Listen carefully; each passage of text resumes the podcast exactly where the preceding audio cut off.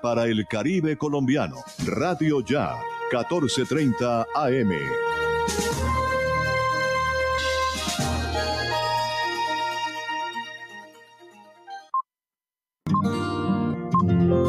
El siguiente programa es responsabilidad de sus realizadores.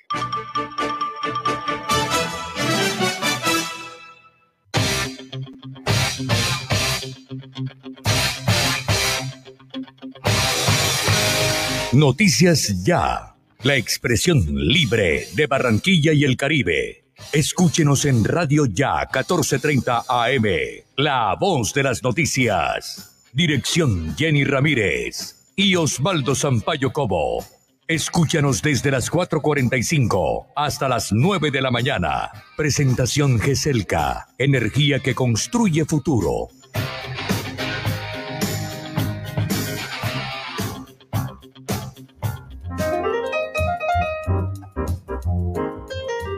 Buenos días, feliz mañana, feliz amanecer. Hoy es jueves 12 de mayo de 2022. Somos afortunados con su compañía. Esta es la 1430M Radio Ya. Y bueno, un saludo muy especial de todo el personal que está aquí en la presentación de Noticias Ya. Jorge Pérez en la producción, Elvis Payares Matute en la presentación, manejo de redes sociales, Jenny Ramírez en la dirección, nuestros periodistas, corresponsales, reporteros.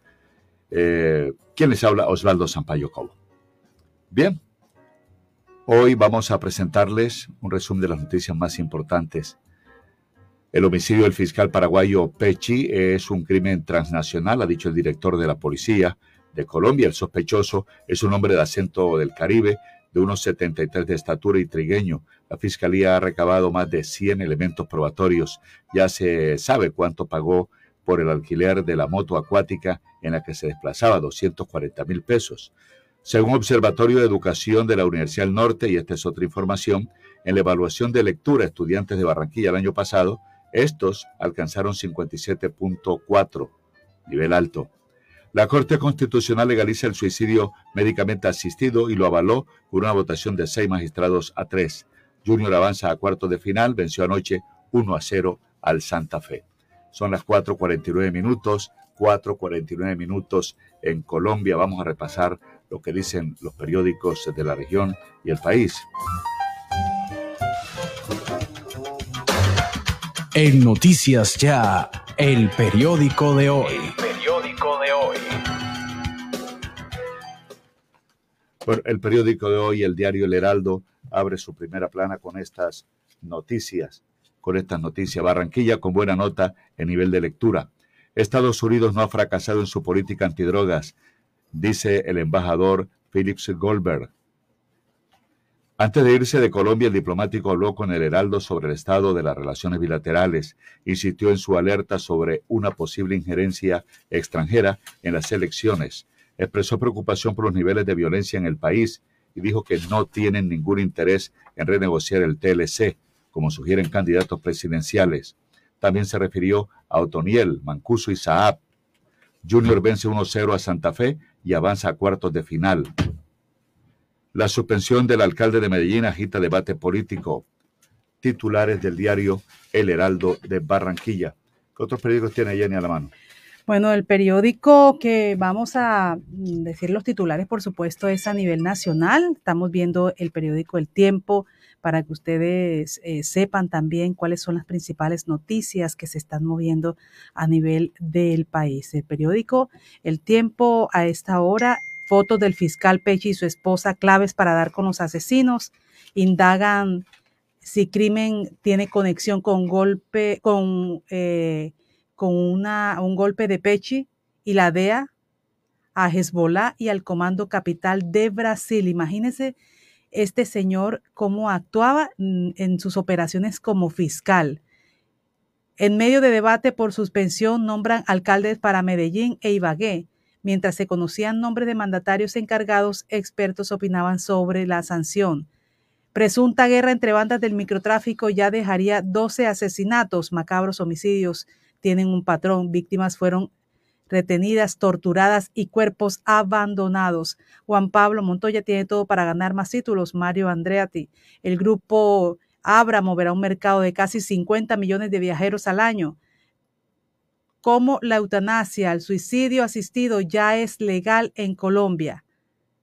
Caso Byron Castillo, ¿qué eh, tanto podría cambiar la tabla de eliminatorias y Bogotá debe empezar a generar energía con basuras en el 2023? Y un avión de la compañía Tibet Airlines se incendió hoy en la pista de despegue del aeropuerto de la ciudad central china de Chongqing, informa la televisión estatal CCTV. Según ese medio, el aparato se salió de la pista de despegue cuando efectuaba las maniobras para partir hacia ya, se incendió. Por ahora no se ha informado, no se ha informado de víctimas. Los videos publicados por la prensa local muestran varios camiones de bomberos tratando de sofocar las llamas con aparente éxito de apagar el fuego. Elvis, otros titulares. Buenos días, ¿cómo amaneció Luis? Buenos días, Osvaldo, Jenny y todos los oyentes de Noticias Ya. El diario El Universal de Cartagena destaca en su primera página cronología del crimen de fiscal paraguayo Marcelo Pecci en Cartagena. Marcelo Pecci disfrutaba de su luna de miel cuando sicarios acabaron con él. Aquí los pasos del fiscal desde que llegó a la ciudad. También titula Zona Franca de Ley Común crearía en Cartagena y Dubái. La zona franca planteada tiene todo un desarrollo mobiliario eh, todo un desarrollo mobiliario turístico y un distrito financiero, explicó Juan Diego Gómez Jiménez, presidente del Senado. El 35% de las motos que se matriculan en Colombia están en el departamento de Bolívar. En lo que va del año, enero a abril, en el departamento se habían matriculado 9.647 motocicletas, cifra que le da una participación nacional del 3.5% al departamento de Bolívar. Por su parte, el diario Hoy del Magdalena titula Descarga atmosférica afectó circuito que alimenta al estadio Sierra Nevada. También titula Alcaldesa denuncia el mal servicio de interaseo en la recolección de basuras. Unión América se jugará a las 9 de la mañana. También titula Invasión a Ucrania afecta la recuperación del empleo global tras pandemia. Titulares del periódico Hoy del Magdalena. Jenny Ramírez. 4.53 minutos, 4.53, hoy es jueves 12 de mayo de 2022, avanzamos rápidamente en este año y avanzamos rápidamente también en este mes, un mes hermoso, un mes de mamá, un mes que siempre estamos recordando. Gracias, Señor, por eh, permitirnos abrir nuestros ojos en el día de hoy, por ver las maravillas que tenemos a nuestro alrededor, por las personas que amamos, por la vida de cada uno de, esas, de esos oyentes que están conectados a 1430 AM Radio Ya, los que están conectados, los que se van a conectar, los que están internacional, lo que nos vengan cualquier parte del mundo. A ellos toda la gracia, Señor, para ellos la bendición.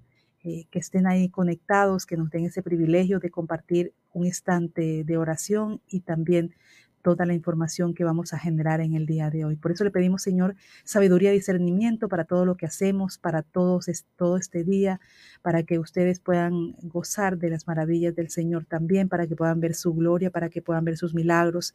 A todos aquellos que amanecieron enfermitos, aquellos que tienen alguna dificultad, ya sea física, espiritual, mental, económica, Señor, que estés tú supliendo todas las necesidades que hoy estas personas están clamando a ti, que podamos escuchar tu voz que a pesar del ruido que hay alrededor podamos escucharte, Señor, podamos saber que tú estás con nosotros y que tu amor no tiene límites y que tu cobertura milagrosa está sobre cada uno de los miembros de cada una de nuestras familias. Agradecemos por la vida de estos oyentes, agradecemos por la vida de nuestro equipo técnico, periodístico, también administrativo, por todos nosotros, Señor, porque estamos aquí delante para siempre pedirte perdón por todas las cosas que hacemos mal que no son agradables a ti. Así que todos los días trabajamos, Padre, que, para que tú, Señor, nos orientes, nos ayudes, para que nos guíes, para que nos fortalezcas, para que a pesar de las dificultades podamos estar aquí siempre pendientes de lo que eh, necesitas de nosotros. Amado Dios de infinita bondad, el azul del cielo resplandece, el rocío del amanecer riega los campos en flor y las aves con su trinar nos avisan de un nuevo día, que éste ha llegado. Hoy con muchísimo amor, muchísima alegría, muchísimo optimismo nos acercamos hasta ti para darte las gracias por este sol que va a brillar, por el aire que respiramos, por todas las bendiciones recibidas, Señor, todos los días. Gracias también porque en cada día que pasa podemos sentir esa maravillosa presencia en nuestras vidas. Gracias por ese amor, por esa bondad, por darnos un hogar, por darnos una familia, por dirigir nuestros pasos por el camino correcto. Amado Dios, por favor, protégenos y líbranos siempre de todo mal. Empezamos un nuevo día y es momento de salir al mundo con esperanza e ilusión para poder cumplir con nuestras obligaciones y avanzar en el camino de nuestros sueños. Señor, te pedimos que estés presente en cada momento que tengamos que sortear, porque solo tú eres la vida y la misma verdad. Padre Celestial, rodéanos con ese amor, llénanos con tu fuerza, regálanos un poco de tu sabiduría para poder superar las dificultades y para actuar de acuerdo a tu voluntad. Por favor, sabemos que tú eres nuestro médico. Danos la salud, sé nuestra guía. Llévanos por caminos de bienestar y prosperidad. Sé nuestro valle de tranquilidad y consuélanos con la tristeza. En la tristeza, Señor. En este jueves solo queremos hacer tu voluntad y ser un noble instrumento de tu obra. Revístenos de tu bondad y llévanos por el camino del servicio, del bien y del amor.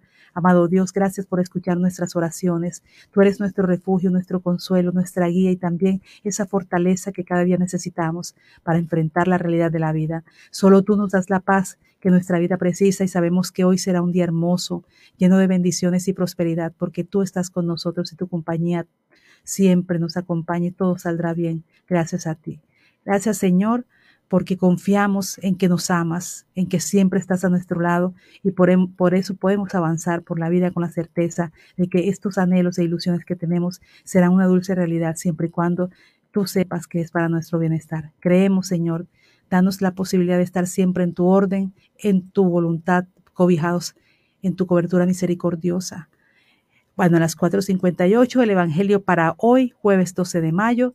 Eh, hoy un día especial, hoy es jueves, lectura del Evangelio San Juan, según San Juan, capítulo 13 del 16 al 20.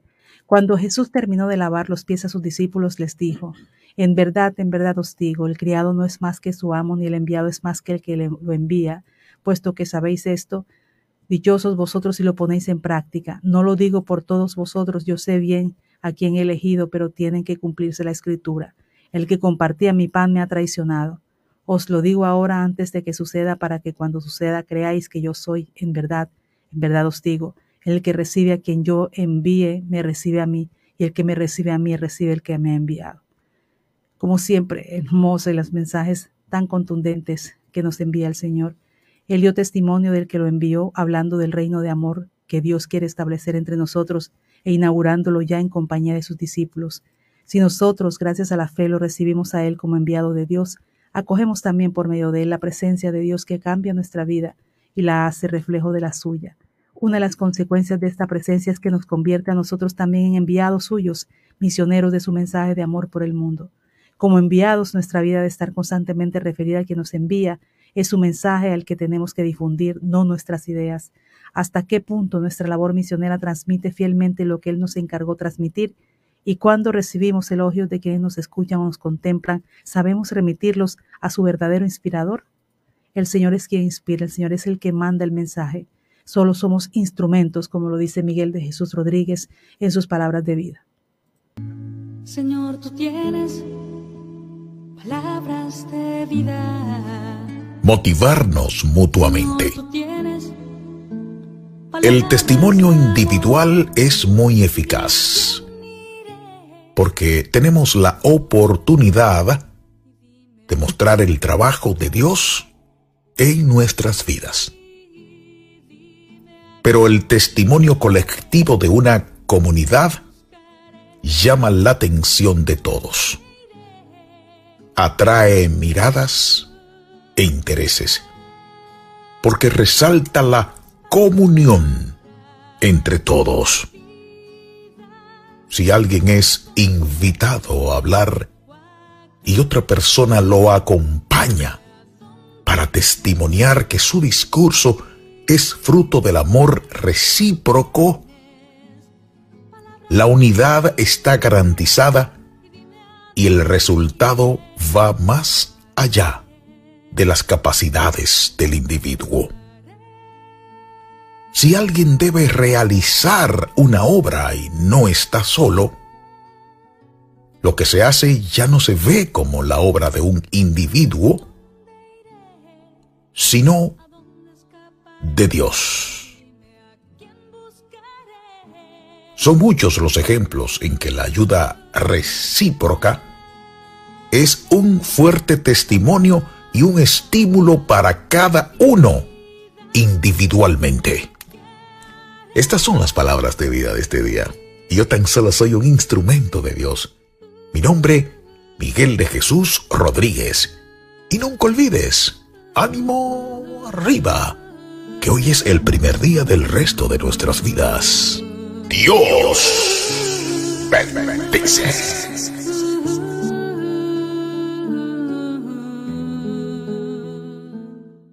Con mucha energía, con mucho amor, con mucha esperanza y con mucha fe, esperando que tú nos guíes en el día de hoy. Bendiciones a todos nuestros oyentes a esta hora.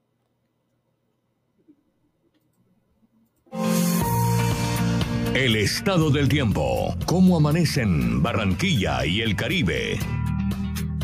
Barranquilla tiene una temperatura esta hora agradable, 24 grados centígrados, la capital del Atlántico, niebla y bueno, estuvo cumpliéndose en gran parte del pronóstico de ayer. Llovió anoche, ayer tarde, y comenzó a llover más temprano ayer, pero hoy los pronósticos de lluvia son los siguientes. Después del mediodía, lluvia. A las 12 del día 40%, 50% a la 1. Se mantiene esa tendencia hasta las 4 de la tarde. En la noche, no. No, cielo nublado. Hay bastante niebla en Barranquilla a esta hora y el índice UV es cero. Amanece a las 5 y 37, cae la tarde a las 6 y 13. No sopla brisa, apenas 3 kilómetros por hora del suroeste al noreste. Un milímetro de precipitación en las últimas 24 horas. La sensación térmica es de una ciudad fresca, agradable, sabrosa, deliciosa, con un amanecer hermoso, 98% y la temperatura, la sensación térmica es la misma temperatura, 24 grados. Visibilidad reducida en el aeropuerto de Soledad 5 kilómetros, la presión barométrica 1008. El clima para Barranquilla a esta hora. Antes que salga el sol, usted estará mejor informado. Ser sostenible es competitividad global. Ser sostenible es mayor rentabilidad. Ser sostenible es reforestar y bienestar animal. Ser sostenible es producir carne y leche 100% natural. Trabajamos por una ganadería moderna y amigable con la naturaleza. Somos Fedegan, Fondo Nacional del Ganado. Todo lo que hemos soñado lo hemos logrado gracias a Confamiliar Atlántico, porque recibo todos los meses una cuota monetaria. Porque, hoy podemos decir que tenemos casa propia y porque Camilita es feliz en el centro recreacional. Tus sueños tienen un lugar en Confamiliar Atlántico. Líderes en servicio de recreación, vivienda, salud y educación. Confamiliar Atlántico, grande como tus sueños. subsidio. Farmanat, droguería y tienda naturista, proveedora de tu bienestar, medicamentos reconocidos y productos naturales, nacionales e importados. Farmanat, plantas medicinales que relajan y mejoran el sueño. Sube tus defensas con NutriTransfer, Colostrum, vitamina C, vitamina D, Farmanat. Atención personalizada de Israel Castilla Gamarra. Domicilios por el 332-4177 al 300-807-7687. Estamos en la calle 76, número 3949, diagonal al Colegio Militar Acolsure. Atendemos en jornada continua de 8 de la mañana a 9 de la noche. En Barranquilla, ¿dónde sirven la mejor bandeja paisa? En los helechos. Pues la verdad, en los helechos. ¡Claro, mi llave! ¡En los helechos! Los helechos, la mejor bandeja paisa de la ciudad. Además, deliciosos asados, sopas, pescados, zancochos. Pregunta por nuestros combos. Restaurante Show Los Helechos. El sabor que te invita a volver. Carrera 52, número 7070. Info 309-3202. 317-437-4189. Síguenos en Instagram como Restaurante Los Helechos no lo hemos cambiado todo, pero no todo sigue igual. Aire, se nota el cambio entre la gente. Aire, se nota el cambio en la ciudad. Aire, se nota el cambio entre la gente. Se nota el cambio en el andar. Radio Ya tiene línea directa con sus oyentes. 605-309-1015. 605-309-1015.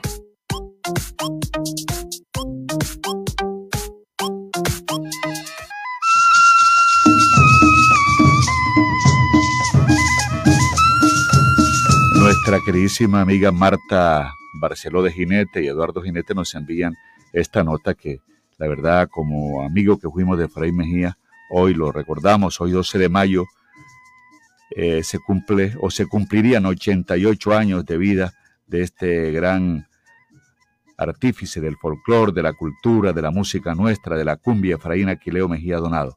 Hoy 12 de mayo de 2022 cumpliría 88 años.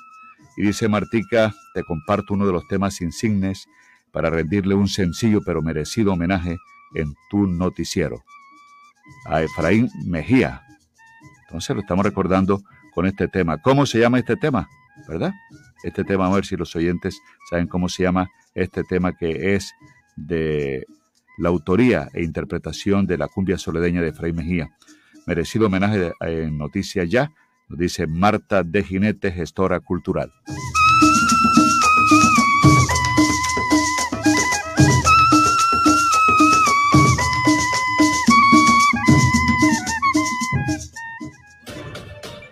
El sistema informativo de la hora. Noticias Ya. Bueno, mucha atención. La Fiscalía logró eh, identificar, por lo menos en algunos datos, quiénes son las personas que estuvieron detrás del alquiler de una moto acuática en el crimen del, del fiscal paraguayo. Por otra parte, al parecer, con un papel de la Unión Temporal se indujo un error a un funcionario del Ministerio de la Tecnología de la Información y las Comunicaciones, dice la Fiscalía en un Twitter que estamos retransmitiendo, y dieron aval administrativo para celebrar el contrato de conectividad que ascendió a un billón de pesos. Atención, fue asegurado Jorge Enrique López Benavides, quien sería el responsable de varias falsedades detectadas en el entramado de corrupción que permitió a la Unión Temporal Centros Poblados quedarse con millonario contrato para llevar Internet a 7.000 escuelas rurales del país. Aquí está el comunicado de la Fiscalía que estaremos ampliando en esta emisión. La noticia, entonces, en resumen, la Fiscalía ha logrado judicializar a Jorge López Benavides, responsable de varias falsedades detectadas en el entramado de corrupción que permitió a la Unión Temporal Centros Poblados quedarse con el millonario contrato para llevar Internet a 7.000 escuelas rurales del país. Y mucha atención que un avión de la Tibet Airlines se incendió hoy en la pista de despegue del aeropuerto de la ciudad china de Chongqing, informa la televisión estatal CCTV. El aparato se salió de la pista de despegue cuando efectuaba las maniobras para partir, para despegar hacia Lacha, suroeste, y se incendió. Son ya las 5 de la mañana, 9 minutos, 5 9 minutos. Mire, mucha atención, el asesinato del fiscal paraguayo Marcelo Pecci, eh, la modalidad que está investigando la fiscalía de este asesinato. La fiscalía y la policía señalaron que se recogieron más de 100 pruebas durante las 24 horas siguientes al crimen del fiscal antimafia, paraguayo asesinado en Cartagena el pasado martes. La forma en la que lo abordaron desde un jet sky en una playa no tenía precedentes en Colombia. El asesinato del fiscal paraguayo antimafia Marcelo Peche en la isla de Barú generó gran revuelo en todo el continente y a nivel internacional también, en, todo el continente y también, no solamente en este continente, también en el europeo, porque hacía trabajos trans, mm, internacionales. Además del grave hecho contra el funcionario que adelantaba importantes casos contra las mafias en su país, también llamó la atención un hecho que rodeó la escena del crimen, que los sicarios que lo atacaron iban en un jet, jet sky o moto acuática se contactó varias fuentes de la Fuerza Pública especializada en crimen organizado y narcotráfico que señalaron que este tipo de crímenes a bordo de vehículos acuáticos no tiene precedentes en Colombia. Sin embargo, dos fuentes, una de inteligencia policial y otra de la Armada, aseguraron que esta clase de crímenes se han perpetrado, adivinen dónde, en México durante los últimos años en medio de la disputa entre carteles de ese país. Sí había escuchado casos en México, pero aquí no. Recuerda que eh, un colega de la Armada Mexicana, los, que han investigado el hecho, lo que están haciendo esta investigación, contaron que allá hubo casos porque se mata a la víctima en un lugar en el que cree que está seguro. También porque huir es más fácil para los criminales y reaccionar a ese tipo de hechos es más difícil, por supuesto, para las autoridades. Se vuelan más rápido, dijo un alto oficial de la Armada. Sobre el caso de Pechi todavía no hay mayores detalles. La policía difundió las imágenes, el retrato hablado de uno de los presuntos responsables del crimen, quien al parecer estuvo en el momento en que se alquiló la moto acuática que transportó a los sicarios. Durante la rueda de prensa que dio el director de la Policía General, Jorge Luis Vargas, se anuncia esta recompensa que está insistiendo las autoridades, dos mil millones de pesos para las personas que entreguen información oficial y de la policía eh, viajaron a Paraguay para intercambiar información para dar con la captura de los asesinos, de Pechi. Recuerde, eh, Osvaldo, que hoy se hará una gran movilización en Paraguay para rechazar estas, em, este asesinato en Cartagena del fiscal antimafia paraguayo Marcelo Pechi. Versiones preliminares indican que dos sujetos llegaron hacia el interior de las instalaciones del club abordaron a, a cerca de un baño instantes después uno de ellos le disparó a quemarropa en dos ocasiones. Son algunas de las noticias que se están viendo, por ejemplo, de México. Ese es uno de los casos de los ataques en Sky que están reportando y que están documentando eh, en México. Esto se produjo de esta persona que fue asesinada de esta manera se produjo en el estado de Guerrero en 2016. La policía informó que en el puerto de Acapulco fue asesinado un vendedor de playa por dos hombres que se movilizaban en un J Sky, pero es la primera vez que ocurre en Colombia. Y mucha atención que robaron cabello de una mujer en Malambo y le dejaron 40 mil pesos, entre comillas, como pago. Mm. La víctima identificada como Your Ladies Aguilar, de 27 años, está siendo valorada en un centro asistencial de Malambo. El caso sucedió ayer tarde en el sector de Los Ciruelos. Espera ampliación también de esta noticia con eh, nuestro periodista allá en Malambo, Hugo Rivera. Les Complemento, la Policía Metropolitana está atendiendo este caso de Malambo relacionado con un supuesto robo de cabello a una mujer residente en el sector de Los Ciruelos, uno de los nuevos barrios que se han levantado en la población. La víctima de este hecho fue identificada como Your Ladies Aguilar, de 27 años. Testigos señalaron a Noticias Ya que ayer tarde, al filo de las dos, dos y media de la tarde, llegaron hasta su casa tres hombres y una mujer que al parecer preguntaban casa a casa sobre personas dispuestas a vender el cabello, la melena a cambio de 40 mil pesos. Al parecer, la joven con algo de curiosidad se acercó hasta las personas y escuchó el ofrecimiento, pero se negó a acceder. Sin embargo, los tres hombres la sujetaron mientras que la mujer, con unas tijeras, cortó la larga cabellera rizada de color cobrizo de esta joven de Malambo en el departamento del Atlántico. Mucha atención, el suicidio médicamente asistido es legal, así lo dice la Corte Constitucional. A través de una demanda, el laboratorio TexLab logró que una práctica médica similar y alternativa a la eutanasia sea un derecho a partir de hoy en Colombia. ¿Cuál es la diferencia? La decisión obedeció al análisis de una demanda que buscaba eliminar el delito del Código de Procedimiento Penal para que este mecanismo tuviese las mismas acciones legales que posee la eutanasia. El suicidio médicamente asistido fue despenalizado por la Corte Constitucional la sala plena con una votación de 6 contra 3 sacó del Código de Penal la prohibición que pesaba sobre los médicos para asistir a personas cuyo deseo es morir. Ante graves condiciones de salud contrarias a su idea de dignidad, hace unos meses el alto tribunal ya había sentado un precedente ampliando el acceso a la eutanasia. En esta ocasión, la Corte le dio el espaldrazo a las personas que buscan ser quienes por su cuenta, pero asistido por profesionales, ejecuten la decisión final. ¿Cuál es la diferencia? Entre una, el, suicidio médicamente asistido y la eutanasia en términos generales, mientras que en el primer método el paciente causa su propia muerte, en la segunda el médico es quien ejecuta la acción. La sala plena acogió la ponencia del magistrado Antonio José Lizarazo, quien analizó una demanda presentada por el Laboratorio de Derechos Económicos, Sociales y Culturales de SLAP. La organización buscó despenalizar el suicidio médicamente asistido porque, entre otras razones, consideraron que no es posible castigar a los prestadores de salud que acompañan un procedimiento de este tipo. En el país una práctica de esta le acarreaba a un médico una pena entre los 16 y 36 meses. O sea que ahora usted se puede suicidar usted médicamente asistido, pero bueno, son decisiones que se toman eh, en la justicia en el país y las personas pueden eh, utilizar ya esta forma, este método de acabar con sus vidas, el suicidio médicamente asistido. La otra es eutanasia que la produce una persona, otra persona. 5 de la mañana, 15 minutos, ya son las 5, 16 minutos, pasó el avance de la hora.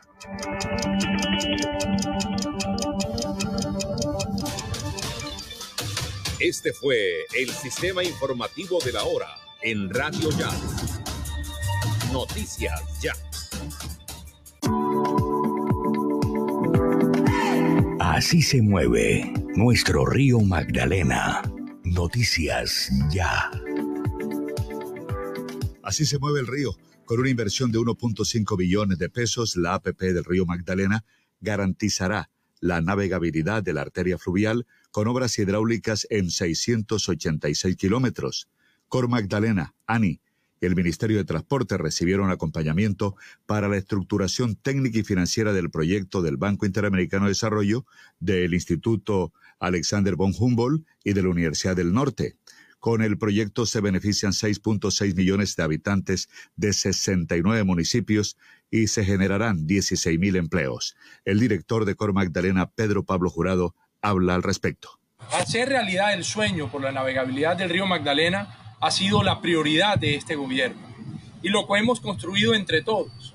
Lo hemos construido con absoluto rigor técnico y responsabilidad medioambiental y social con inclusión social que permite llevar desarrollo a más de 6 millones de habitantes a lo largo de más de 650 kilómetros de ribera en el río han sido la prioridad.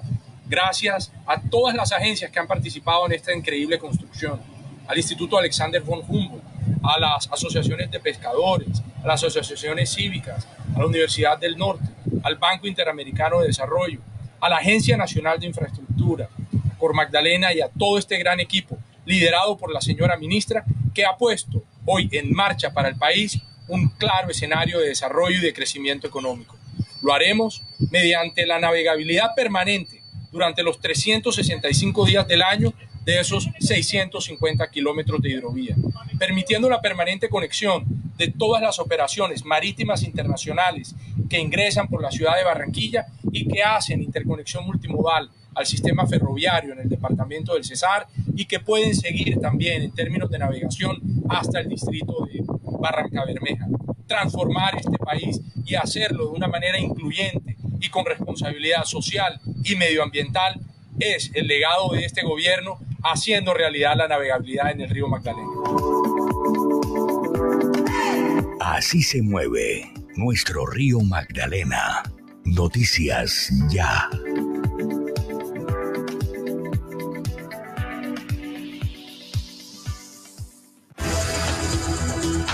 Noticias Ya le da la vuelta al mundo. Conéctese con nosotros. www.radioya.co www.noticiasya.co Radio Box, Radio Garden, Colombia.com, TuneIn Radio, en Facebook Noticias Ya Barranquilla, en YouTube Noticias Ya Barranquilla, en Twitter arroba Noticias Ya BQ. Noticias Ya se escucha en todo el planeta.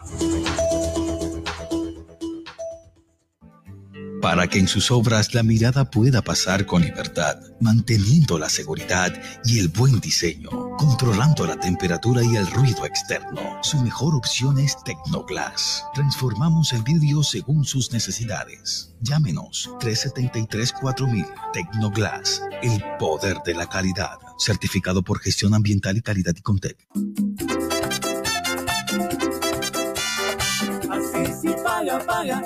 Con la recuperación de más de 2 millones de metros cuadrados de espacio público. Con 250 nuevos parques. Así sí paga. Paga tu impuesto predial con un 5% de descuento hasta el 31 de mayo. Apórtala a tu ciudad. Alcaldía de Barranquilla. Soy Barranquilla. Pastas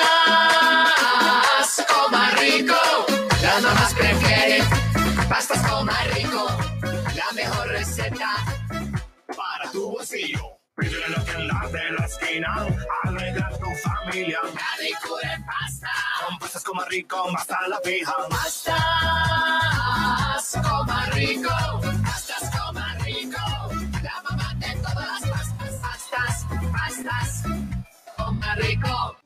La Alcaldía de Soledad concede a los contribuyentes el 5% de descuento en el pago del impuesto predial vigencia 2022 si cancelan antes el próximo 31 de mayo. Descarga tu factura en la página web www.impuestosoledad-atlántico.gov.co o reclámala en las oficinas ubicadas en la calle 41, número 1727, Barrio La Ilusión. Tus impuestos se convierten en obras para Soledad. Gran Pacto Social.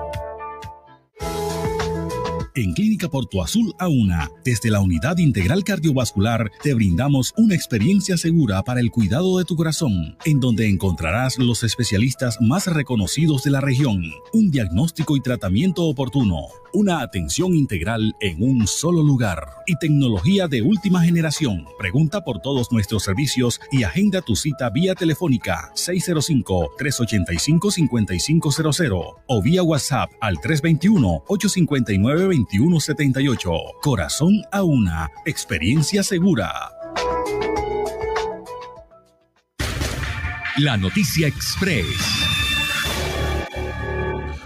5 de la mañana, 22 minutos, 5, 22 minutos, mucha atención. En las últimas horas se dio a conocer de la muerte de un soldado y siete más heridos por ataque del clan del Golfo en el departamento de Bolívar. En la embarcación iban tres pelotones del Ejército Nacional y cinco policías adscritos a la estación de Montecristo.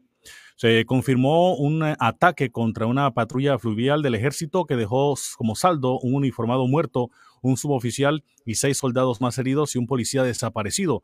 La embarcación adscrita al batallón Nariño eh, navegaba en aguas del río Cauca entre los sectores del corregimiento de La Raya del municipio de San Jacinto del Cauca y la vereda La Mula en Montecristo en el sur del departamento de Bolívar.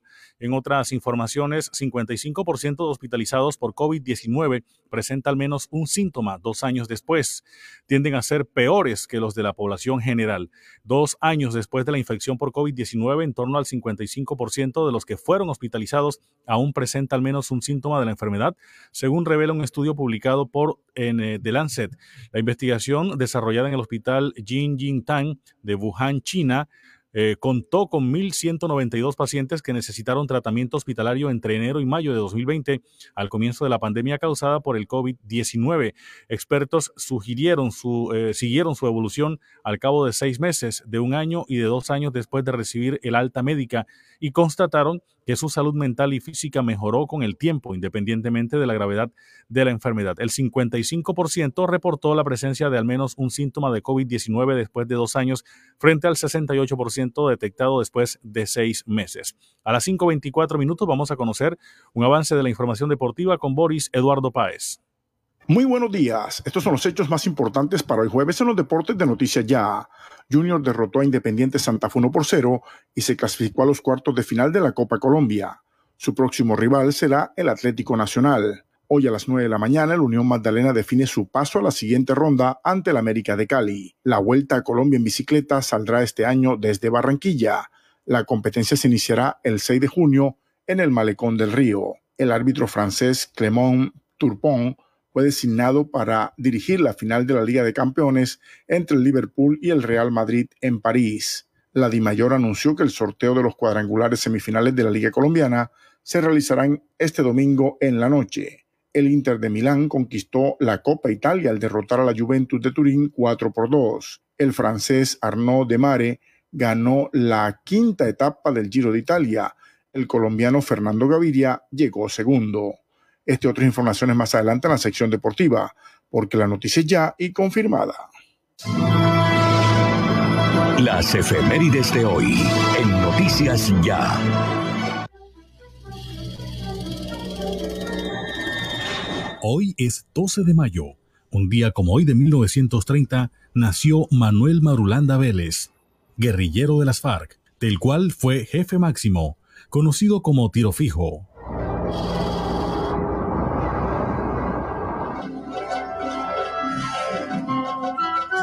En 1956, un día como hoy, nació Homero Simpson, personaje ficticio de esta serie. Ay, aquí estoy vivo. Nací un 12 de mayo de 1980. He disfrutado la vida. Un día como hoy de 1980, nació Silvestre Francisco Dangón Corrales, cantante, compositor y presentador de televisión, considerado uno de los mejores intérpretes de la canción vallenata del momento. Si yo supiera que me voy a morir mañana, busco a la novia que tanto quise, junto a mi padre y le doy un beso. Un día como hoy de 1985 nació Carolina Soto Cepeda, modelo y presentadora de televisión.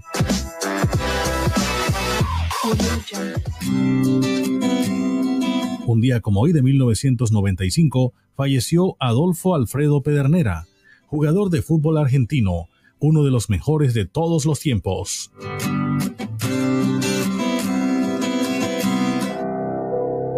En 1998, un día como hoy, fue asesinado el ex general Fernando Landazábal Reyes. Para esa época llevaba más de una década de haber salido del ejército. Se sindicó de este crimen a las FARC. Fue ministro de Defensa en donde siempre se opuso a cualquier negociación con la guerrilla.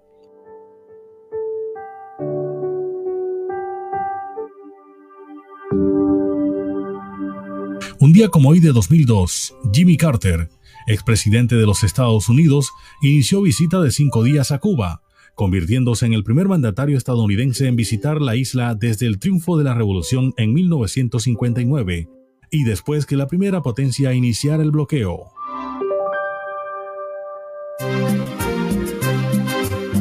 Un día como hoy de 2007 murió en Santa Marta José Benito Barros Palomino, compositor de grandes canciones como La Piragua, Navidad Negra, El Pescador, Momposina, El Gallo Tuerto y otras. Había nacido en el Banco Magdalena el 21 de marzo de 1915. Un como hoy de 2013, fue canonizada la Madre Laura por el Papa Francisco, convirtiéndose en la primera santa colombiana.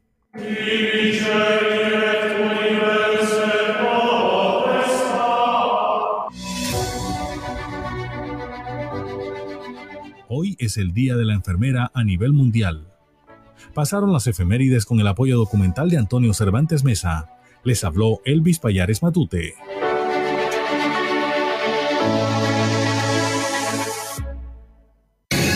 Hacer una mejor radio, sí es posible. Noticias ya. Bueno, Carlos Ojo nos envía el pensamiento de hoy. Dice, los buenos momentos se convierten en buenos recuerdos, los malos momentos en experiencia. Buena esa.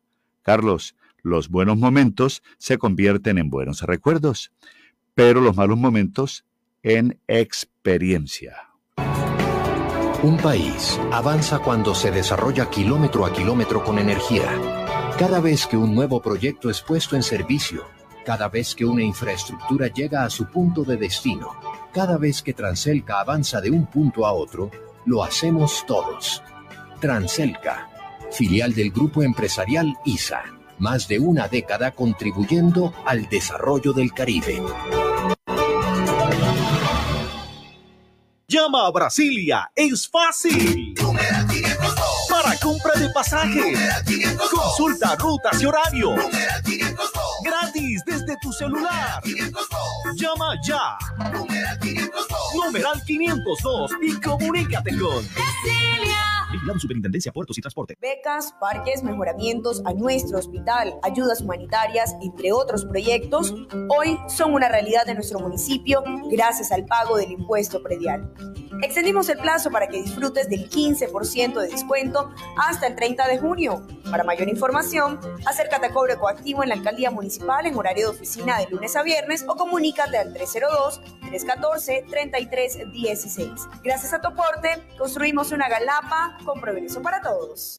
Alumbrado Público de Barranquilla informa los números de teléfonos para el reporte de daños 320-0055 y al WhatsApp 311-607-1509. Alumbrado Público de Barranquilla. Conexión Regional en Noticias Ya.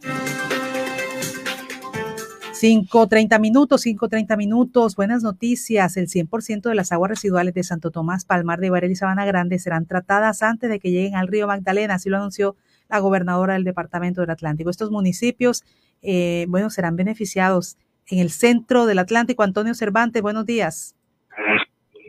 Muy buenos días, Jenny. Buenos días a todos nuestros amables oyentes. Sí, como usted lo ha establecido, la gobernadora del Departamento del Atlántico hizo las obras de planta de tratamientos de aguas residuales del Oriente y el proyecto liderado por la Corporación Autónoma Regional del Departamento del Atlántico, la CRA, para tratar las aguas residuales del alcantarillado de estos tres municipios y evitar la contaminación del río Magdalena. Según una inversión de más de 50 mil millones de pesos, las obras contemplan la construcción de la nueva planta de la ampliación de los sistemas de bombeo, así como respectivos líneas de impulsión y la instalación de una línea que llevará al agua tratada al cuerpo de agua del río Magdalena. La gobernadora del Departamento del Atlántico sobre este tema se refirió de la siguiente manera. Sabana Grande, Santo Tomás y Palmar de Varela serán municipios amigables con el medio ambiente, ya que tratarán el 100% de sus aguas residuales antes de que lleguen a la zona de Ciénagas y al río Magdalena. Gracias a una inversión de casi 50 mil millones de pesos que está adelantando la CRA para la construcción de una planta regional de tratamiento de aguas residuales para tratar todas las aguas residuales de los sistemas de alcantarillado de estos tres municipios, evitando de esta manera la contaminación de nuestros cuerpos de agua.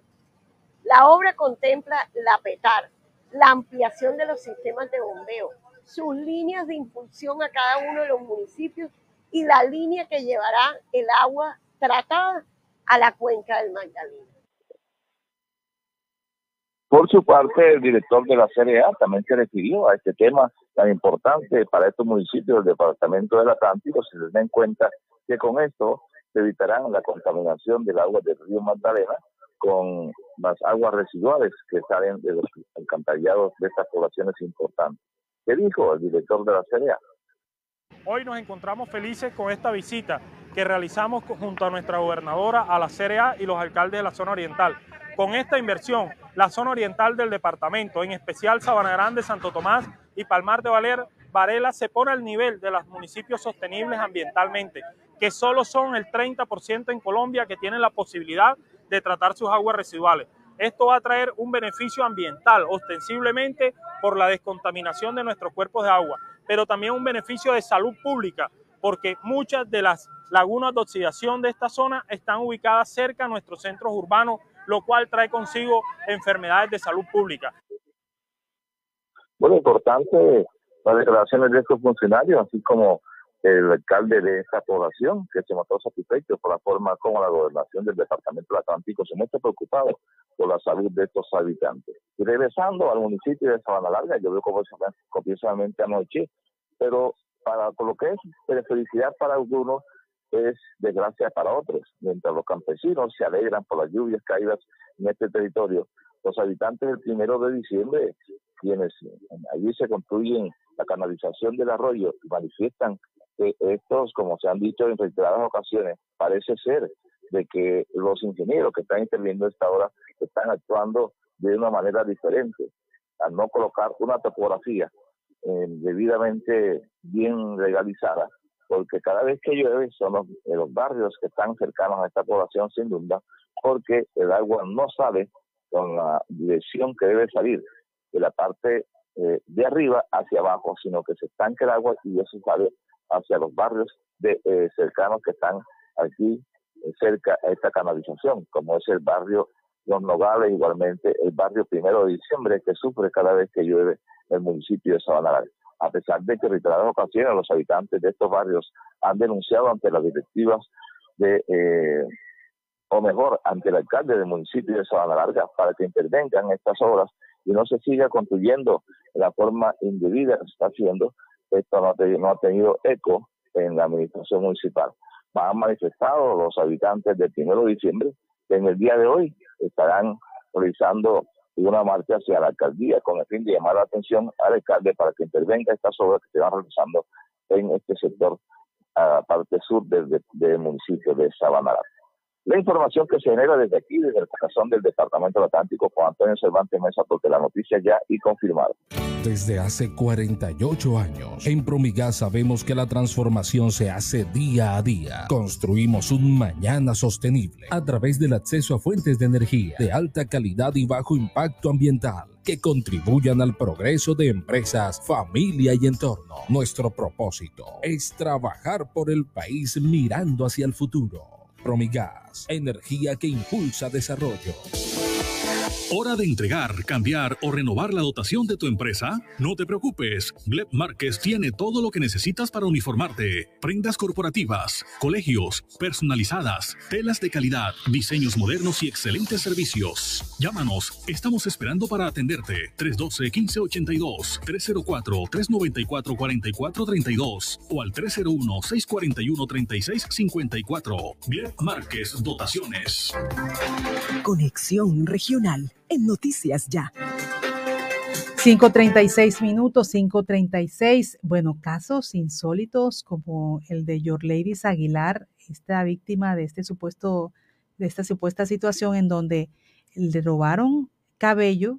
Esta mujer es residente del sector Los Ciruelos y le dejaron 40 mil pesos. Hugo Rivera, desde el municipio de Malambo, nos explica qué más detalles se conocen sobre este caso y además está también otra preocupante situación. Este, esta joven que no fue atendida por una ambulancia y que es estudiante del SENA. Estos hechos que son noticia en el municipio de Malambo, Hugo Rivera, buenos días. Muy buenos días, Jenny, a la audiencia de noticias ya preocupante la situación y esto, eh, la situación económica que vive el país, tiene lo que conlleva a esta situación de lo que se le presentó ayer a esta joven Lady Aguilar, en el sector de los ciruelos. Eh, no solamente eh, llegaron a la vivienda de ella, sino que estos eh, señores, tres delincuentes, según las autoridades, entre esos una mujer, visitaron casa a casa del sector de los ciruelos ofreciendo cierta cantidad de dinero por el cabello de, la mujer que se estuviera en esa vivienda. Llegaron precisamente a la, vivienda de Yorleis Aguilar, donde según las autoridades, según la versión de los habitantes de este sector de los ciruelos, ingresaron a la vivienda em, indicada, cortaron el cabello de una mujer. Según vecinos del sector, indican que los delincuentes utilizaron alguna sustancia, mm, dado que la mujer cuando salió a pedir ayuda estaba algo dopada y sí sin su cabellera. Nos acaban de manifestar ahora que esta mujer tenía una cabellera muy extensa, mm, muy bonita, eh, esta cabellera. Otra ciudadana del sector indicó a, a Noticias Ya que sobre el mediodía también un hombre de acento venezolano llegó a la puerta de su casa pidiendo un vaso con agua y que si necesitaba dinero, él le daba a cambio de su cabello. Eh, la mujer al ver el hombre sospechoso lo ignoró y le aseguró la puerta de su vivienda, si no también hubiese caído en las eh, redes de esta eh, de esta red de, que están ofreciendo dinero por el cabello de estas mujeres. Así que mucha atención a las autoridades y las personas que, que no no confíen en personas que lleguen a pedir ayudas. Ese es el mensaje que envían las autoridades eh, al municipio de Malambo. también por otra parte, Jenny, eh, antes de ir con el tema del tema de la ambulancia, hay un comunicado, una información sobre el tema del PAE en el municipio de Malambo que eh, está preocupante esta situación. En una mesa pública realizada en el mes de abril en el recinto del Consejo Municipal la Secretaría de Educación, Lilia Fernández, anunció que la administración se comprometía a garantizar durante todo el calendario académico el programa de alimentación escolar PAE. Se anunció también que el alcalde encargado en ese momento, Elvis Pozuelo, habría logrado una prórroga del contrato con el operador Unión Temporal Nuevo Oriente, que garantizaría el servicio hasta cuando el nuevo operador entregara en vigor lo que eh, estamos viendo que hoy esto no se ha cumplido, pues en días pasados al menos seis colegios presentaron problemas con los productos lácteos, ya que el operador entrega productos para tres días sin tener en cuenta que en las instituciones educativas no se cuenta con los elementos necesarios para mantener la cadena de frío. Sin embargo, el operador anunció que retiraría el producto y haría el cambio. Pero hoy la situación es otra, Jenny Oyentes no se está entregando el producto desde la semana pasada, así lo han venido denunciando profesores eh, estudiantes y familiares de los estudiantes, como en el colegio Juan Domínguez Romero de Caracolí. Lo que se conoce de momento es que aún la nueva contratación, ya que al menos mm, en dos oportunidades se han declarado desiertas las licitaciones y la supuesta prórroga por el actual operador que no se cumplió quizás por motivos económicos. Esto sigue adelante, sigue la preocupación en el tema del PAE en el municipio de Molambo y no se le da claridad por parte de las autoridades. También un estudiante del SENA en días pasados sufrió un accidente de tránsito al ser atropellado por una motocarro. Según el joven, un joven que llegaba a su jornada académica a las instalaciones del SENA Malambo, fue investido por una motocarro. Según manifiestan los compañeros del joven y algunos testigos de este lamentable hecho, el joven quedó tendido en el pavimento y con un fuerte golpe en la cabeza. Y lo más insólito de esta historia es que una ambulancia que pasaba cerca no le prestó los primeros auxilios al joven eh, en ese momento. Crítica esta situación eh, de las ambulancias que no quieren prestar atención eh, inmediata a las personas que sufren accidentes como la de este joven del SENA en el municipio de Malambo. Esta es la información. Hugo Rivera porque las noticias ya y confirmadas. Energía Solar, la compañía que produce las ventanas reconocidas por su calidad a nivel nacional e internacional, ofrece Ecomax, una línea de ventanas con máxima seguridad por su vidrio templado, máximo desempeño por su resistencia al viento y al agua, máximo aislamiento por su sellamiento acústico, máxima durabilidad por su garantía en sus componentes. Asúmese por la ventana que es. Ecomax, vaya Energía Solar. Mayores informes, energiasolarsa.com. Energía Solar el poder de la calidad. Paso a paso, hay que tener muy buena movilización. Motociclistas, caso. Yo voy pare para poder frenar bien. Eh, eh. Un accidente a cualquiera le causa daño. Una campaña de la Secretaría de Tránsito y Seguridad Vial, Alcaldía de Barranquilla. Conexión Regional en Noticias Ya. A las 5.43 minutos vamos a otros municipios del Departamento del Atlántico, pero antes de ir con Nelson Forbes desde Puerto Colombia, le quiero decir este caso del joven, el adolescente que había sido aprendido por violación y muerte de la bebé, eh, fue dejado en libertad. Se conoció la versión de este joven de 17 años aprendido por la muerte de esta bebé tres meses de nacida en esa situación que se identificó en el municipio de Galapa había sido dejado en libertad por orden de un juez. En un reporte preliminar de la Policía Metropolitana había hablado de este ingreso al hospital de Galapa con aparentes signos de violencia física y sexual por parte de este joven. De acuerdo con lo informado en su momento por las autoridades, le habían imputado los delitos de homicidio grave y acceso carnal violento, por lo que posteriormente fue cobijado con una medida de aislamiento preventivo. Sin embargo, se conoció que en una audiencia realizada en las últimas horas, Todavía no se han dado más detalles al respecto, fue dejado en libertad. El, bienestar familiar, la policía y la alcaldía de Galapa aseguraron en el, en el momento en que se conoció el caso, es más, el, el alcalde también se mostró bastante sorprendido y rechazó el hecho por esta versión que hablaba que los mismos familiares decían que el cuerpo de la bebé tenía esos signos de maltrato. Se conoció que la fiscalía emitirá un comunicado en el que se van a esclarecer las causas y el porqué de la decisión que toma el juez sobre este caso. Este joven que ya fue hasta en las redes sociales mostrado, eh, acusado de ser el, el adolescente que había asesinado a esta bebé de tres meses. Pero bueno, hay que esperar entonces qué dicen las autoridades en el transcurso de este día. Vamos a conocer más sobre este caso. Por lo pronto vamos al municipio de Puerto Colombia. Edson Forbes. Edson, em, los pescadores al parecer vieron un cuerpo en un sector de las playas de Puerto Colombia. Este, esta desaparición había sido denunciada, fue porque los pescadores alcanzaron a divisar este cuerpo. ¿Qué se hace? ¿Están haciendo operativos? Buenos días, Edson.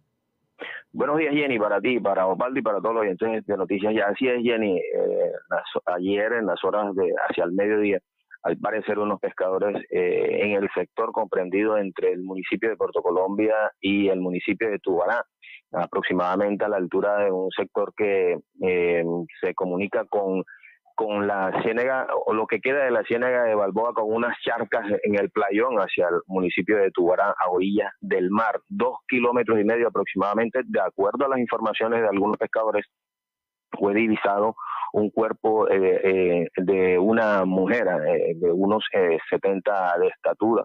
Al parecer ya ese cuerpo tiene por lo menos unos cuatro o cinco días, de acuerdo a la información. De acuerdo a la información, sin embargo, hay algunas voces que dirían de que desde el día sábado permanece desaparecida una mujer en, del municipio de Soledad y que ya hay alerta entre algunos familiares de esta mujer desaparecida por eh, que de pronto eh, posiblemente se trate de ella, ya que no tienen ninguna razón.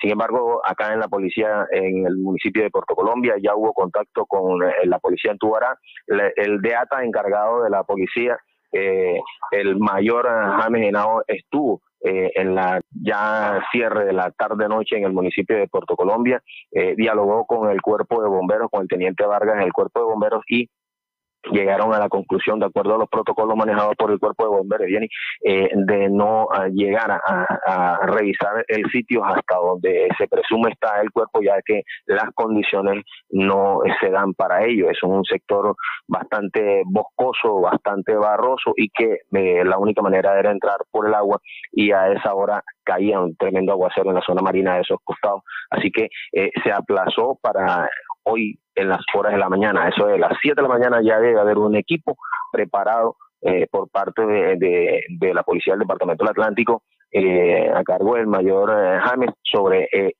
la búsqueda de este cuerpo. Esto dijo el mayor a en Radio Ya, Noticias Ya.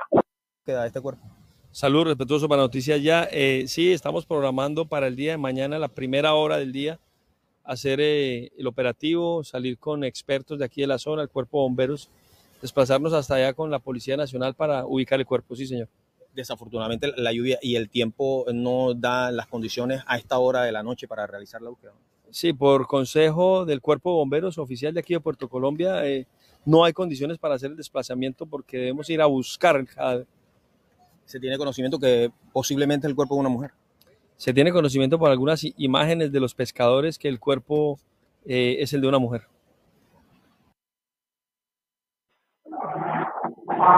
Ahí está la información que entregaba el mayor eh, James eh, el comandante encargado de la DEATA en el Departamento del Atlántico, y que eh, deben estar hacia las 7 de la mañana reunidos en la orilla de la playa, esperando también las autoridades del municipio de Tubará para eh, llegar hasta donde se presume está el cuerpo y de acuerdo a las informaciones de los pescadores. Eh, algunas voces que nos han llegado, y unos mensajes nos dicen que eh, familiares de una joven desaparecida en el municipio de Soledad también tienen la intención de llegar a Puerto Colombia para a esa hora dialogar con la policía, a ver si es posible yo llegar al sitio y verificar si se trata del cuerpo de una mujer desaparecida en soledad. Viste un blue jean eh, azul, un suéter en rojo y ya tiene por lo menos varios días de estar ahí eh, de acuerdo a los pescadores. Desde la orilla del Caribe, Exxon Forte Castillo, porque la noticia ya es confirmada. Ahora en el Centro Recreacional Solinilla, lánzate a la diversión. Ven y disfruta con familia y amigos del nuevo tobogán. Relájate en nuestras confortables cabañas mientras deleitas la mirada con su maravillosa vista y te das un chapuzón en la gran zona acuática. Centro Recreacional Solinilla. Ven te estamos esperando. Más información en nuestras redes sociales o en www.conbarranquilla.com. Con Barranquilla, creciendo juntos. Distribuidora Gómez le tiene todas las telas para su Rotonucha Independiente Santa Fe 1 por 0 se clasificó los final de la Copa Colombia. Mejor calidad a los mejores precios. También toda la ropa para damas, caballeros y niños, formal, informal y deportiva. Estamos en el centro de Barranquilla, calle 32, número 4146, teléfono 351-2674, celular 313-757-7363. Síganos en Instagram, distri-gómez y en Facebook como distribuidora Gómez. Los deportes en acción. Con Boris Eduardo Páez en Noticias Ya. En Noticias Ya. Bueno, Boris Junior avanza a cuartos de final, venció anoche 1 a 0 al Santa Fe, como vio el partido, y se suspendió el de la Unión Magdalena con el equipo América. Pero va ganando la Unión Magdalena. Así es. ¿Cuánto, Jorge? 2 a 1. Eh, Boris, buenos días. ¿Cómo amaneció Boris? Osvaldo, un saludo especial para usted, eh, Jenny, todos los oyentes a esta hora de la mañana aquí, eh, pendientes a la información deportiva en Noticias Ya. Efectivamente, Junior derrotó anoche al Independiente Santa Fe 1 por 0 y se clasificó a los cuartos de final de la Copa Colombia. El único tanto del juego lo consiguió el zaguero Dani Rosero mediante golpe de cabeza a la salida de un tiro de esquina. Realmente fue un partido de bajo nivel técnico, con el marco de una cancha lisa tras la fuerte lluvia caída en la ciudad de Bogotá. El arquero Sebastián Viera, con más de una actuación destacada, evitó el empate del cuadro cardenal. Precisamente escuchemos al capitán del cuadro Tiburón, escogido como figura del partido. Aquí está Sebastián Viera a esta hora de la mañana, aquí en Noticias Ya. Eh, contento por, por, el trabajo que, que, hizo el equipo, más que nada el segundo tiempo, que supimos eh, manejarlo mejor el segundo tiempo. Por lo general, cuando veníamos a la altura, los segundos tiempos sufrimos más. Hoy fue, fue al revés. El, equipo mostró carácter, personalidad. Y bueno, y yo soy uno más. Soy un líder más. En el, equipo hay varios líderes. Eh, lo que tenemos que hacer es cada uno demostrarlo dentro de la cancha, ayudándonos cuando el compañero no está tan bien y cuando lo necesitamos. Y, así seguir. Eh, para ganar cosas, para lograr cosas importantes eh, tenemos que andar todos bien, tenemos que ayudarnos entre todos, solamente uno con uno no alcanza, entonces bueno, contento de tener el grupo que tengo, el equipo que tengo, el cuerpo técnico que tengo y, los líderes que tengo al lado mío que, que nos ayudamos mutuamente. Sebastián Viera, figura indiscutible de Junior anoche en la victoria obtenida en la ciudad de Bogotá. A la fase de cuartos de final también avanzaron junto a Junior, Millonarios, Medellín, Nacional, Equidad y el Deportes Tolima. El próximo rival del cuadro rojiblanco será el Atlético Nacional que eliminó a Once Caldas. La serie comenzará en Barranquilla el día 13 de julio y terminará en Medellín el 27. Los horarios aún no han sido confirmados. Y como usted adelantaba, el partido entre Unión Magdalena y América iba ganando los 2-1 del equipo eh, bananero cuando se quedó sin fluido eléctrico el estadio Sierra Nevada. Luego se reanudará hoy a las 9 de la mañana y la ventaja la lleva el equipo bananero. Hoy también se jugará a las 8 de la noche el compromiso entre Fortaleza y el Deportivo Cali. La Vuelta a Colombia en bicicleta saldrá este año desde Barranquilla. Serán en total 10 etapas con final en la ciudad de Tunja, la capital de Boyacá. La competencia tendrá un poco más de 1.400 kilómetros. La caravana estará compuesta por 176 ciclistas y arrancará con una etapa de 123 kilómetros entre las ciudades de Barranquilla y Cartagena el 6 de junio. El sitio de los primeros pedalazos será el Malecón del Río, aquí en Barranquilla. La Vuelta a Colombia 2022 culminará en Tunja con una contrarreloj individual de 41.9 kilómetros, bastante extensa. Después de disputada la primera etapa, la vuelta ciclística arribará a Cincelejo y Montería, luego incursionará en los departamentos de Antioquia, Cundinamarca, Tolima y finalizará en el departamento de Boyacá. En una bueno, realmente una muy buena eh, noticia que la competencia ciclística más importante de nuestro país eh, hará tránsito por las principales capitales del Caribe colombiano. El árbitro francés Clement Turpin será designado o fue designado por el Comité de Árbitros de la UEFA para dirigir la final de la Liga de Campeones que enfrentará al Liverpool y al Real Madrid en París el día 28 de este mes de mayo. Torpón, de 39 años de edad, es árbitro internacional desde el 2010 y la de París será su primera final como árbitro principal en la Liga de Campeones. Antes había sido cuarto árbitro en la final del 2018, donde el Real Madrid se impuso al, Liverpool, precisamente en el Estadio Olímpico de Kiev.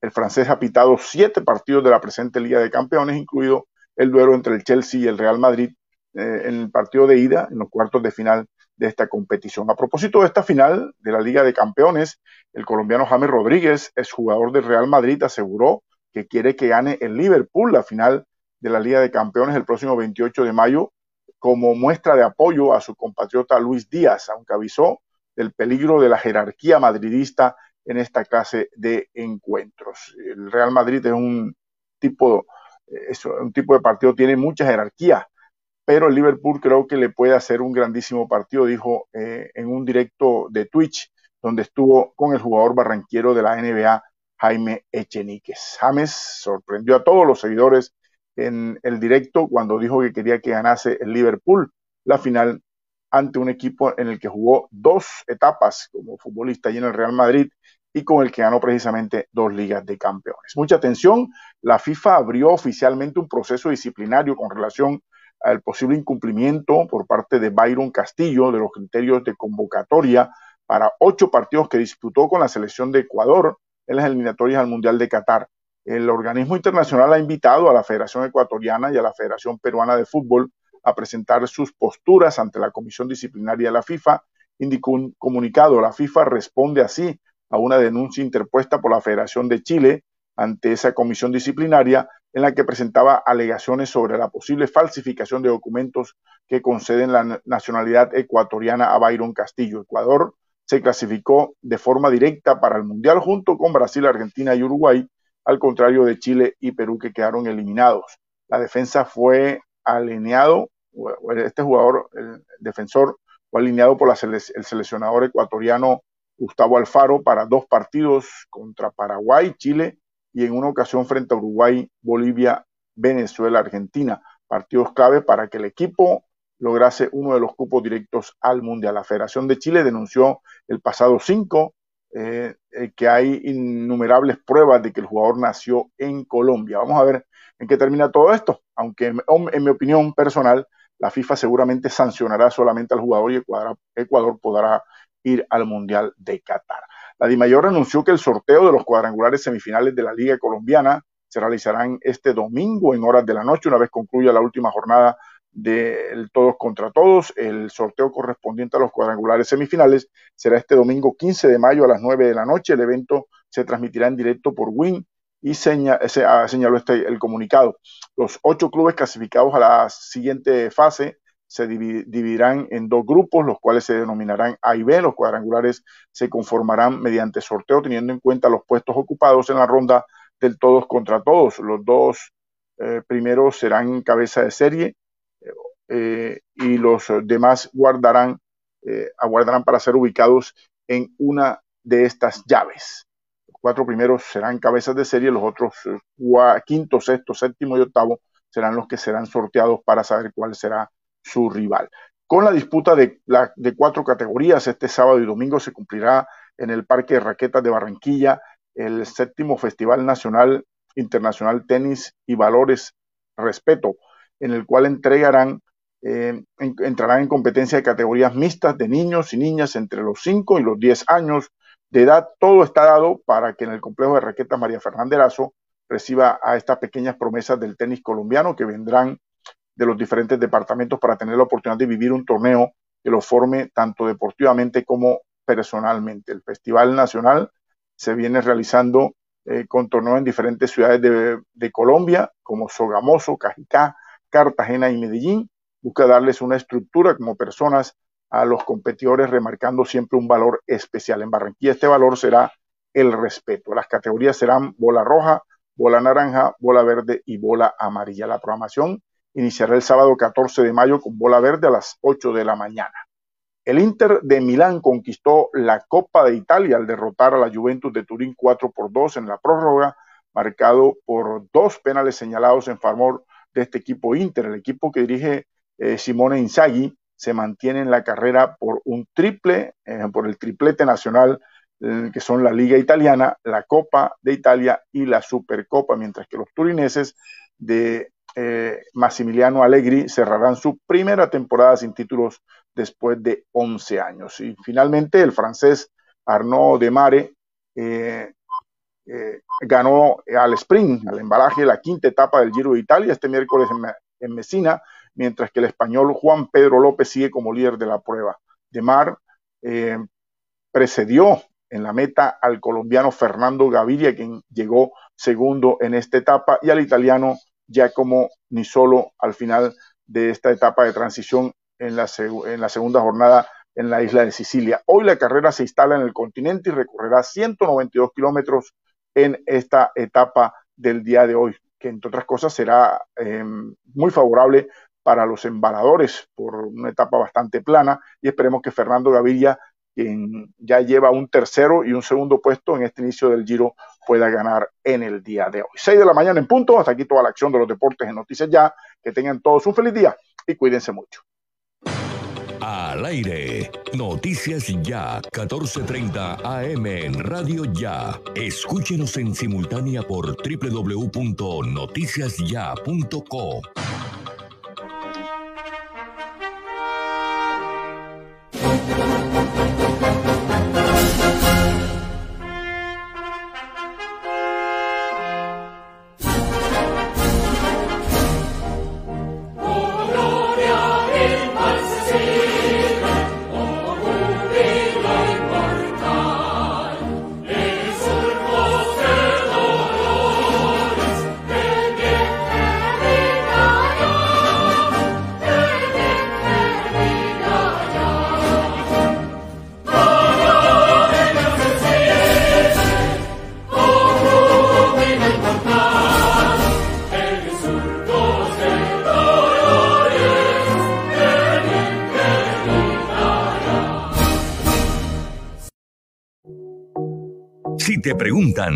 emisora escuchas, responde, yo hice el cambio y la mía es Radio Ya 1430 AM. 1430 AM.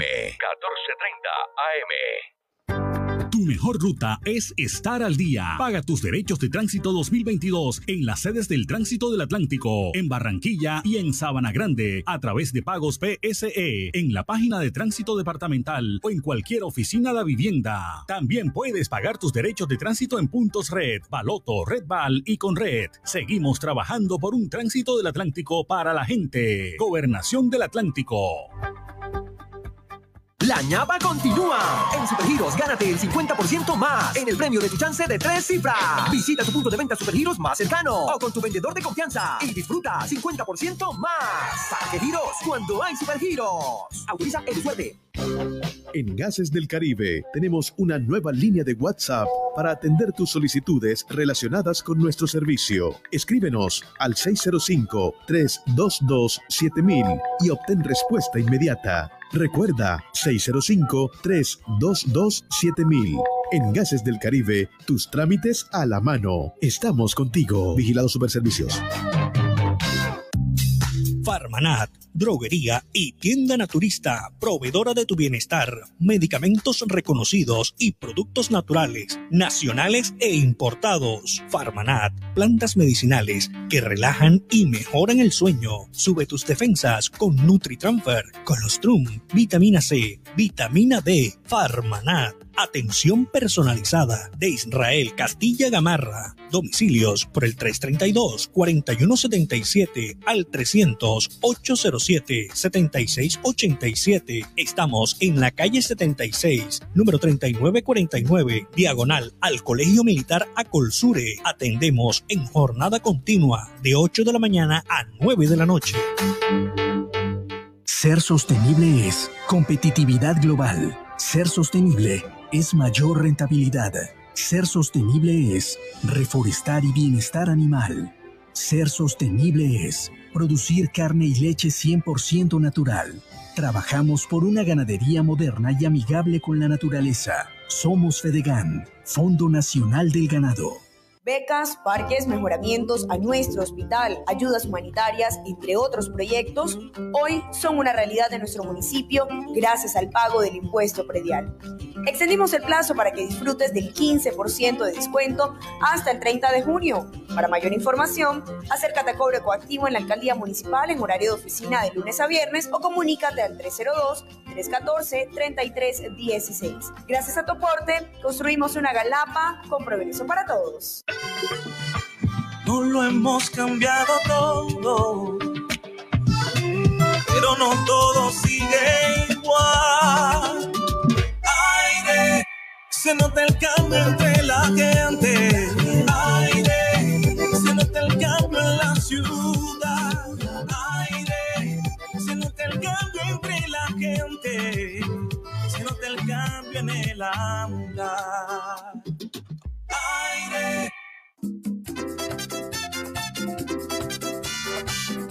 Sí paga, paga, así sí paga.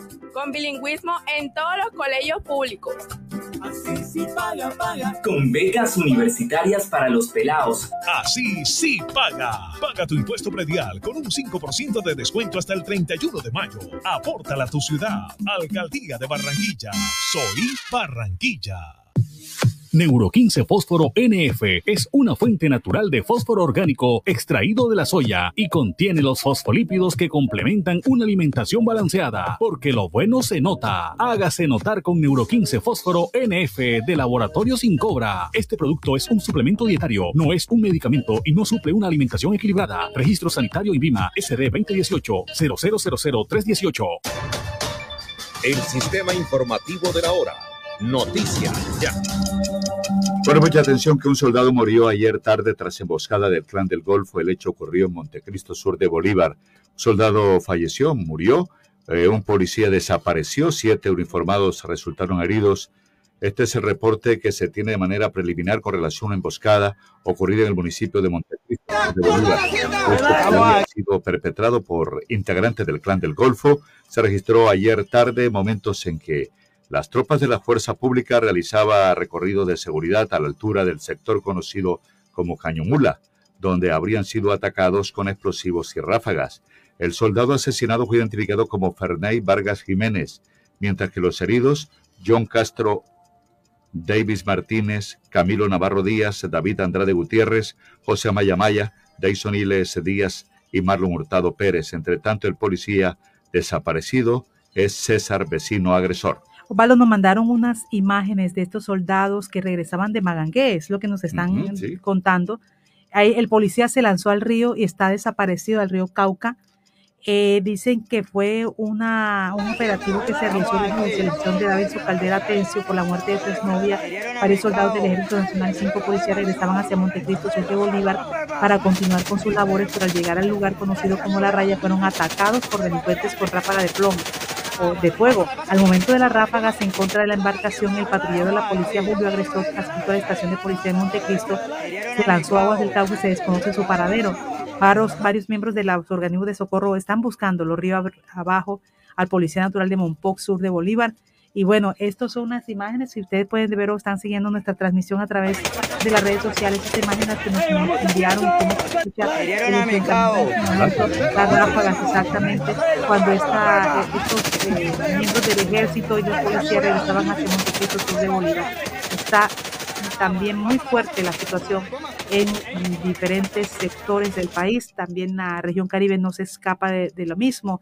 Y mire, le cuento también hablando de lo que se habla en este momento, de la preocupación que existe, fueron unos panfletos que empezaron a, circular en redes sociales amenazantes en el municipio de Ciénaga. La Policía Metropolitana de Santa Marta informa que después que realizaron un análisis de, de esos panfletos con los uniformados, se logra evidenciar que por su variable y contenido carece de veracidad.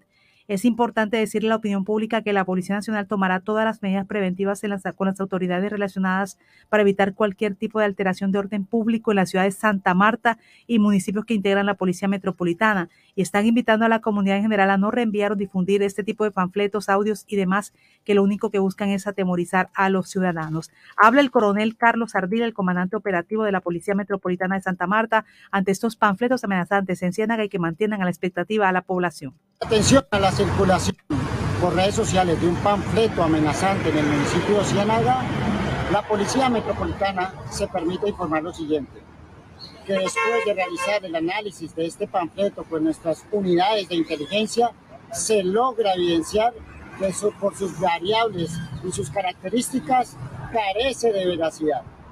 Es importante decirle a la opinión pública que la Policía Nacional tomará todas las medidas preventivas con las autoridades relacionadas para evitar cualquier tipo de alteración del orden público en la ciudad de Santa Marta y en los municipios que integran la Policía Metropolitana de Santa Marta.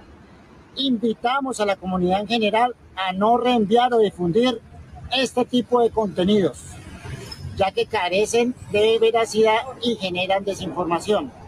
Asimismo, nuestro personal que se encuentra investigando para tomar las acciones en contra de todas estas informaciones que están generando sensación de inseguridad.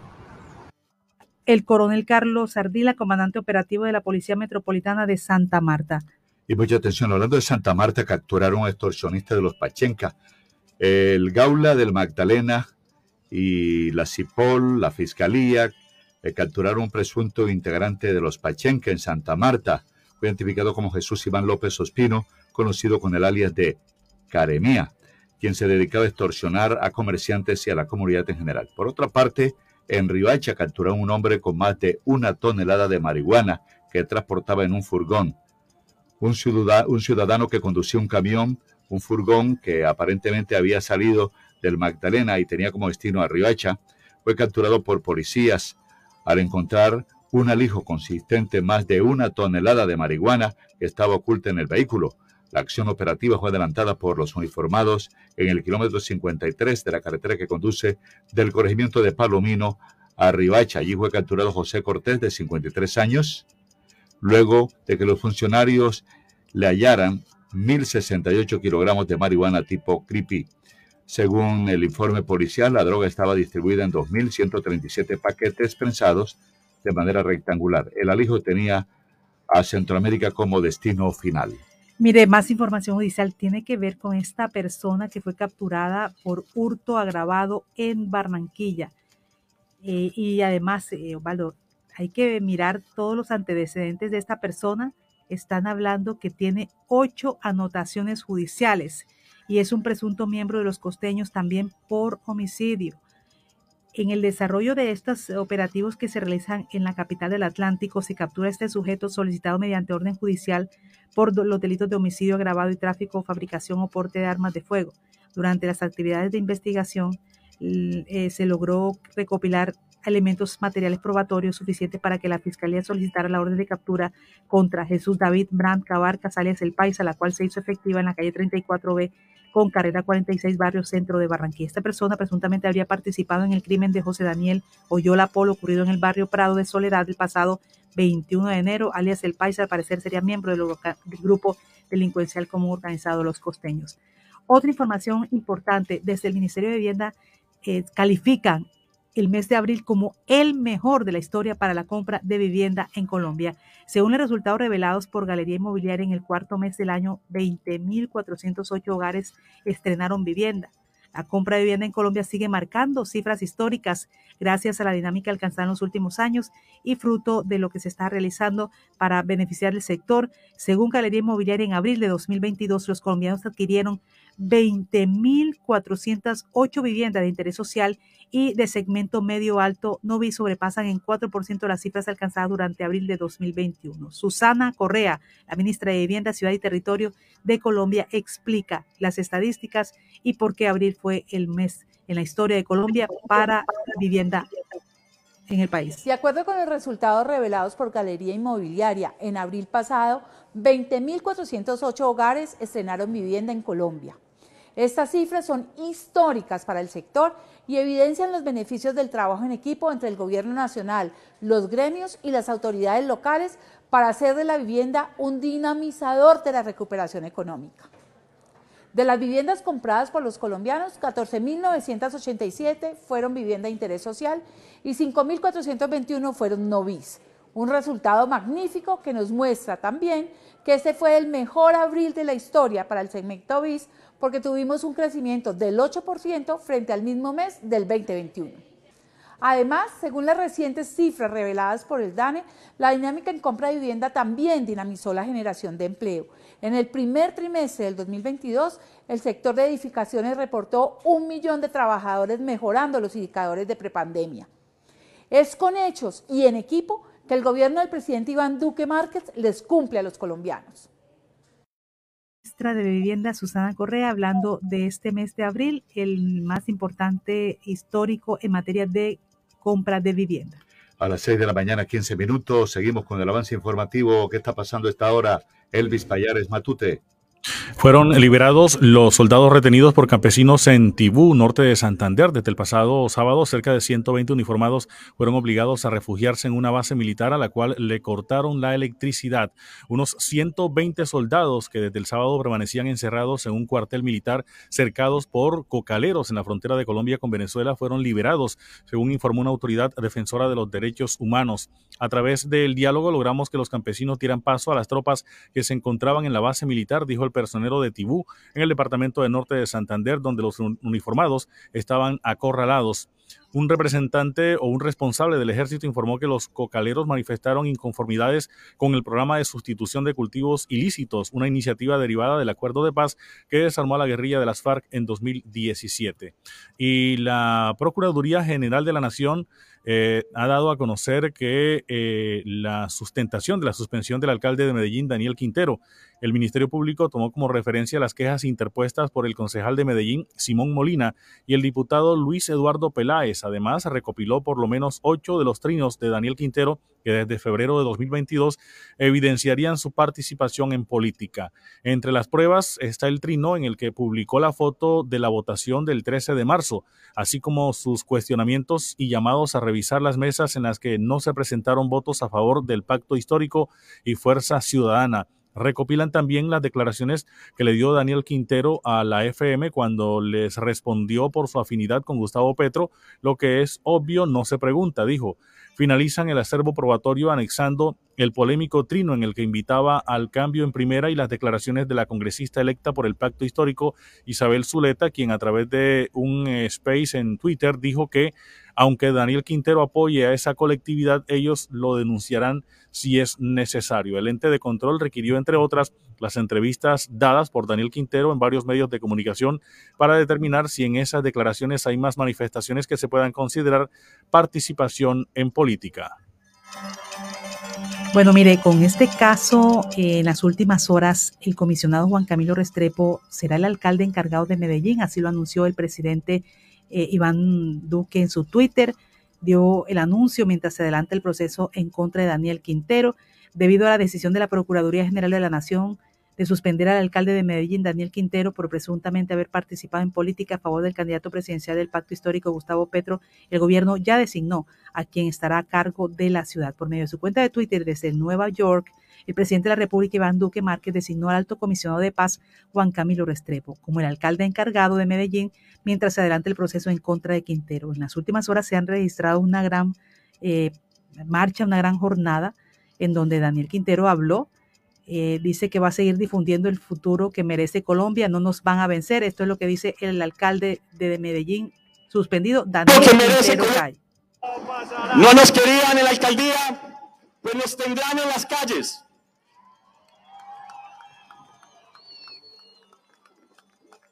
Defenderemos cuadra a cuadra el futuro que merece Colombia. Vamos a luchar por esa democracia que nos quieren arrebatar.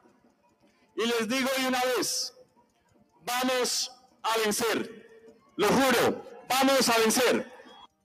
Ahí está Daniel Quintero hablando al respecto. La Procuradora General de la Nación también ha hablado eh, en la presentación que se hizo de la rendición de cuentas, dice, somos respetuosos de las decisiones judiciales y acataremos en cuanto a lo que tiene que ver con lo de la Corte Constitucional, pero también se refirió en esa rendición de cuentas que no, permitemos, no permitiremos que vinculen a la Procuraduría en polarizaciones. Tomamos determinaciones respetando el debido proceso y las garantías para todos los sujetos procesales, así dice la procuradora Margarita Cabello. Pero también la procuradora ha dicho que mantendremos el perfil de la conciliación y la reconciliación, pero con mano dura para tomar decisiones cuando así se requiera, dice la procuradora. Y también dice que hay algunas personas que no entienden todavía la función de la Procuraduría. Entonces eso fue en la rendición de cuentas que presentó la Procuradora General Margarita Cabello en esta presentación que se hace de su rendición de cuentas. Este fue el sistema informativo de la hora en Radio Ya. Noticias Ya. Un oyente de Soledad nos llama, Jenny, o nos escribe mejor en el WhatsApp 318-632-4523. Cuando usted leía la noticia del soldado que murió en la emboscada del clan del Golfo en el sur de Bolívar, en Montecristo, él pregunta, usted dijo que eh, se dirigieron río arriba. ¿Qué, ¿Qué significa eso? Entonces, río arriba, ¿qué quiere decir? Pregunta el oyente de Soledad. Quiere decir en la dirección opuesta a la que corre el río. Río arriba. Y río abajo es ir a favor de la corriente, a la misma dirección en la que corre el río. Cuando los políticos decimos aquí que se ahogaron, van río arriba o río abajo. Río abajo, correcto. A la dirección de Bocas de Ceniza y río arriba. Hacia Soledad, hacia Calamar, van para el banco, van para Magangué, para Barranca. Río arriba es en contra de la corriente y río abajo es a favor de la corriente. Yo, a mí no se me olvidó nunca esto cuando hacíamos, no sé si ustedes recuerdan, ejercicios de, de física eh, una embarcación va río abajo a tal velocidad y río arriba, y, era ejercicio de física. Son las 6 de la mañana, 21 minutos, 6, 21 minutos en Noticias Ya. El estado del tiempo. ¿Cómo amanecen Barranquilla y el Caribe? Está mejorando el clima. Mire, decíamos que iba a llover más temprano. Hay niebla todavía, 24 grados. Se mantiene la temperatura esta hora en Barranquilla pero ya no va a llover a las 12, sino a la 1, 30% de probabilidades de lluvia, no 50, pero 50 a las 2 de la tarde, 50 a las 3 de la tarde, después baja a 30% a las 4, pero después, en la tarde, noche, por lo menos el pronóstico de esta hora, esto cambia, ¿no? No hay lluvias para esta tarde, noche, mejor dicho, lloverá hasta las 4 o 5 de la tarde y comenzará a llover a la 1, pero con probabilidades del 30%. Mayor probabilidad de 2 a 3 de la tarde, 50%. ¿Qué más les contamos? Cero el índice V, cada tarde a las 6 y 13. No sopla brisa, igual que esta mañana, ahora sopla del sur al norte. 3 kilómetros, 1 milímetro de precipitación en las últimas 24 horas, 2 milímetros dentro de 24 horas, 24 grados de la sensación térmica, es decir, la misma temperatura esta hora, 97% es la humedad, la visibilidad se reduce a 5 kilómetros, esta mañana está en 10 en el aeropuerto Cortizos y la presión es la misma, 1009 la presión atmosférica. Clima para Barranquilla esta hora. Así se mueve nuestro río Magdalena. Noticias ya. Así se mueve el río. Con una inversión de 1.5 billones de pesos, la APP del río Magdalena garantizará la navegabilidad de la arteria fluvial con obras hidráulicas en 686 kilómetros. Cor Magdalena, ANI, el Ministerio de Transporte recibieron acompañamiento para la estructuración técnica y financiera del proyecto del Banco Interamericano de Desarrollo, del Instituto Alexander von Humboldt y de la Universidad del Norte. Con el proyecto se benefician 6.6 millones de habitantes de 69 municipios y se generarán 16 mil empleos. El director de Cor Magdalena, Pedro Pablo Jurado, habla al respecto. Hacer realidad el sueño por la navegabilidad del río Magdalena ha sido la prioridad de este gobierno y lo que hemos construido entre todos. Lo hemos construido con absoluto rigor técnico y responsabilidad medioambiental y social, con inclusión social que permite llevar desarrollo a más de 6 millones de habitantes a lo largo de más de 650 kilómetros de ribera en el río han sido la prioridad. Gracias a todas las agencias que han participado en esta increíble construcción, al Instituto Alexander von Humboldt, a las asociaciones de pescadores, a las asociaciones cívicas, a la Universidad del Norte, al Banco Interamericano de Desarrollo, a la Agencia Nacional de Infraestructura, por Magdalena y a todo este gran equipo, liderado por la señora ministra, que ha puesto hoy en marcha para el país un claro escenario de desarrollo y de crecimiento económico. Lo haremos mediante la navegabilidad permanente durante los 365 días del año de esos 650 kilómetros de hidrovía, permitiendo la permanente conexión de todas las operaciones marítimas internacionales que ingresan por la ciudad de Barranquilla y que hacen interconexión multimodal al sistema ferroviario en el departamento del Cesar y que pueden seguir también en términos de navegación hasta el distrito de Barranca Bermeja. Transformar este país y hacerlo de una manera incluyente y con responsabilidad social y medioambiental es el legado de este gobierno haciendo realidad la navegabilidad en el río Magdalena. Así se mueve nuestro río Magdalena. Noticias ya.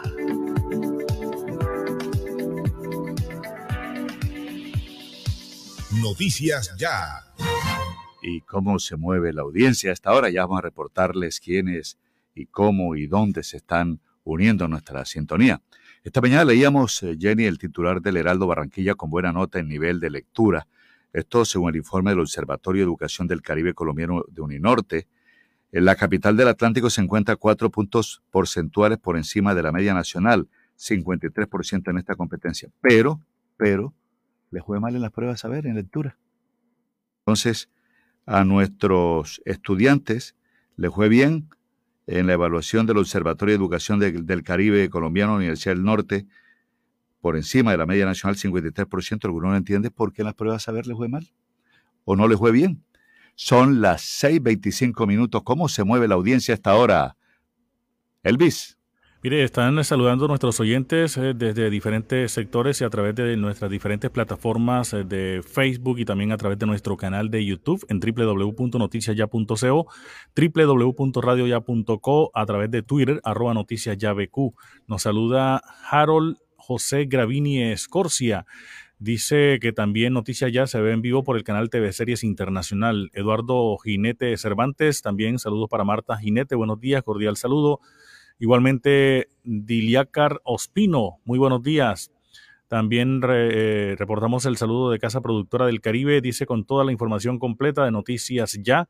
Nevis Pérez Morales también se suma a la sintonía, lo mismo que Genio Narváez. Buenos días, Jenny y Osvaldo, para todo su equipo. Eh, saludos para Juan Ávila Verdugo. Bendiciones, Mayo Diago Padilla también, Katy Blum Pupo nos reporta sintonía, Cecilia Martínez también la estamos saludando, lo mismo que Marta Luz Monsalve, Manuel Julián Rolón Torres, que Dios los bendiga, Javier Fernández Palis también nos saluda Luis González, buen día mi gente, la pastora Marta Escobar Guete, igualmente Dama Dorada, Omaira Arteta Torres, eh, buen día, bendecido día para todos ustedes. Romualdo Olmos Rojas también nos saluda lo mismo que Rafael García Barreto, Adalberto Dulfot Prado, Félix Daniel Moreno Zúñiga, María de Lourdes Tatis, Nubia Pinilla. Saludamos también a esta hora a, eh, nos saluda Roberto Hernández Zampayo, Manuel Julián Rolón Torres y muchos oyentes más que siguen sumándose a la sintonía de Noticias Ya. Noticias Ya. La Alcaldía de Soledad concede a los contribuyentes el 5% de descuento en el pago del impuesto predial vigencia 2022 si cancelan antes el próximo 31 de mayo. Descarga tu factura en la página web www.impuestosoledad-atlántico.gov.co o reclámala en las oficinas ubicadas en la calle 41, número 1727, Barrio La Ilusión. Tus impuestos se convierten en obras para Soledad. Gran Pacto Social.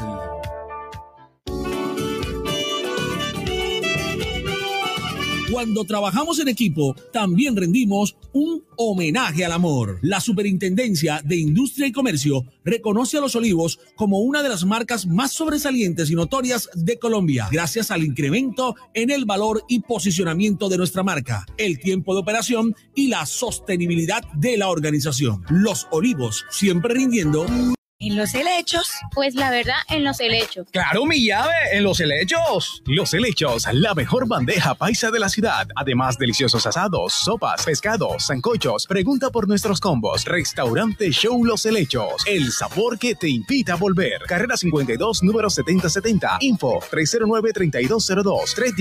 317-437-4189. Síguenos en Instagram como Restaurante Los Helechos. Porque además de darnos vida, hacen de ella una experiencia llena de amor, entrega, dulzura y comprensión incondicional. En el mes de las madres, GESELCA resalta la labor de esas mujeres que transforman su energía en bienestar para sus familias. GESELCA, siempre contigo.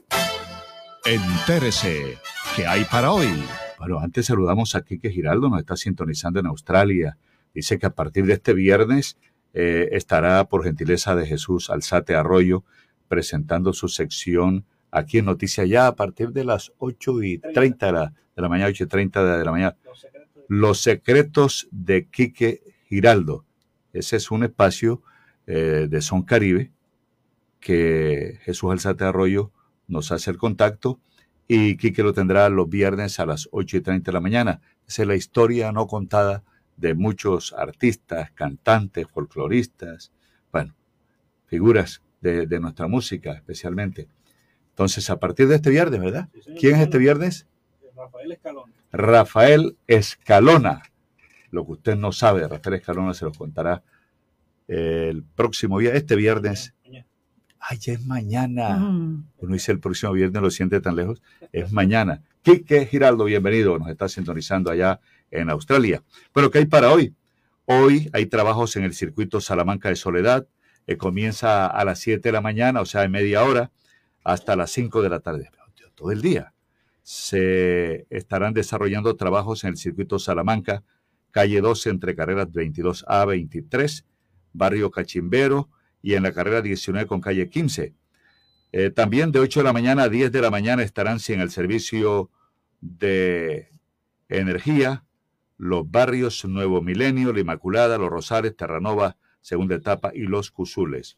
Aire también anuncia ejecución de las obras de modernización en la subestación La Unión. Se interrumpirá el suministro de energía. Hoy, la empresa Aire va a, realizar labores de mantenimiento y de energización de un nuevo transformador y equipo auxiliar en la subestación La Unión entre 5 de la mañana y 6 de la tarde, o sea, ya entró el racionamiento de 5 de la mañana a 6 de la tarde con el fin de avanzar en el proceso de modernización.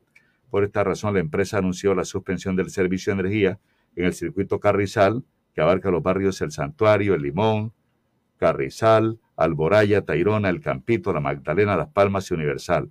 También incluye el circuito Boyacá Sur, en el que está, están barrios como Las Nieves, La Unión, Rebolo, y el circuito 6, que da cobertura a Santa Elena, Simón Bolívar, calle 30 entre carreras 2 a 4B, Soledad, barrios El Tucán, Santa Lucía, Los Arrayanes, Hipódromo y Las Marinas. Entonces, ahí están los circuitos afectados hoy jueves en Soledad, en el sector de Salamanca y también trabajos en la subestación La Unión de Barranquilla. Son las 6.32 minutos. Bueno, Baldo, para hoy hay una expectativa ante este anuncio del que hablan sobre el agujero negro en la Vía Láctea al equipo de investigadores del Telescopio Horizonte de Sucesos, el mismo que hizo la primera foto de un agujero negro, dará a conocer hoy los resultados, dicen ellos, revolucionarios sobre el agujero negro del centro de la galaxia, la Vía Láctea. El anuncio de los investigadores eh, que quieren hacer en el día de hoy va a ser replicado en múltiples ruedas de prensa eh, de manera simultánea, una convocada por el Observatorio Europeo Austral en su sede de Cardigan, cerca de Múnich, en Alemania. Desde hace días la expectativa se comparte en las redes sociales. Diversos centros de investigación el pasado 28 de abril ya se hicieron eco en sus cuentas de Twitter de estas convocatorias previstas para hoy. El telescopio Horizonte de Sucesos revelará revolucionarios hallazgos sobre la vida láctea el 12 de mayo a través de múltiples ruedas de prensa. Así lo indica en el Twitter el Observatorio Europeo Austral. En su mensaje publicado eh, ayer dijo, ¿estás listo para más sorpresas? Mira nuestra conferencia de prensa, síguenos de las 15 horas. El, el español Consejo Superior de Investigaciones Científicas precisó también a finales de abril en esta misma red social que ha descubierto información sin precedentes sobre Sagitario A, que es el agujero negro supermasivo en el centro de nuestra galaxia, con expectativa entonces ver lo que ocurre en nuestro cielo. Mucha atención también. Eh, información internacional, un avión con 113 pasajeros se incendió en China. Afortunadamente, ninguna persona murió tras este incidente y al menos 40 pasajeros con heridas leves son atendidos en centros médicos. Este, esta situación se registró en el día de hoy. Un avión de Tibet Airlines se incendió en el aeropuerto chino de Chongqing tras salirse la pista, indicó la aerolínea señalando que los pasajeros y la tripulación fueron evacuados de forma segura. Bueno, Jenny, usted habla del agujero negro, ya estamos aquí investigando, nos preguntó un oyente enseguida, ¿qué es eso del agujero negro? Dice que es un cuerpo del espacio de masa grande, eh, poco volumen, que absorbe, que absorbe cualquier materia o energía situada en su campo de acción, incluida la luz, lo cual impide que pueda ser observado. Entonces, cuerpo del espacio de masa grande, poco volumen, que absorbe todo, materia, energía que esté en su cuerpo o en su campo o su radio de acción y absorbe incluye, incluido también la luz, absorbe hasta la luz, lo cual impide que pueda ser observado. El agujero negro. Bueno, y hoy es noticia también esta legalización del suicidio médico asistido en Colombia, lo que legalizó la Corte Constitucional y le dio vía libre al suicidio médicamente asistido como procedimiento permitido para tener una muerte digna en Colombia, según lo que dice la Corte. Lo que se ha dicho de la diferencia es que a diferencia de la eutanasia, donde un profesional de la medicina es quien causa la muerte de la persona por medio del suicidio médicamente asistido, el profesional de la medicina presta una ayuda o asistencia para que la persona sea quien cause su muerte. Tanto la eutanasia como el suicidio médicamente asistido tienen el mismo fin, causar la muerte de una persona que cumple con requisitos legales. La diferencia es el rol del médico y quien termina causando la muerte es lo que se está hablando sobre esta decisión que responde a una demanda presentada desde el primero de septiembre del año pasado por Lucas Correa y Camila Jaramillo en contra del inciso segundo del artículo 107 del Código Penal que penaliza la inducción al suicidio y que da una pena de entre 16 y 36 meses de cárcel a quien induzca o apoye a una persona a suicidarse con la intención de poner fin a intensos sufrimientos provenientes de lesión corporal grave o incurables. Noticia hoy que va a seguir siendo replicada y analizada. El dólar ya superó los 4 mil pesos, ustedes saben, desde la semana pasada está en 4 mil 80. Eh, amaga con llegar a 4 mil 100 amaga, como dice el tema de Johnny Ventura, amagar y no dar. Amaga y no da. Está en 4.080 con 32. Ayer incluso el dólar frenó esa escalada alcista y bajó 6 pesitos con 42 centavos frente a la tasa representativa del mercado. El precio del dólar cerró con un promedio de 4.080 pesos con 29 centavos, lo que representa una leve caída de 6 pesos 42 centavos frente a a la tasa representativa del mercado anterior.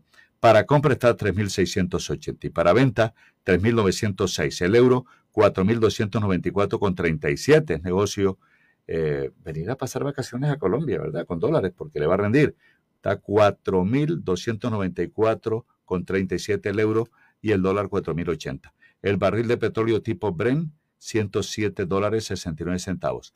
La libra de café en la bolsa de Nueva York 2 dólares 20 centavos. ¿Qué más tienen para hoy? Mire, para mañana, para hoy y para mañana se siguen desarrollando en la Puerta de Oro Centro de Eventos del Caribe el quinto encuentro y Feria Renovables y Recursos Distribuidos LATAM, abriendo caminos a la sostenibilidad que se realizó. En la primera parte estuvo el ministro de Energía, Diego Mesa, ministro de Minas y Energía en Colombia, vino aquí a Barranquilla, donde se está realizando este evento. Hoy continúa. También otro llamado para nuestros oyentes. Ya están listos los jurados que van a estar en este proceso electoral. Ustedes pueden eh, ya darse cuenta que si son eh, jurados de votación, ya está en la registraduría nacional. Lo que se ha dicho es que se le ha dado prioridad a los representantes de los miembros de los partidos Recuerde que la vez pasada se registraron también muchas quejas al respecto, pues lo que ha dicho la registraduría es que ya está listo la forma en que usted puede saber a través de, la red de la registraduría si usted es jurado de votación. En, entonces, a través también de nuestras redes vamos a estar eh, colocando esta noticia para que ustedes puedan a través de ellas también hacer un enlace y poder saber si son jurados de votación en este proceso electoral. La que está bien, muy bien es la DIAN. ¿ah? ¿Sabe cuánto logró recaudar la DIAN? 74.53 billones de pesos. A la DIAN no se le escapa a nadie, ¿vio? Nadie. Todo está, todo está fríamente calculado. Todo está, conectado y se hacen, eh, se hacen enlaces entre las diferentes entidades para saber qué posee usted, qué tiene ¿Qué movimiento usted, hace? qué movimiento, dónde compra. ¿Y dónde compra a domicilio? Usted no cree que cuando le dicen y que dígame cuál es su número de cédula, usted crea que, que no, porque darle puntos o para beneficiarlo, todo está fríamente concentrado, registrado para y se hacen cruce de, de la base de datos. Le colaboran a la DIAN. Pues bien, el periodo de enero a abril, apenas enero a abril, o yo, arrancando el año, la Dirección de Impuestos Nacional DIAN recaudó 74,53 billones de pesos, lo que significó un cumplimiento de la meta. Vea cómo cumplió la meta. 114,6%, o sea, se pasó de la meta. Bueno, Elvis, ¿cómo están sus recaudos? 6:40 minutos. ¿Qué me decía? Sí, para hoy también la sexta etapa del Giro de Italia 2022 que va de Palmi a Escalia, 192 kilómetros. Ya partió la sexta etapa y hoy será bastante vistoso, mi estimado Baldo y oyentes. Va a bordear todo el mar, ¿oyó? Oh, para chévere, los, que la- los amantes del ciclismo pueden verse la etapa de hoy, que es muy bonito el paisaje de hoy. Vean, Natalia Ruiz, que es colega nuestra ya en Televista, va a representar a Barranquilla en el reinado nacional del bambuco, en la capital huilense. Eh, la joven comunicadora social de 22 años, es presentadora de Televista, espera traer la corona a la ciudad. El certamen será el 30 de junio al 3 de julio en Neiva. Yo pregunto, pregunto, ¿cuántas coronas se ha traído Atlántico y Barranquilla de reinado nacional del bambuco? ¿Quién sabe? ¿Quién sabe? ¿Ustedes saben? ¿Jenny? ¿Cuántas coronas se ha traído No, Atlántico? Ni idea. Bueno, muchas, muchas. Muchas, muchas, muchas. Esperemos. Seis coronas, Oh, igual siempre. que Valle. ¿Y sabe quién es el que más se ha traído la corona? Huila. Ocho coronas. Atlántico es el segundo departamento con más coronas. ¿Usted sabe quién fue la primera mujer atlanticense que se trajo la corona del Reinado Nacional del Bambuco para Barranquilla y el Atlántico? Carlos Ojo sabe. No sé si Jenny sabe. Elvis creo que no sabe. Lucia Buchaibe. Lucia Buchaibe, la dueña del Hotel Majestic.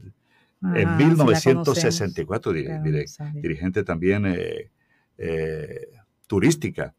Y la segunda corona fue en 1968, cuatro años después, Beatriz eh, Fajardo.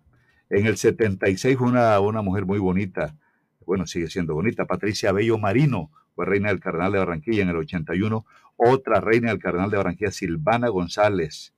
En el 1993, Liliana Merlano. En el 2003 ganó Marta Acevedo. Esa fue la última corona, ¿oyó? En el 2003, hace rato. Y ahora va Natalia Ruiz Blel, que representará Atlántico en el Reinado Nacional del Bambuco en Neiva. Tenemos a Elvis con más de la agenda. ¿Usted tiene más? Elvis. Sí, mire, eh, precisar un poco el tema de eh, la registraduría y los datos que ha entregado para los jurados. Son 690.367 ciudadanos que prestarán su servicio como jurados de votación para las elecciones presidenciales 2022.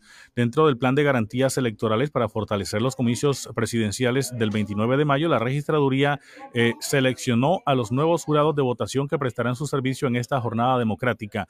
Mediante sorteo fueron seleccionados 690.367 jurados de votación que fueron postulados por las agrupaciones políticas, empresas del sector privado, entidades eh, públicas, estudiantes de universidades y docentes quienes prestarán su servicio en las elecciones presidenciales y garantizarán el normal desarrollo de los comicios en las mesas de votación del próximo 29 de mayo. Pueden ingresar a la página elecciones eleccioncolombia.registraduría.gov.co.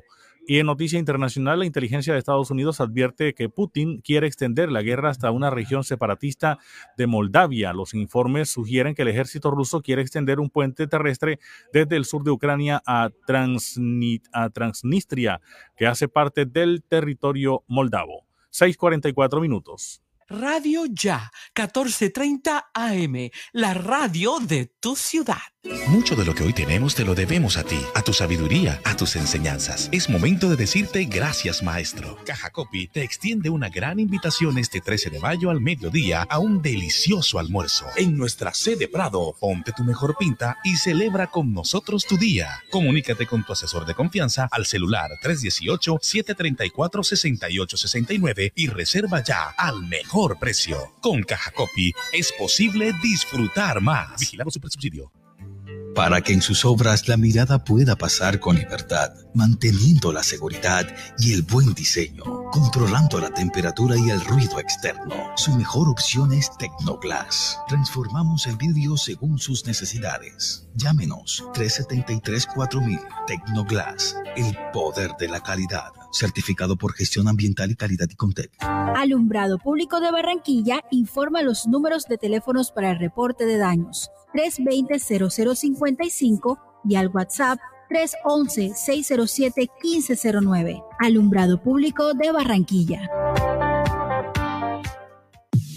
Neuro 15 Fósforo NF es una fuente natural de fósforo orgánico extraído de la soya y contiene los fosfolípidos que complementan una alimentación balanceada, porque lo bueno se nota. Hágase notar con Neuro 15 Fósforo NF de Laboratorio Sin Cobra. Este producto es un suplemento dietario, no es un medicamento y no suple una alimentación equilibrada. Registro sanitario INVIMA SD 2018 0000318. Un país avanza cuando se desarrolla kilómetro a kilómetro con energía. Cada vez que un nuevo proyecto es puesto en servicio, cada vez que una infraestructura llega a su punto de destino, cada vez que Transelca avanza de un punto a otro, lo hacemos todos. Transelca, filial del grupo empresarial ISA, más de una década contribuyendo al desarrollo del Caribe. Energía Solar, la compañía que produce las ventanas reconocidas por su calidad a nivel nacional e internacional, ofrece Ecomax, una línea de ventanas con máxima seguridad por su vidrio templado, máximo desempeño por su resistencia al viento y al agua, máximo aislamiento por su sellamiento acústico, máxima durabilidad por su garantía en sus componentes. Asúmese por la ventana que es. Ecomax, by Energía Solar. Mayores informes, energiasolarsa.com. Energía Solar, el poder de la calidad porque además de darnos vida, hacen de ella una experiencia llena de amor, entrega, dulzura y comprensión incondicional. En el mes de las madres, GESELCA resalta la labor de esas mujeres que transforman su energía en bienestar para sus familias. GESELCA, siempre contigo. El sistema informativo de la hora. Noticias ya. Le hacemos seguimiento a la muerte, usted recuerda, de una bebé de tres meses que habría sido abusada por su padrastro, también menor de edad de 17 años. Recuerdo que aquí habló eh, el doctor Benjamín Collante, el director de, del Bienestar Familiar, y señalaba, señalaba que es un menor de edad también y que, como tanto, debía eh, la justicia tener un tratamiento diferente, ¿verdad? Diferente. Pues bien, eh, parece ser que las pruebas indican lo contrario, que no fue violada, pero sí murió la niña.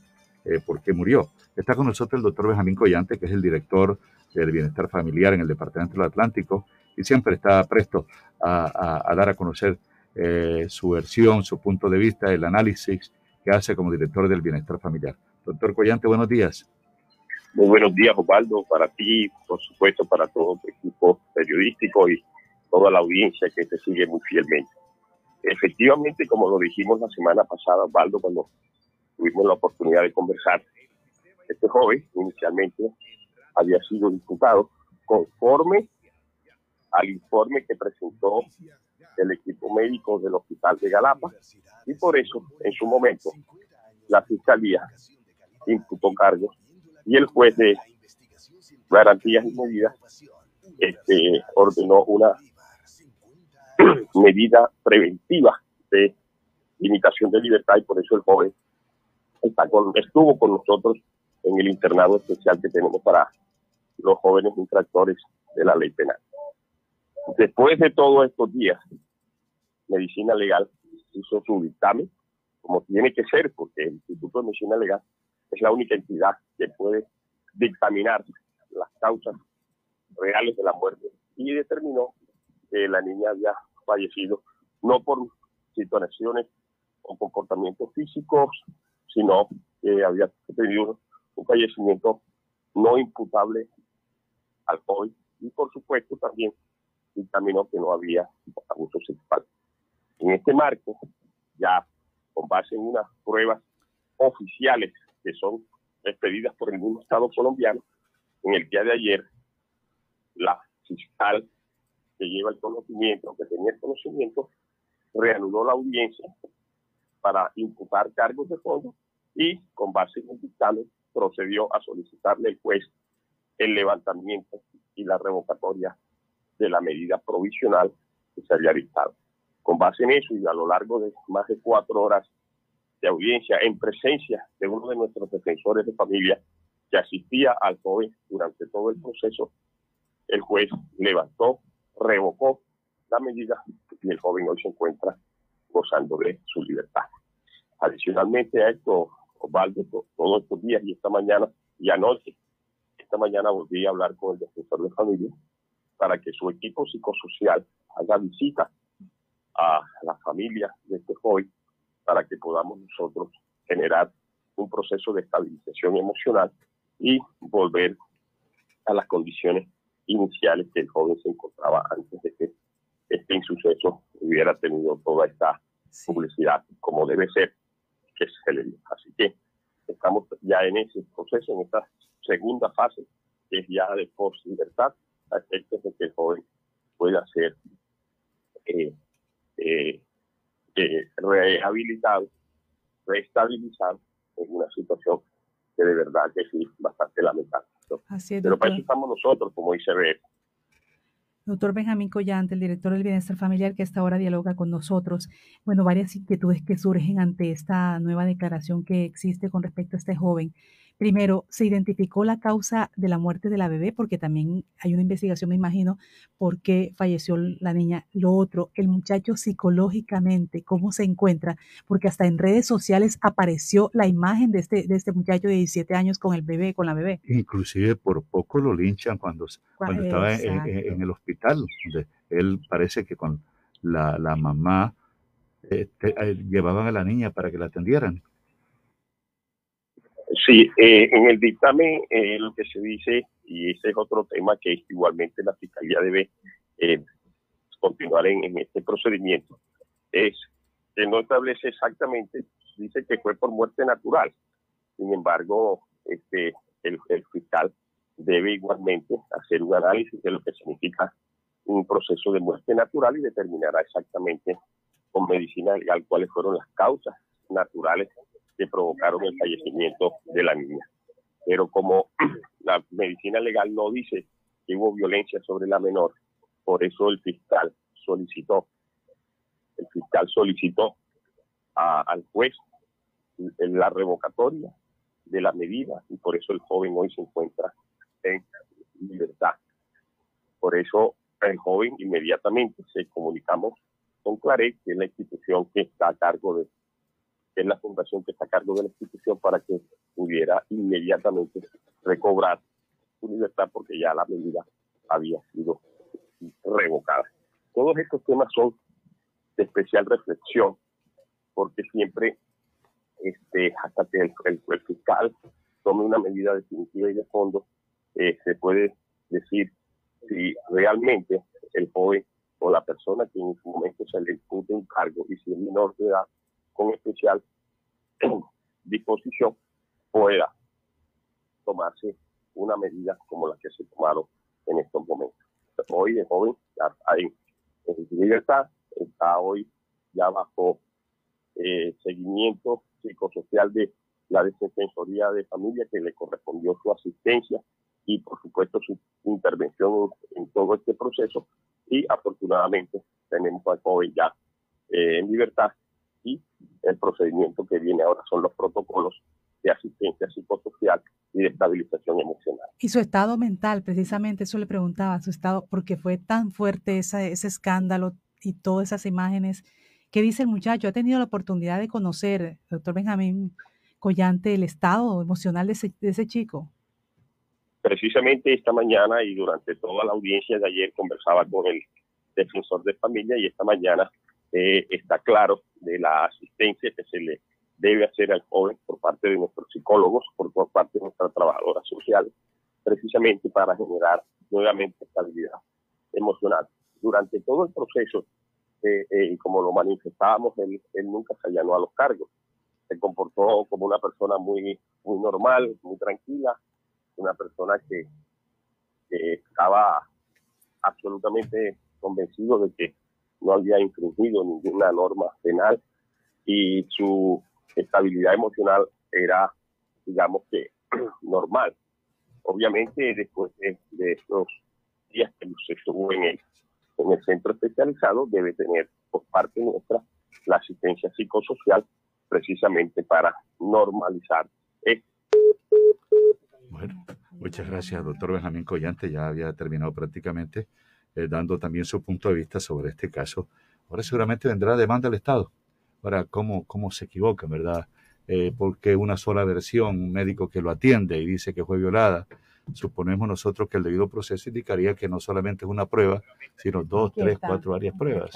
¿verdad? Entonces, adelante. Siga, doctor Benjamín Collante. Este proceso que duró nueve días, el joven debe ser asistido por parte de nuestras psicólogas, precisamente para volver a estabilizarlo emocionalmente, independientemente de que allá en el internado tenía una medida muy especial de protección y de vigilancia, precisamente para evitar cualquier tipo de conflicto. Así que esta es la etapa que corresponde ahora al Instituto Colombiano de Bienestar Familiar en el proceso ya de su estabilización emocional. Bueno, doctor Benjamín Collante, usted ha sido muy amable, como siempre, con nuestros oyentes de Noticias Ya. Muy amable, que tenga buen día. Con todo gusto, Valdo, bendiciones para todos. Amén. Faltan cuatro minutos para las siete, pasó el avance de la hora.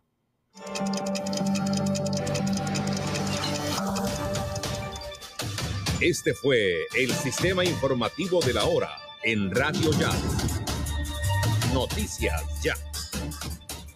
Universidad Simón Bolívar, 50 años brindando educación de calidad y promoviendo la cultura, la investigación científica y la innovación. Universidad Simón Bolívar, 50 años impulsando el desarrollo del país. Institución acreditada en alta calidad, vigilada Min Educación. Simón Bolívar, tu universidad. Hasta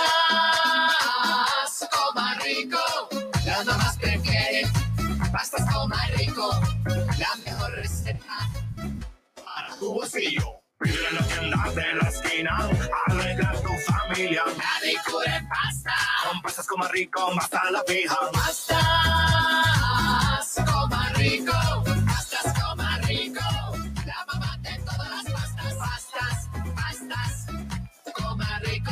Ahora en el Centro Recreacional Solinilla, lánzate a la diversión. Ven y disfruta con familia y amigos del nuevo tobogán. Relájate en nuestras confortables cabañas mientras deleitas la mirada con su maravillosa vista y te das un chapuzón en la gran zona acuática. Centro Recreacional Solinilla. Ven.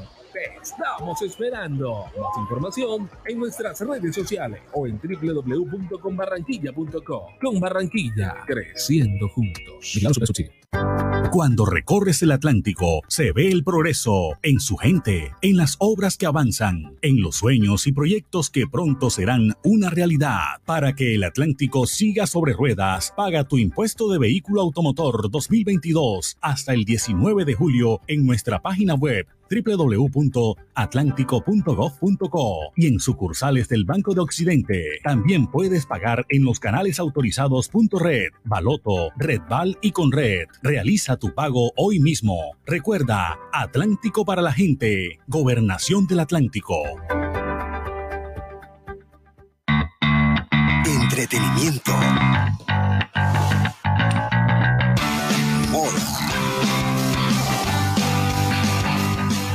Sabores.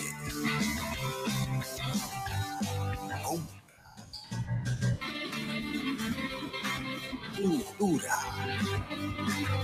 Buenavista es el centro comercial de los barranquilleros. En Buenavista siempre hay un motivo. En Clínica Porto Azul A1, desde la Unidad Integral Cardiovascular, te brindamos una experiencia segura para el cuidado de tu corazón, en donde encontrarás los especialistas más reconocidos de la región, un diagnóstico y tratamiento oportuno, una atención integral en un solo lugar y tecnología de última generación. Pregunta por todos nuestros servicios y agenda tu cita vía telefónica 605-385-5500 o vía WhatsApp al 321-859-2178. Corazón a una, experiencia segura. Buenas noticias. Buenas noticias. Buenas noticias, buenas noticias. Bien, regresa. Eh, Usted recuerda mucho que los pueblos eh, Todavía, ¿no? todavía lo hacen.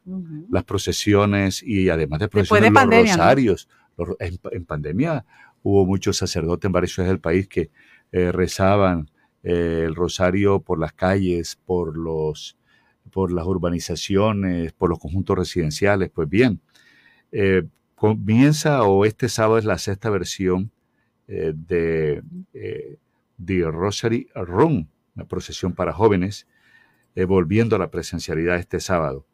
Está con nosotros, hemos invitado al padre Andrés Felipe González, al seminarista Andrés Felipe Carranza, para que nos hable sobre este suceso tan importante, lleno de espiritualidad y, y que alimentan el alma, que es lo más importante. El padre Andrés Felipe González, buenos días, gracias por acompañarnos en esta mañana. Muy buenos días, Dios los bendiga, qué alegría encontrarnos, saludarnos con esta bella familia de Radio Ya, que como siempre abre las puertas de su emisora, de su dial, de su corazón, para dar estas buenas noticias, como bien se llama la sección. Y es la buena noticia de encontrarnos con Dios a través del rezo del Santo Rosario con una multitud de jóvenes. Hace dos años, que fue la última eh, presencial, digamos, la cuarta versión, fueron más de 1.500 jóvenes los que participaron de este Santo Rosario.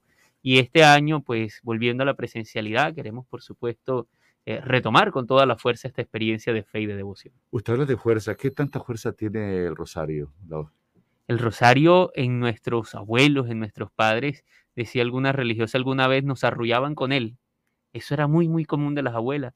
Pero hoy en día también los jóvenes han venido descubriendo la riqueza de esta experiencia de fe, de esta experiencia de encuentro con el Señor. Yo siempre digo que el rosario es mirar la vida de Jesús a través de los ojos de la Santísima Virgen María. Y la madre tiene una, una mirada especial para sus hijos. La mamá ve cosas que nadie más ve, solamente ella.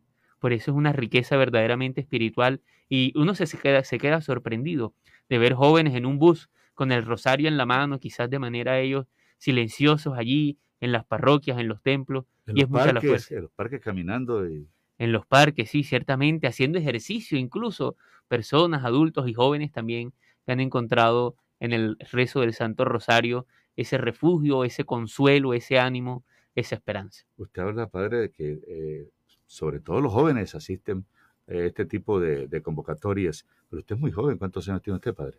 Precisamente recién cumplidos 31 años el día de ayer. Oh, bueno, un poquitico mayor que yo, pero es joven. bueno, y está aquí con un seminarista, ¿verdad? Eh, Andrés Carranza, ¿verdad?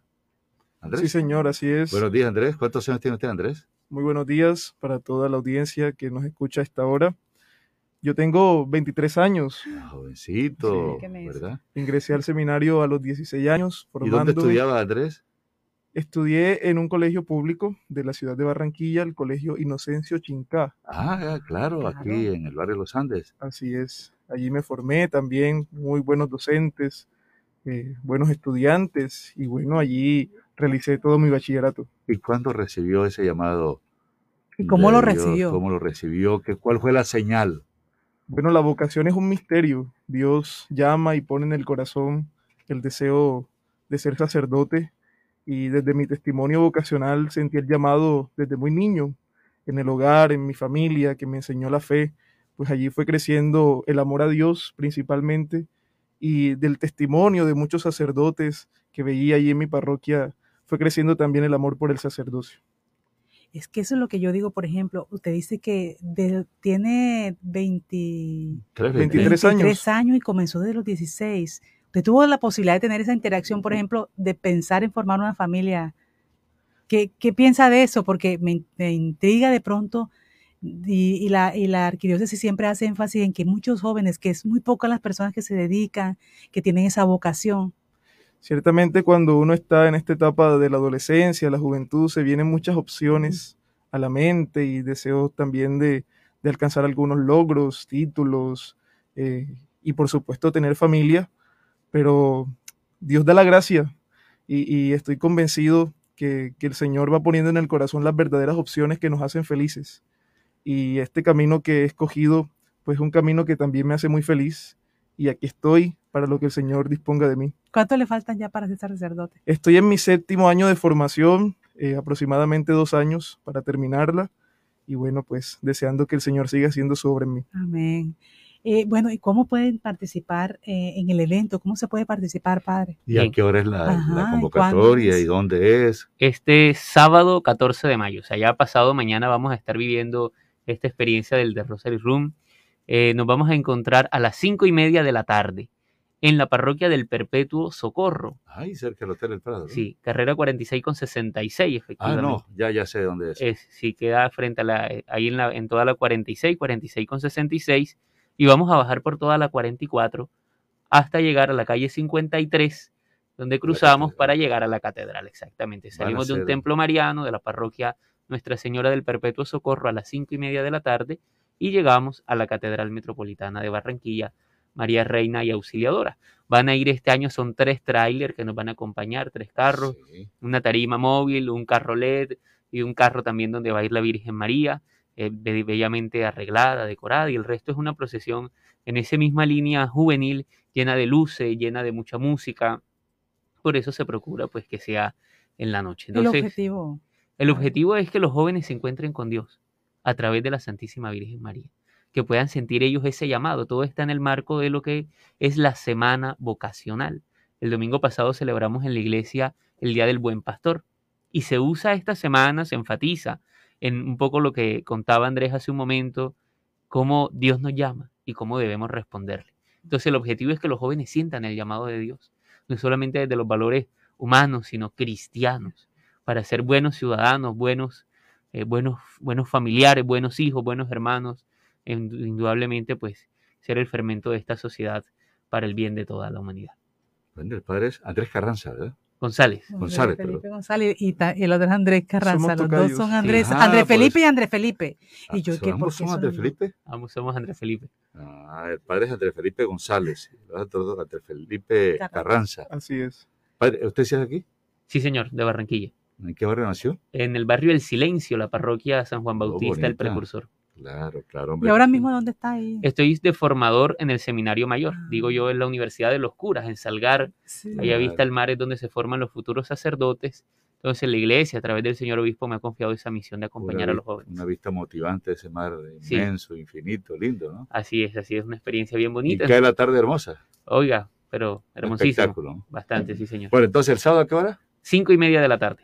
Eh, ¿Puede la persona inscribirse o libremente puede hacer? No, libremente puede asistir. ¿Cómo va ataviada? Eh, estamos eh, invitando a todas las personas, aquellos que deseen que tengan la posibilidad de adquirir eh, el kit del de Rosary Room, que precisamente también nos ayuda a, a cubrir los gastos, a claro. financiar esta, esta acción. Este kit consta de una tula, una mochila, una camiseta, una manilla y un rosario, que por supuesto lo vamos a usar. ¿Dónde lo conseguimos? Lo conseguimos en la Curia Arquidiocesana, carrera 43 con 75B, al lado de la parroquia Seminario, en el Colegio Ah, Seminario ya, Menor. Claro, Ahí, ahí queda así. una librería, ¿no? Exactamente, ahí está una librería.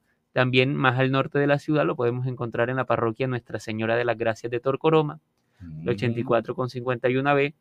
Y en Soledad podemos encontrarlo en la parroquia Divino Niño, Urbanización del Parque y San Antonio de Padua de Soledad. Igual los municipios, en Santo Tomás, la parroquia central, y Sabana Larga, la parroquia La Divina Misericordia. Padre, eh, la bendición para los oyentes de noticias ya a esta hora. Que Dios Todopoderoso, Padre de amor, de bondad y de misericordia, se digne bendecirlos todos los días y de manera especial en esta mañana. Los asiste el Señor con su gracia. Caminemos siempre de su mano, experimentemos su cercanía y su ternura. Nos proteja y nos acompañe siempre el Señor, en el nombre del Padre, del Hijo y del Espíritu Santo. Amén. Amén. Gracias, amén. Bueno, muchas gracias. Éxito el sábado. Muchas gracias a ustedes por la invitación. Son las 7 de la mañana, 8 minutos, 7, 8 minutos, decía Jenny. Bueno, le quiero decir a unos oyentes que nos están preguntando y viven en el barrio La Unión. Este jueves 12 de mayo, trabajos de modernización en la subestación. Esto con el fin de avanzar en el proceso de modernización de la subestación La Unión, para que estén atentos. Se van a hacer trabajos entre las 5 de la mañana y las 6 de la tarde. Bastante el tiempo. Claro, y la labor de los técnicos se concentrará en la energización de un nuevo transformador de potencia de 50 y sus equipos auxiliares para facilitar el trabajo de los técnicos y protocolos de seguridad se suspenderá el suministro de energía en los circuitos en los siguientes circuitos y sectores. Circuito Carrizal, Santuario, El Limón, Carrizal, Alboraya, Tairona, El Campito, La Magdalena, entre las calles 35A, 40 desde la carrera 7F hasta la 8. Las Palmas, entre las calles 34 y 35 desde la carrera 7B hasta la 9D y Universal entre la calle 31 hasta la 33 desde la carrera 4 hasta la 5. Circuito Boyacá Sur, Las Nieves, La Unión desde la calle 30 hasta la 31, desde la carrera 12 hasta la 17. El barrio Rebolo desde la calle 17 hasta la 18, desde la carrera 20B hasta la 22. Circuito Unión, Santa Elena, Simón Bolívar, calle 30 entre carreras 2 a 4B, Soledad del Tucán, Santa Inés, Los Arrayanes, Hipódromo y Las Marinas. También hay trabajos en Soledad. Como parte de estas acciones de mantenimiento, trabajos en el circuito Salamanca, en Soledad desde las 7 de la mañana atentos hasta las 5 de la tarde. En la calle 2 entre las carreras 22A y 23 en Cachimbero y en la carrera 19 con calle 15 en el centro del municipio. Mientras tanto, de 8 a 10 de la mañana, por trabajos eléctricos estarán sin servicio los clientes alimentados por el circuito 20 de julio, 14 en los barrios de Nuevo Milenio, La Inmaculada, Los Rosales, Terranova 2, Los Cusules, Nueva Esperanza, Villa Carmen, etapa 1, Villa Carmen, etapa 2, Urbanización Villa del Portal y Urbanización Villa Linda Murillo. Circuito 20 de julio, 15, se suspende el servicio de 10 de la mañana a 12 del mediodía en los barrios Villa Las Moras, etapa 2, Urbanización Los Cedros, Cuchilla de Los Ángeles, Jardín Villa Estadio, Villa Estadio 2, Los Robles, Barranquilla, de la calle 46 hasta la calle 48, desde la carrera 1 Sur hasta la carrera 15 Sur, sector Metrocentro, calle 42, desde la carrera 3B Sur hasta la carrera 12-1. Vamos a enviárselo, Jorge, vamos a colocarlo en el Facebook, Elvis, porque los oyentes nos están preguntando los sectores donde va a ser afectado por estos trabajos de modernización de la subestación La Unión por parte de Aire. Siete, once minutos. Bueno, si yo le digo que regrese una cuarentena, ¿usted qué dice? ¿Qué piensa por el COVID? Qué miedo. Miedo. ¿Usted qué, dice, padre? Sí, incertidumbre nuevamente. Otra ¿Y usted cree que eso es posible? Pues la verdad sí. Bueno, Corea del Norte va a cuarentena total por COVID-19, ordena Kim Jong-un. Eh, por primera vez el país se reportó contagio de variante Omicron de coronavirus. El líder norcoreano Kim Jong-un ordenó un confinamiento por todo el país tras confirmar el primer brote, primer brote de COVID-19 en su territorio desde el inicio de la pandemia, informaron hoy los medios estatales. Primer brote. Kim llamó a todas las ciudades y municipios del país a confinar cuidadosamente sus zonas, dijo la agencia estatal de noticias KCNA. Fábricas, negocios y hogares deben ser cerrados y reorganizados para bloquear impecablemente la extensión del malicioso virus. De acuerdo con la agencia Kim, aseguró que debido al alto nivel de conciencia política de la población, superaremos con toda seguridad la emergencia y tendremos éxito con el plan de cuarentena de urgencia. Entonces, miren, esto no se ha ido, no se ha ido, no se, no se descuiden. Siete de la mañana, 12 minutos, aquí el padre llegó con su tapabocas. Aquí llegó también Seguir el cuidándonos. con el tapabocas. Encontramos aquí a Jorge con el tapabocas, Jenny con el tapabocas. Y bueno, estamos con el tapabocas. Muchas gracias. Que tengan un feliz Que les día. vaya muy bendiga, bien, muy que amable. les vaya excelente. Muchas gracias. 7, 13 minutos, son las 7, 13 minutos. Usted escucha radio ya, 14.30 AM. Están activadas también todas nuestras redes sociales. Noticias Ya. Libertad y responsabilidad. Ser sostenible es competitividad global. Ser sostenible es mayor rentabilidad. Ser sostenible es reforestar y bienestar animal. Ser sostenible es producir carne y leche 100% natural. Trabajamos por una ganadería moderna y amigable con la naturaleza. Somos Fedegan, Fondo Nacional del Ganado. Neuro 15 Fósforo NF es una fuente natural de fósforo orgánico extraído de la soya y contiene los fosfolípidos que complementan una alimentación balanceada, porque lo bueno se nota. Hágase notar con Neuro 15 Fósforo NF de Laboratorio Sin Cobra. Este producto es un suplemento dietario, no es un medicamento y no suple una alimentación equilibrada. Registro sanitario INVIMA SD 2018 0000318. No lo hemos cambiado todo, no todo sigue igual. Aire, se nota el cambio entre la gente. Aire, se nota el cambio en la ciudad. Aire, se nota el cambio entre la gente. Se nota el cambio en el andar. Aire. Llama a Brasilia, es fácil. Para compra de pasajes, consulta rutas y horario. Gratis desde tu celular. Llama ya. Numeral 502 y comunícate con Vigilado Superintendencia Puertos y Transporte.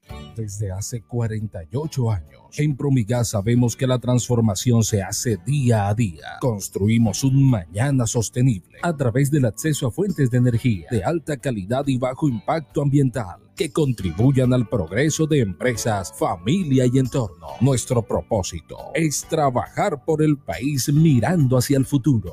Promigas, energía que impulsa desarrollo. Becas, parques, mejoramientos a nuestro hospital, ayudas humanitarias, entre otros proyectos, hoy son una realidad de nuestro municipio gracias al pago del impuesto predial. Extendimos el plazo para que disfrutes del 15% de descuento hasta el 30 de junio. Para mayor información, acércate a Cobre Coactivo en la Alcaldía Municipal en horario de oficina de lunes a viernes o comunícate al 302-314-3316. Gracias a tu aporte, construimos una galapa con progreso para todos. Abre bien tus ojos, no lo pienses más. Si aprendes inglés, tu vida pronto cambiará. El Colombo Americano te está esperando ya, con los mejores docentes y la mejor calidad. En el Colombo Americano te enseñamos inglés de. En Medivets crecemos con las necesidades de tu mejor amigo. Pronto también encontrarás Medivets en una más confortable sede, con todos sus habituales y nuevos servicios para el bienestar animal. Medivets, en carrera 64, 81B72, a unos metros de la calle 84. Medicina veterinaria al más alto nivel, bajo la dirección del doctor Belisario Roncayo.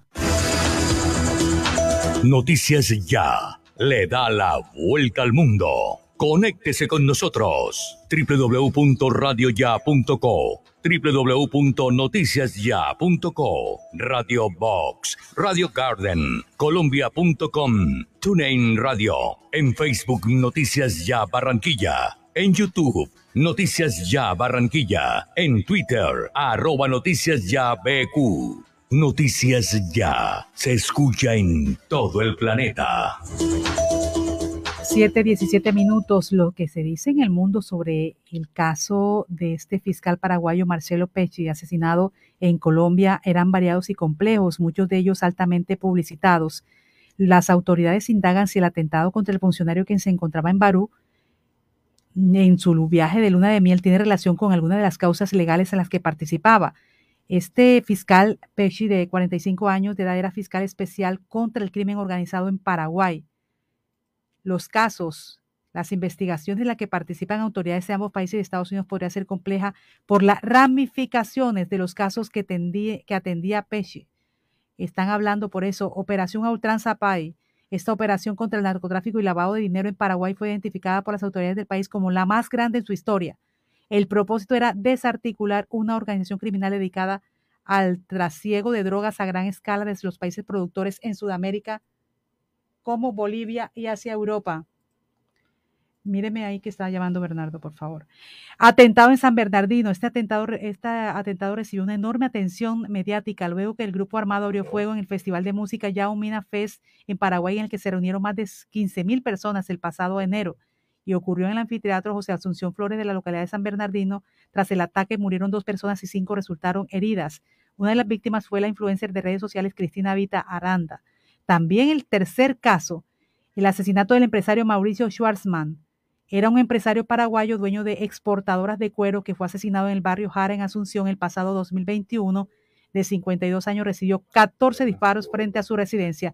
La hipótesis de las autoridades en el momento fue que el homicidio estuvo relacionado a un ajuste de cuentas por el tema de narcotráfico. Así de ese nivel tenía este fiscal sus procesos y sus eh, seguimientos al respecto. Bueno, vamos a Bernardo Sanabria a esta hora en directo, en vivo. En Malambo, en Malambo a esta hora. el del robo del cabello. de la... El cabello de una joven que le robaron el, el, cabello y le dejaron 40 mil pesos, creo. Bueno, pero Bernardo está precisamente allá en Malambo con la joven, con la familia y nos cuenta la historia. Bernardo, buenos días.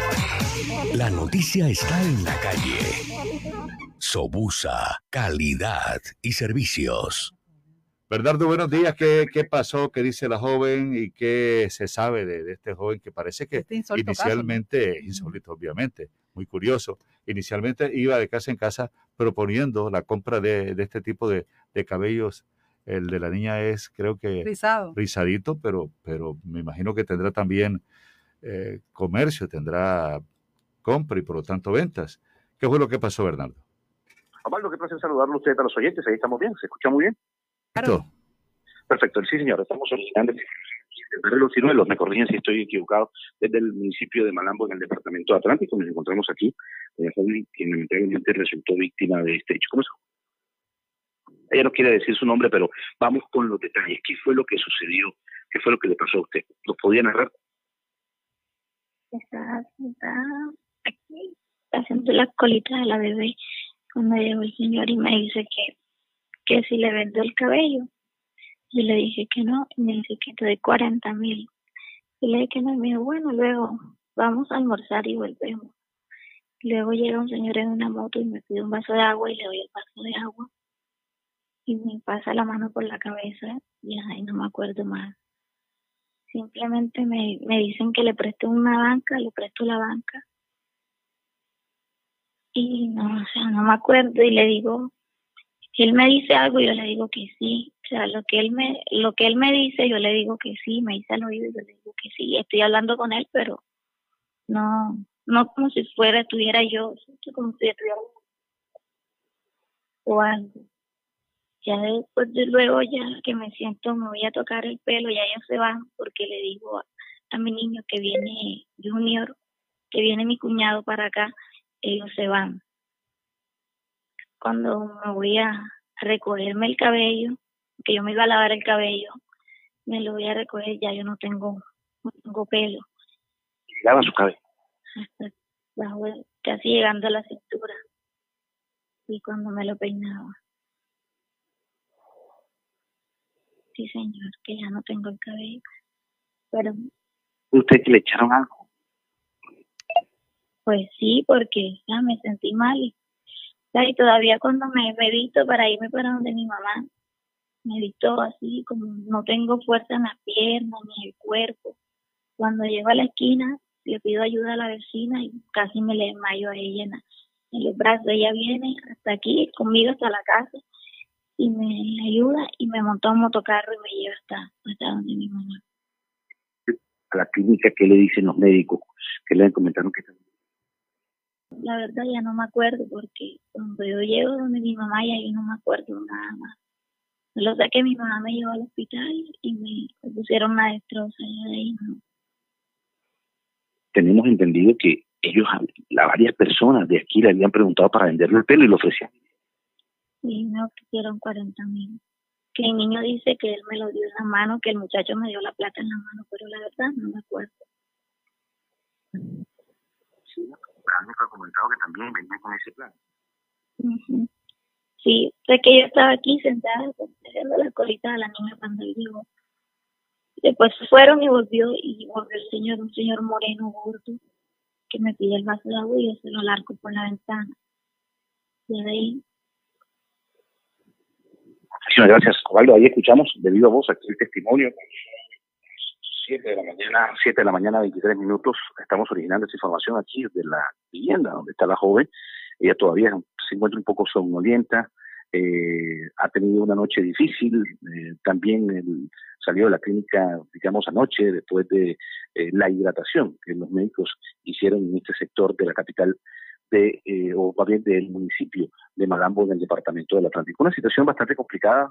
Eh, ya las autoridades lograron la detención de las personas, ciudadanos extranjeros, eh, quienes fueron eh, detenidos por parte de la Policía Nacional. Argumenta también la policía que necesitan la denuncia.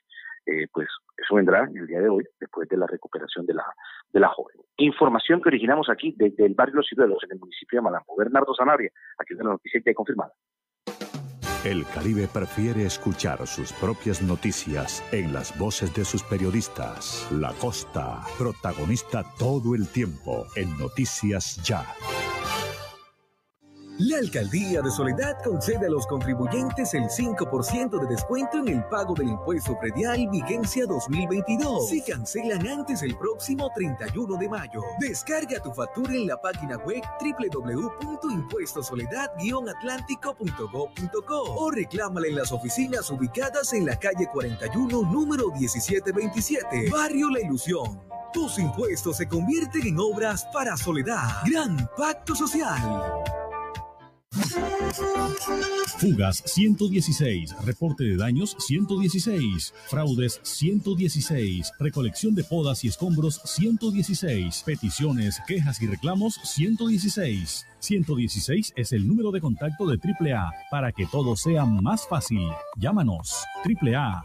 Donde estés, estamos.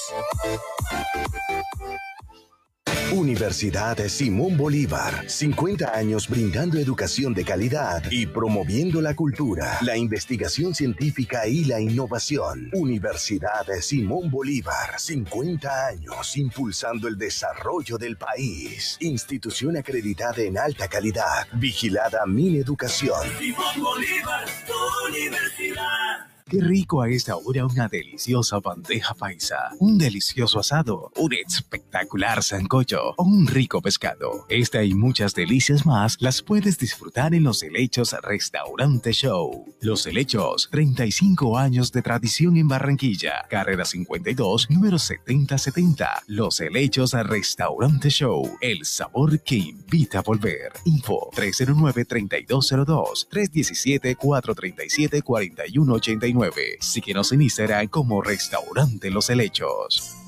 Para reportar escapes o emergencias de tu servicio de gases del Caribe, marca la línea 164 desde tu teléfono fijo o celular y recibe la mejor atención de nuestro personal calificado de manera oportuna y eficaz. Línea 164, disponible las 24 horas, los 365 días del año. También puedes marcar a la línea nacional 018000 91 5334. Tu línea amiga 164 de Gases del Caribe. Estamos contigo. Vigilado Superservicios.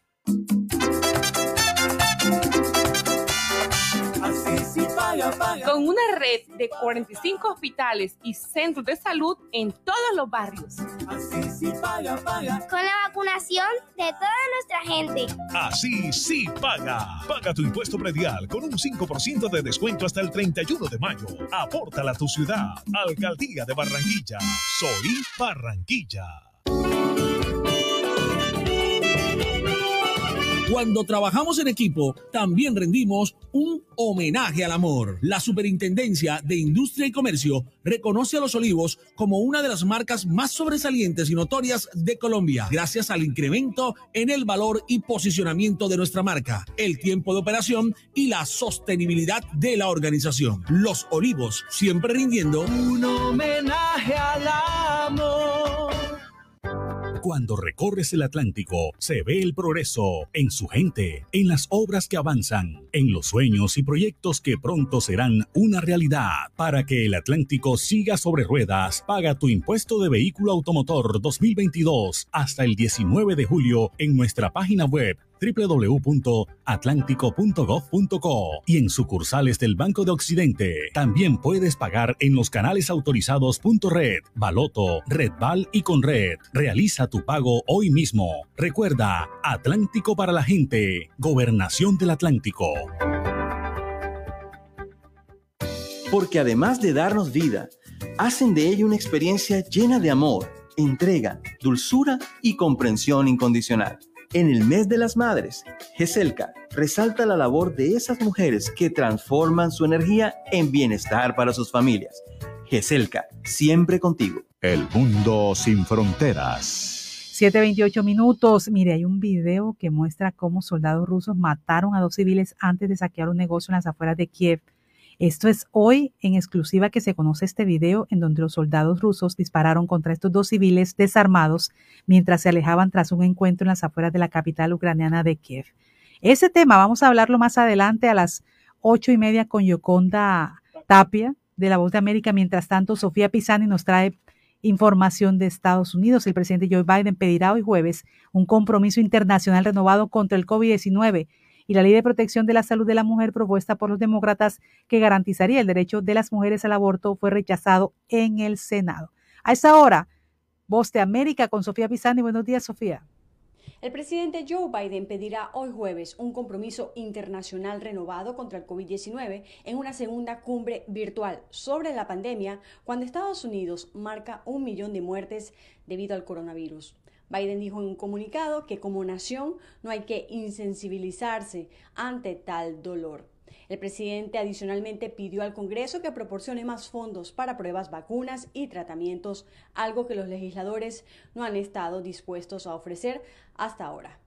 En otras informaciones, una nueva legislación que garantizaría el derecho de las mujeres al aborto en todo Estados Unidos fracasó el miércoles en el Senado de Estados Unidos al no alcanzar los 60 votos necesarios para avanzar a la Cámara de Representantes.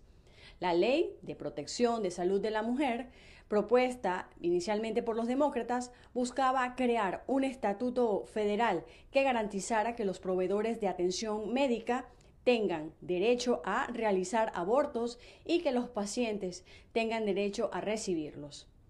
Por otra parte, la vicepresidenta de Estados Unidos, Kamala Harris, se reunió el miércoles con líderes empresariales que han invertido en el norte de Centroamérica un enfoque clave de la administración del presidente Joe Biden para atajar las causas de la inmigración irregular. Harris sostuvo el encuentro con los empresarios como parte del programa llamado A la Acción, una iniciativa que fue lanzada en el año de 2021 y que ha movilizado más de 1.200 millones de dólares en inversiones del sector privado para el norte de Centroamérica, según una síntesis de la reunión que fue publicada por la Casa Blanca. Desde Washington, Sofía Pisani, Voz de América. Tema del día en Noticias Ya. El día primero de mayo, ¿verdad? Leíamos en todos los medios de información, radio, prensa, televisión, eh, que un presunto responsable de abuso y muerte de bebé en Galapa eh, tenía 17 años, que las autoridades reportaron la captura del adolescente que habría asesinado a menor de tres meses de nacida en el fin de semana, el sábado, en Mundo Feliz, que los residentes de Galapa estaban consternados de estos hechos y que incluso eh, trataron, trataron de, de, agredirlo, de lincharlo, en el momento en que él acude con la mamá de, la niña al hospital de, de, Galapa, el hospital de Galapa. Sin embargo, los médicos del centro médico confirmaron que había ingresado sin signos vitales eh, después los exámenes médicos del mismo hospital señalaban que había, había sido eh, violada la niña. Hoy la información toma un giro de 180 grados y el joven que no se acogió en ningún momento, ¿verdad? A, los, eh, hechos que decían. no, se, no, se, no se sintió culpable y todo lo contrario, decía que era inocente. Hoy realmente... Recobra la libertad, ¿no? Recobra la libertad y es una lección para los médicos, para el periodismo, para el derecho, para la misma ciudadanía, ¿verdad?, que trata de, hacer justicia por sus propias manos. Está con nosotros el abogado del joven, el doctor Iván Arnache, a quien saludamos de Noticias Ya. Abogado, buenos días. Buenos días, ¿cómo está? Bueno, bien, preocupado y al mismo tiempo eh, esperando que se haga justicia, que realmente este joven aclare su situación a través de los servicios suyos. ¿Por qué no nos resume y nos contextualiza eh, qué es lo que ha pasado, qué fue lo que pasó y hasta este momento qué es lo que va? Bueno, inicialmente pues eh, no es conocido por los medios. Cuando esta menor ingresa al hospital de Galapa,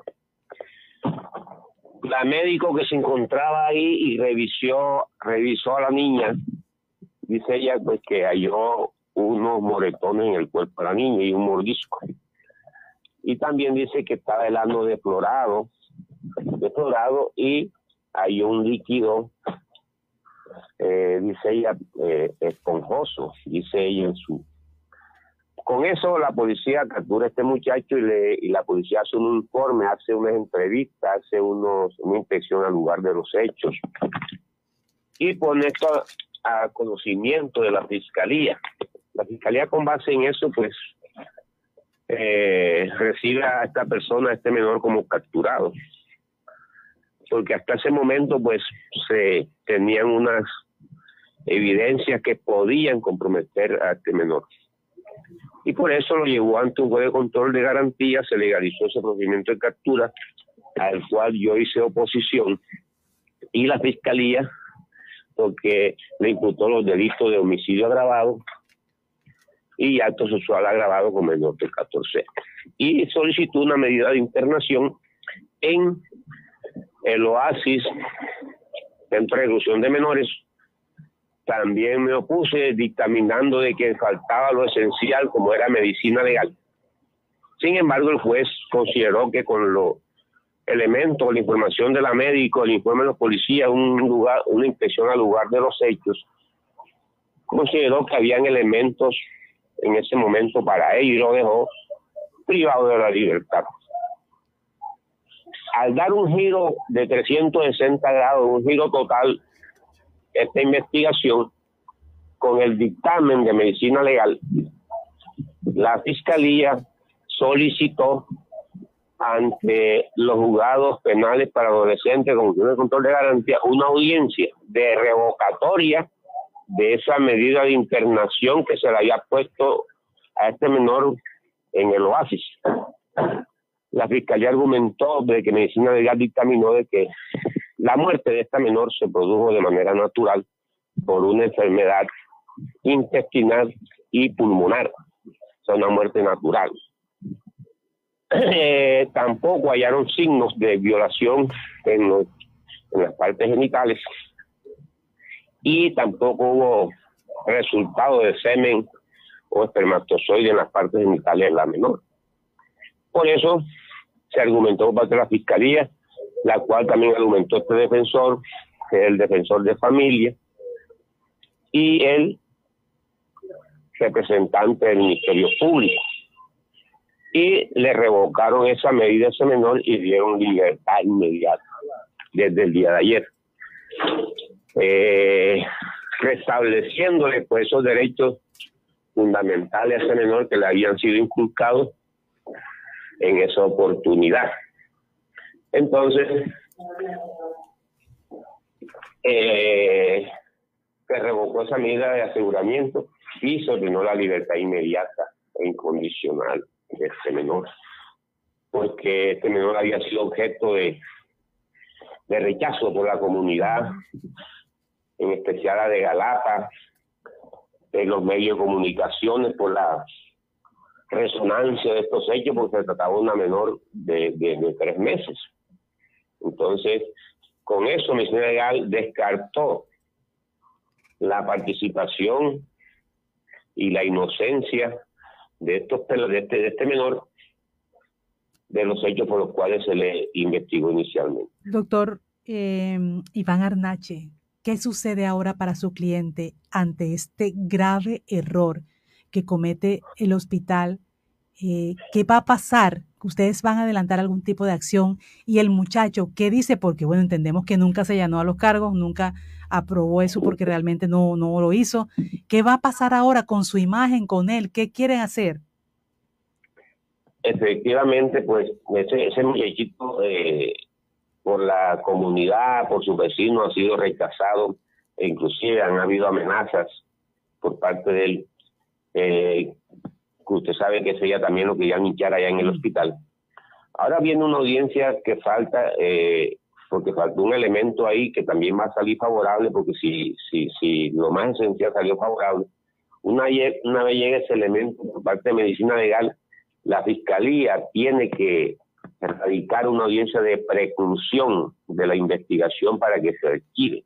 Una vez se haga eso, pues vendrán las acciones eh, legales a que tenga derecho esta persona por los daños, perjuicios causados tanto a él como a la familia. Eh, que los medios de comunicación también pues se retracten de todas las eh, indicaciones que hicieron inicialmente y las acciones legales contra el Estado, contra la policía, contra el hospital se harán en, el momento que ya pues se tengan todos los elementos para ello. Bueno, doctor Iván Arnache, gracias por hacernos claridad, por hablar de todo este contexto y de toda esta situación lamentable para este joven de 17 años, y que bueno, fue bastante fuerte. Además, también salieron algunas imágenes de él a través que se volvieron virales, su imagen siendo menor de edad. Videos que, que grabaron eh, precisamente la gente grabó videos. No, y además salieron, cogieron su imagen de, la Facebook de su, y la colocaron en redes. Esos fueron familiares de la, de la víctima que hicieron esa, uh, por los medios, por Facebook, por todas las, hicieron toda esa situación. Entonces todo eso se va a rectificar. Oiga, mi abogado Iván Arnache, bueno, lecciones que se aprenden con esto para todos, eh, los médicos, los periodistas, eh, la misma gente, eh, la misma familia. ¿Qué lección se aprende? Si es que se aprende. Sí, porque, porque es que exacto, aprender, porque que a veces se toman acciones apresuradas sin hacer las respectivas investigaciones. ya por unas indicaciones, pues ya consideran que la persona es el culpable, el actor de los hechos, sin investigar a fondo, porque es que ahí tenía la fiscalía que esperar el dictamen de la entidad competente, en este caso medicina legal, que era la entidad facultada para ellos, para poder dictaminar, porque no había una sindicación directa eh, que vieron a este muchachito en contra de esta menor, sino la apreciación que hizo la médico en el hospital que también fue apresurada, porque y los policiales también eh, en esa investigación la fiscalía debió ahondar a fondo, esperar ese resultado de medicina legal, porque en esa oportunidad este defensor eh, argumentó la ilegalidad de ese procedimiento de captura porque consideraba que no había flagrancia, no había flagrancia porque ya eso había pasado mucho tiempo y fue en el hospital de, de, Galata. Sin embargo, el juez consideró de que sí había flagrancia, bueno, y también en la medida de internación que se le puso, también argumenté de que faltaba lo esencial, como era medicina legal, pero el juez consideró que con lo dicho por la médico y por los policiales que hicieron inspecciones judiciales en el lugar de los hechos, nos hallaron una, unos pañales, unos, unos eh, una ropita de la niña que estaba sucia y, supuestamente como esta niña supuestamente tenía diarrea, hallaron unas una manchas amarillas, entonces ya ellos rescataban eso. Entonces la fiscalía también se apresuró en esa situación y no ahondó en la investigación o esperar el dictamen de medicina legal para ver qué arrojado. Mire, que ha dicho, ha dicho el abogado Iván Arnache algo, ¿verdad? La médica, los expertos, siempre tenemos la creencia que si lo dice un experto es la última palabra pero los expertos también se equivocan. Sí, Osvaldo, bueno, nosotros, por ejemplo, en este caso, hablamos con el director del bienestar familiar, pero dejamos un poco quieto el tema porque era un menor de edad, 17 años, y eso tiene un trato especial. No, y, hay, que, eh, hay, que, hay que esperar también. y esperar también, por ejemplo, el tema de medicina, legal, tan importante. Entonces, en ese lado, nosotros dejamos un poco como, ahí vamos a esperar algo hablamos con el bienestar familiar, pero sí había una serie de, además por todo lo que se hablaba de un de este joven con una niña de tres meses, es, es algo como que, tan abrante uno, que, eh, que, él mismo la llevó, entonces cargando la niña. uno se queda como pensando, pero bueno, eh, hay que hay que indagar, hay que indagar. Sí.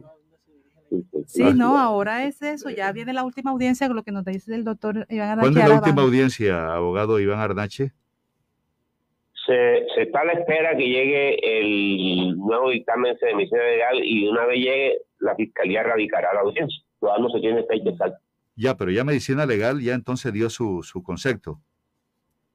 Yo, el concepto con respecto a, la causa de la muerte y el abuso sexual, falta una, un examen que la fiscalía dijo que falta, pues, ese examen, porque eso fue un, un, un, una un dictamen provisional, falta un definitivo. Ah, ya. Bueno, abogado Iván Arnache, gracias por atendernos. Bueno, Osvaldo, que esté bien, gracias. Sí, sí, sí, minucioso, ¿verdad? Acucioso el abogado. Siete de la mañana, 43 minutos, 7.43 minutos en Noticias Ya. Confirmado.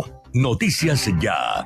Periodismo útil en buenas manos. Mucho de lo que hoy tenemos te lo debemos a ti, a tu sabiduría, a tus enseñanzas. Es momento de decirte gracias, maestro. Caja Copy te extiende una gran invitación este 13 de mayo al mediodía a un delicioso almuerzo en nuestra sede Prado. Ponte tu mejor pinta y celebra con nosotros tu día. Comunícate con tu asesor de confianza al celular 318-734-6869 y reserva ya al mejor precio. Con Caja Copy es posible disfrutar más.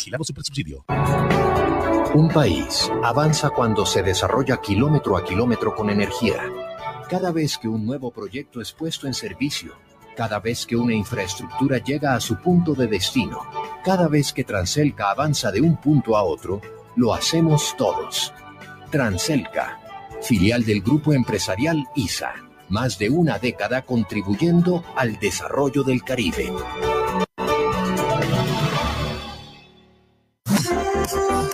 Fugas 116, reporte de daños 116, fraudes 116, recolección de podas y escombros 116, peticiones, quejas y reclamos 116. 116 es el número de contacto de AAA para que todo sea más fácil. Llámanos. AAA. Donde estés, estamos.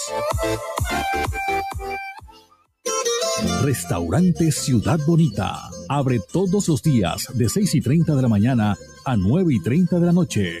Atendemos reuniones y despedidas. Vía a Puerto Colombia, kilómetro 2, después de la clínica Porto Azul. El anfitrión Edison Hurtado los espera. Paso a paso, hay que tener muy buena movilización. Motociclistas, caso. Yo voy pare para poder frenar bien. Eh, eh. Un accidente a cualquiera le causa daño. Una campaña de la Secretaría de Tránsito y Seguridad Vial, Alcaldía de Barranquilla. Así se mueve nuestro río Magdalena. Noticias ya. Para garantizar la navegabilidad del río Magdalena, se han invertido 309.116 millones de pesos, más de 15 millones de metros cúbicos dragados en los principales tramos, en el canal de acceso a la zona portuaria de Barranquilla, al tramo Barranca Bermeja Pinillo, sur de Bolívar, y el canal del dique, lo que ha permitido la reactivación de la economía portuaria y fluvial del país. El director de Cor Magdalena, Pedro Pablo Jurado. Es con hechos y en equipo como garantizamos resultados que permitan continuar el crecimiento económico y mantener el empleo de los colombianos. La actividad portuaria en Barranquilla no para de crecer. El dragado no ha parado de trabajar.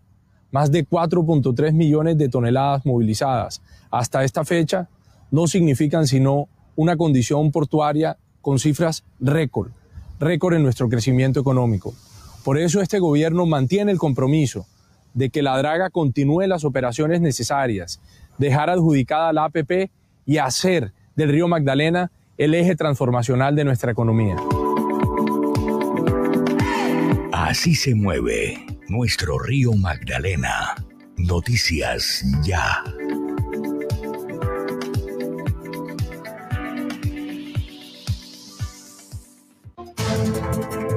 Las noticias de Barranquilla y el Caribe colombiano están en www.noticiasya.co, el portal noticioso de Radio Ya 1430 AM. Sintoniza Radio Ya en la web www.noticiasya.co. para que en sus obras la mirada pueda pasar con libertad, manteniendo la seguridad y el buen diseño, controlando la temperatura y el ruido externo. Su mejor opción es Tecnoglass. Transformamos el vidrio según sus necesidades. Llámenos 373-4000 Tecnoglass, el poder de la calidad. Certificado por gestión ambiental y calidad y Contec. Tu mejor ruta es estar al día. Paga tus derechos de tránsito 2022 en las sedes del Tránsito del Atlántico, en Barranquilla y en Sabana Grande, a través de pagos PSE, en la página de Tránsito Departamental o en cualquier oficina de vivienda. También puedes pagar tus derechos de tránsito en puntos Red, Baloto, Red Val y con Red. Seguimos trabajando por un tránsito del Atlántico para la gente. Gobernación del Atlántico entretenimiento, moda, sabores, compras, cultura. Buena Vista es el centro comercial de los barranquilleros. En Buenavista siempre hay un motivo. La Corporación Educativa Formar te invita a ser un técnico laboral con conocimientos enfocados en principios prácticos de alta competencia, formándote como una persona de éxito para el mundo laboral empresarial en el área de educación. No lo hemos cambiado todo, pero no todo sigue igual. Aire, se nota el cambio entre la gente.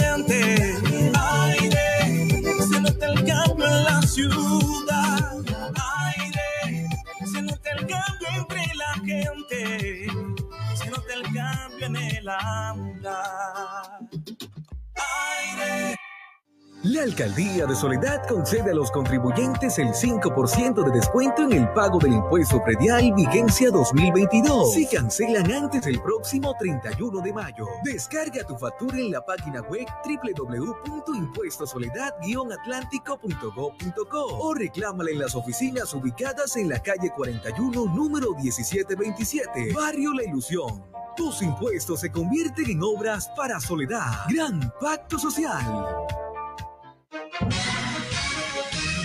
Noticias Ya Sin Fronteras con Helmut Levy en vivo desde la cosmopolita Atlanta, Estados Unidos.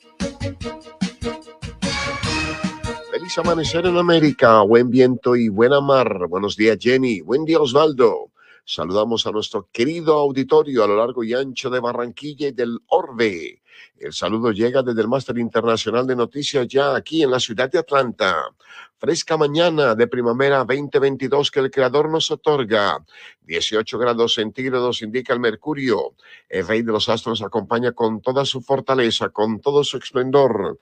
Comenzamos aquí en el país de las barras y las estrellas. Estamos en el estado de Arizona. Ejecutan a Clarence Dixon, el primer reo en ocho años en Arizona, tras polémica por inyección letal. Luego de que todas sus apelaciones fueron denegadas, Clarence Dixon fue ejecutado en la cárcel de Florence, en Arizona. Su última comida antes de ser ejecutado fue pollo frito Kentucky, el famosísimo Kentucky Fried Chicken, helado de fresa y una botella de agua. Clarence Dixon fue condenado por asesinato y agresión sexual en relación con la muerte de Dina Baudin, estudiante de la Universidad Estatal de Arizona de 21 años en el año 1978. El caso permaneció sin resolver durante décadas hasta que el ADN lo relacionó con el asesinato en el año 2001. Fue declarado culpable y condenado a muerte en una ejecución que hoy se realizó. Su muerte se da después de una pausa de ocho años sin administrar la pena capital en ese estado, debido a un polémico caso en el que el reo se mantuvo vivo pese a repetidas dosis de la inyección letal. Dixon, de 66 años, murió hoy a las 6 y 30 hora local en la cárcel de Florence, en Arizona, tras recibir la inyección letal. Otros hechos de la información, continuamos aquí en Norteamérica. Hay conmoción por una tragedia registrada en la frontera entre México y los Estados Unidos, donde las autoridades mexicanas rescataron el cuerpo de un niño africano que se ahogó en el río Bravo al intentar cruzar con su familia.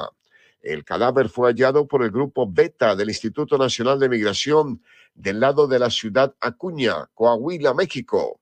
Cabe señalar que el 3 de mayo la patrulla fronteriza sorprendió a una pareja de migrantes procedentes de Angola, quienes le dijeron que la corriente del llamado Río Grande arrastró a sus dos hijos de siete y nueve años de edad. Días después, se recuperó el cuerpo de uno de ellos, pero el otro menor de edad sigue desaparecido. Continúa la crisis migratoria en la frontera Estados Unidos-México. Así terminamos nuestro avance informativo de noticias que hemos originado desde el Máster Internacional de Noticias ya aquí en la ciudad de Atlanta. Helmut Levy con la información. Feliz día. La credibilidad no se encuesta. Noticias ya, siempre con la verdad. Ahora en el Centro Recreacional Solinilla, lánzate a la diversión. Ven y disfruta con familia y amigos del nuevo tobogán. Relájate en nuestras confortables cabañas mientras deleitas la mirada con su maravillosa vista y te das un chapuzón en la gran zona acuática. Centro Recreacional Solinilla. Ven. Te estamos esperando. Más información en nuestras redes sociales o en www.conbarranquilla.com. Con Barranquilla, creciendo juntos. Vigilando Rico, la mamás prefieren. Pastas Coma Rico, la mejor receta para tu bolsillo. Pide la tienda de la esquina, alegra tu familia. La ricura en pasta, Con pastas como rico, más a la fija. pastas Coma Rico,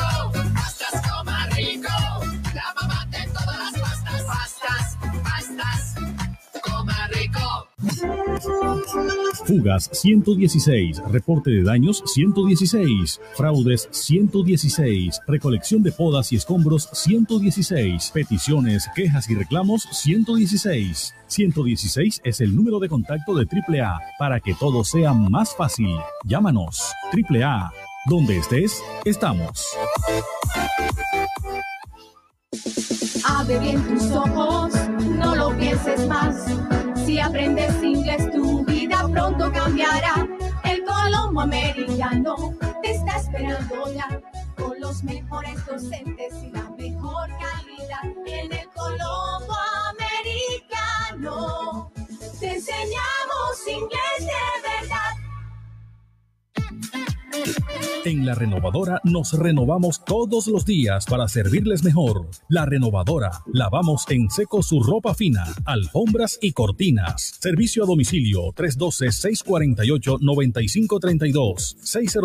605-340-5504. La renovadora. Más de medio siglo de experiencia. Carrera 44, número 5763. En Barranquilla. ¿En Barranquilla dónde sirven la mejor bandeja paisa? En los helechos. Pues la verdad, en los helechos. Claro, mi llave, en los helechos. Los helechos, la mejor bandeja paisa de la ciudad. Además, deliciosos asados, sopas, pescados, zancochos. Pregunta por nuestros combos. Restaurante Show Los Helechos. El sabor que te invita a volver. Carrera 52, número 7070. Info 309-3202.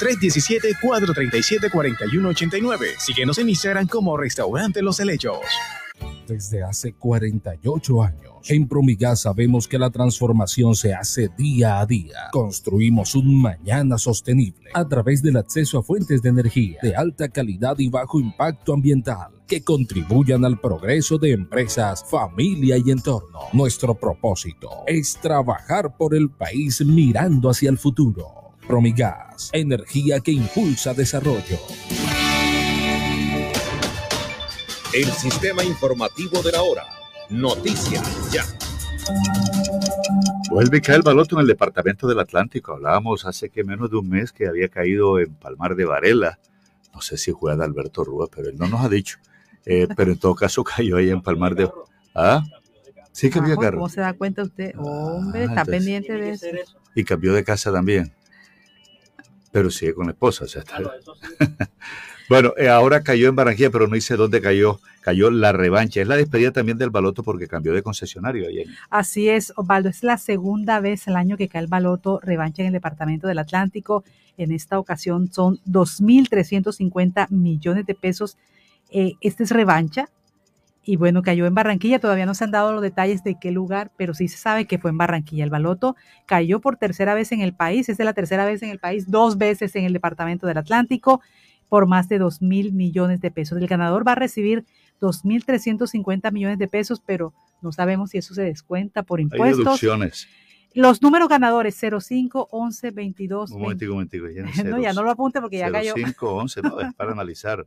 05, 11, Ajá. 22, 23, 24 y 15. Mire eso. Mire estos números consecutivos que uno realmente no coloca porque Ajá. dice "Eh, mucha, mucha suerte que haya 22, 23 y 24. Exactamente. En esta ocasión son 2.350 millones de pesos. No se ha dicho si fue una tienda, si en un centro comercial, en qué establecimiento cayó el baloto. Lo que sí sabíamos, por ejemplo, en el municipio de Palmar de Varela, cuando cayó en ese momento, supimos en dónde y quién lo había vendido. y fue por un valor de 6.500 millones de pesos en su momento en Palmar de Varela, que todavía los vecinos deben saber, los vecinos deben saber porque se ve la, la, diferencia, hay que ver qué pasa. Y, bueno, Osvaldo, y en ese tema, pues en lo del baloto, el feliz ganador que debe estar disfrutando en el día de hoy, bueno, qué bueno. bueno, otros temas también importantes para este avance, lo que ha ocurrido, este robo de cabello a una mujer en el departamento del Atlántico. Bernardo habló directamente con ella en Malambo. La drogaron, dice la mujer, y le robaron su cabello. Eran tres hombres y una mujer, le dejaron 40 mil pesos como pago y en el Hospital Municipal de Malambo ella terminó porque se sintió mal. Solo recuerda que le dio un vaso con agua a una persona que le estaba ofreciendo comprar su abundante cabellera y de ahí no sabe más nada, sino cuando de pronto siente que no tiene su cabello porque lo tiene largo, dice ella, rizado, el extraño caso se registró en el barrio Los Ciruelos, en ese municipio del área metropolitana de Barranquilla. Fue a, las 2 de la tarde, donde llegan estos tres hombres y una mujer, le ofrecen dinero a la joven a cambio de su cabellera de color rojizo y de rizos. De acuerdo con la versión de vecinos, estas personas iban de casa en casa preguntando por personas interesadas en vender el cabello. Por supuesto, ya la Policía Metropolitana de Barranquilla está tras este estos hechos y ha hablado en las últimas horas sobre lo que ocurrió. El coronel Marcos Pina, el comandante del Distrito Especial Operativo de Soledad, sobre este caso de la mujer que le roban el cabello. La Policía Metropolitana de Barranquilla, a través del sexto Comando Distrito de Policía Soledad, se permite informar que el día de hoy, en Malambo, atendimos un caso donde nos informan que hay una señora donde le hacen un corte de cabello, donde ella manifiesta que fue sin su consentimiento. De manera inmediata, la patrulla reacciona y toma contacto con las personas que le cortaron el cabello. Según ellos, hubo un acuerdo por 40 mil pesos para cortar el cabello. De esta manera, acompañamos a esta señora, de acuerdo a la estrategia que tiene la policía en cuanto a familia, mujer y género para que instaure su demanda o su denuncia ante las autoridades que correspondan. Igualmente se aclara que al tomar contacto con estas cuatro personas que le cortaron el cabello, se indaga y se confirma que ya tienen una cierta experiencia y, durante estos días habían hecho cortes en la misma zona, donde no había habido ningún tipo de observación. La policía continuará acompañando el esclarecimiento de este hecho. Igualmente, estas personas manifiestan que ya llevan cierto tiempo, unos años, haciendo este tipo de oficio. La recomendación es a toda la ciudadanía denuncien cualquier tipo de, hechos que ustedes consideren que sean sospechosos y que nosotros los podamos atender. Bueno, ahí está entonces el comandante del distrito número 8, no, el comandante del distrito especial operativo de Soledad sobre este caso de la mujer que le cortaron el cabello. Lo que nos dice en la mañana de hoy, cuando en directo y en vivo, que estuvo verdad con ella, es que ella no en ningún momento autorizó que le cortaran el cabello, pero queremos saber eh, lo que ha dicho el coronel es qué van a hacer con ese cabello, qué es lo que están, para qué lo están utilizando y que han hecho acuerdos ya con algunos vecinos de algunos sectores en los municipios para la venta del cabello. Esto es lo que dice la policía, la otra parte de la información. 8 o 2 minutos. Este fue el sistema informativo de la hora en Radio Ya. Noticias Ya. El estado del tiempo. ¿Cómo amanecen Barranquilla y el Caribe? Bueno, sale el sol en Barranquilla esta hora, la temperatura 26 grados, pero el cielo está parcialmente nublado. La mínima fue esta mañana 23 grados, la máxima al mediodía 31 grados, y esto está así de esta manera. Ya la lluvia no será al mediodía ni a las 11 como estaba previsto, ni a las 12, ni a la 1, ni a las 2, sino a las 3 de la tarde. A las 3 de la tarde 40%, era de 50, bajó ahora al 40%, a las 4 del 30% y no hay amenaza de lluvia para la noche. Entonces mire que el clima cambia, si usted escuchó el clima esta mañana no es el mismo clima de ahora. Y les contamos a los oyentes que el índice V es de 3, que es moderado. Eh, cae la tarde a las 6 y 13. Eh, los vientos, vea, subieron. Esta mañana está de 3 kilómetros, esta hora 14 kilómetros sur-norte, sur-norte, un milímetro de precipitación en las últimas 24 horas. 29 grados es la sensación térmica, 91% la humedad y la visibilidad ahora está en 10 kilómetros, 1010 la presión. Clima para Barranquilla a esta hora. Económicas, cifras y negocios. El dólar, bueno, abre ahora ya en este momento, 8, 4 minutos, está abriendo la bolsa nueva, de la bolsa de Bogotá, la bolsa de Colombia, y arranca el dólar, mucha atención, a 4.080 pesos con 32 centavos.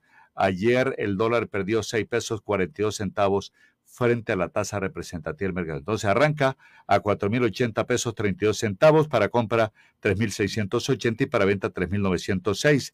El euro 4.294 con 37. El barril de petróleo tipo Brent 107 dólares 69 centavos. Y la libra de café en la bolsa de Nueva York eh, dos dólares 20 centavos. Osvaldo, tengo también otra económica. Esta es económica y también de servicios públicos. Recuerde que va a continuar en estos días la presentación ante el Consejo Municipal del proyecto de acuerdo para el nuevo modelo de operación de prestación de los servicios públicos de acueducto y alcantarillado del municipio de Soledad. Ayer hablábamos con el secretario de Planeación, pues se sigue este, esta conversación. El alcalde de Soledad, Rodolfo Cruz, presentó ante el Consejo Municipal el proyecto. Lo están haciendo eh, estas presentaciones durante estos días.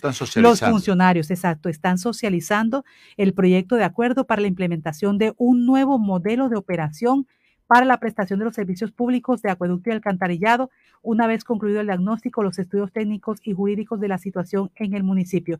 El proyecto por medio del cual se otorga las facultades al alcalde para que estructure, seleccione el contratista, celebre y ejecute el nuevo esquema contractual con la respectiva interventoría y todo lo que sea necesario que garantice la prestación con calidad, cobertura y continuidad de los servicios públicos domiciliarios de acueducto alcantarillado en el municipio de Soledad por 25 años más. Se busca mejorar la prestación de los servicios públicos y mire algunos datos importantes eh, más detalles de lo que se quiere por parte del municipio de Soledad, lo que van a tener en cuenta, lo que le están pidiendo a los nuevos operadores, que el municipio produzca su propia agua, que se realicen inversiones en alcantarillado en el corto plazo para 31.293 usuarios, que se realicen inversiones de redes con la finalidad de reducir la pérdida de agua de acuerdo con los informes que es del 57%, que no se aumente la tarifa, que se mejore la prestación del servicio de acueducto, que en algunos barrios no tienen servicio a las 24 horas, que se aumenten las inversiones para el municipio, incluyendo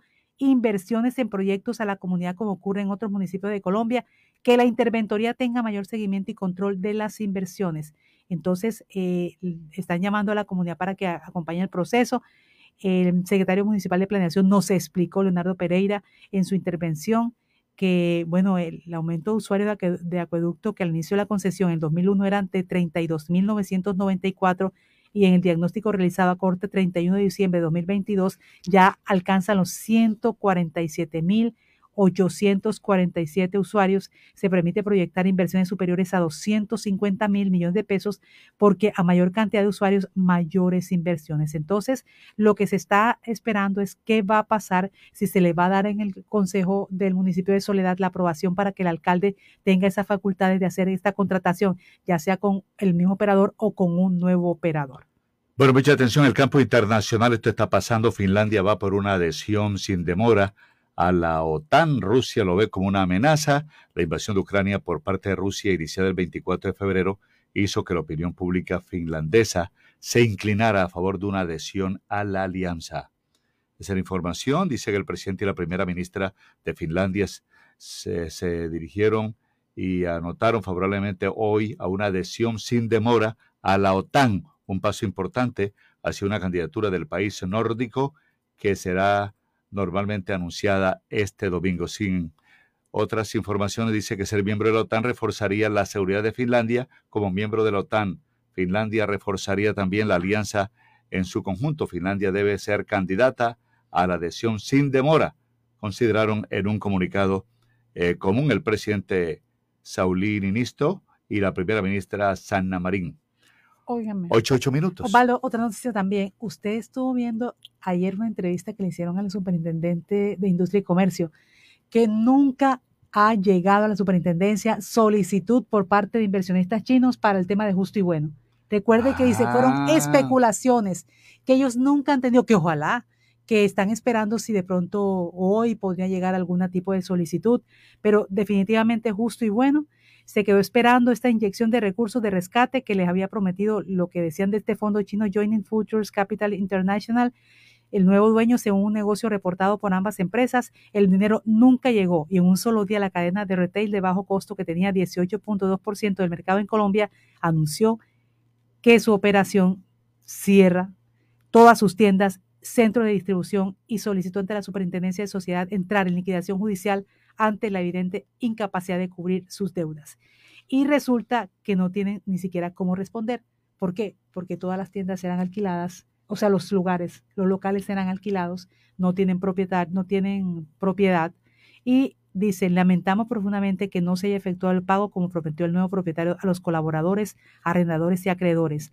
En virtud de nuestro análisis de inviabilidad, es nuestro deber solicitar la apertura del proceso, que es la liquidación, actuando con responsabilidad, afirmó justo y bueno, mediante un comunicado que le pone punto final a una lucha por su subsistencia que hace mucho tiempo venían hablando de esta situación. Entonces, había entrado en reorganización en mayo del año pasado por deudas que ascendían a 77.236 millones y en una audiencia pública se ventiló que la línea de supermercados presenta un déficit de caja de 135 mil millones al 30 de abril de este año y el déficit se produce por gastos de administración de la reorganización, los, las deudas de los empleados y proveedores, entre otros, en la operación este año de 603 tiendas de las 1.118 que estaban activas anteriormente. Entonces, hay lamentablemente mucha gente, hay que ver cuántas personas quedan sin empleo y cómo va a ser el proceso para pagarles a estas trabajadores de estas tiendas en el país. Al mundo se le corre el techo.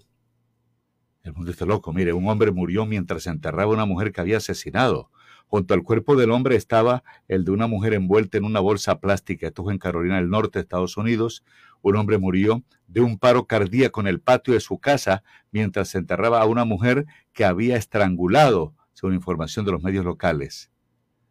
Eh, los funcionarios policiales fueron avisados de que un hombre estaba acostado en el patio de su casa y no contestaba. Al llegar al lugar encontraron el cuerpo de Joseph McNignon, de 60 años, que parecía haber fallecido por causas naturales, según lo confirmó el alguacil del condado eh, John Rowland y, el forense David Burner a los medios locales. Sin embargo, los agentes también hallaron un segundo cuerpo, el cual fue identificado como Patricia Den, de 65 años, quien vivía con McKinson en la residencia. Estaba envuelta en una bolsa de plástico dentro de un pozo recién excavado, según el medio, el medio de información New Channel.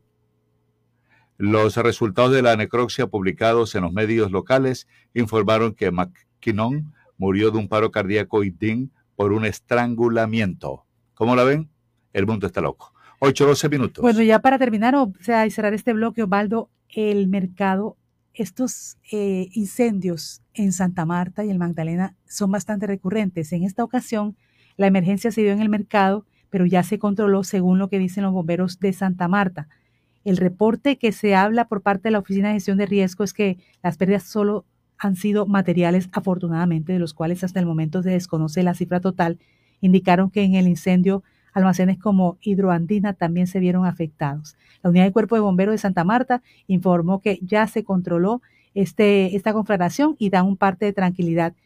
Este incendio, al parecer, se llama a los bomberos hacia las 3 de la mañana, se desplazan hacia el sitio del incendio, sin embargo, al llegar al lugar se dan cuenta que la ignición estaba fuera de control, por lo que se requirieron tres unidades más. Afortunadamente, ya fue controlado este incendio que ocurrió muy temprano en la mañana de hoy en el mercado de Santa Marta. Le decía que el mundo está loco.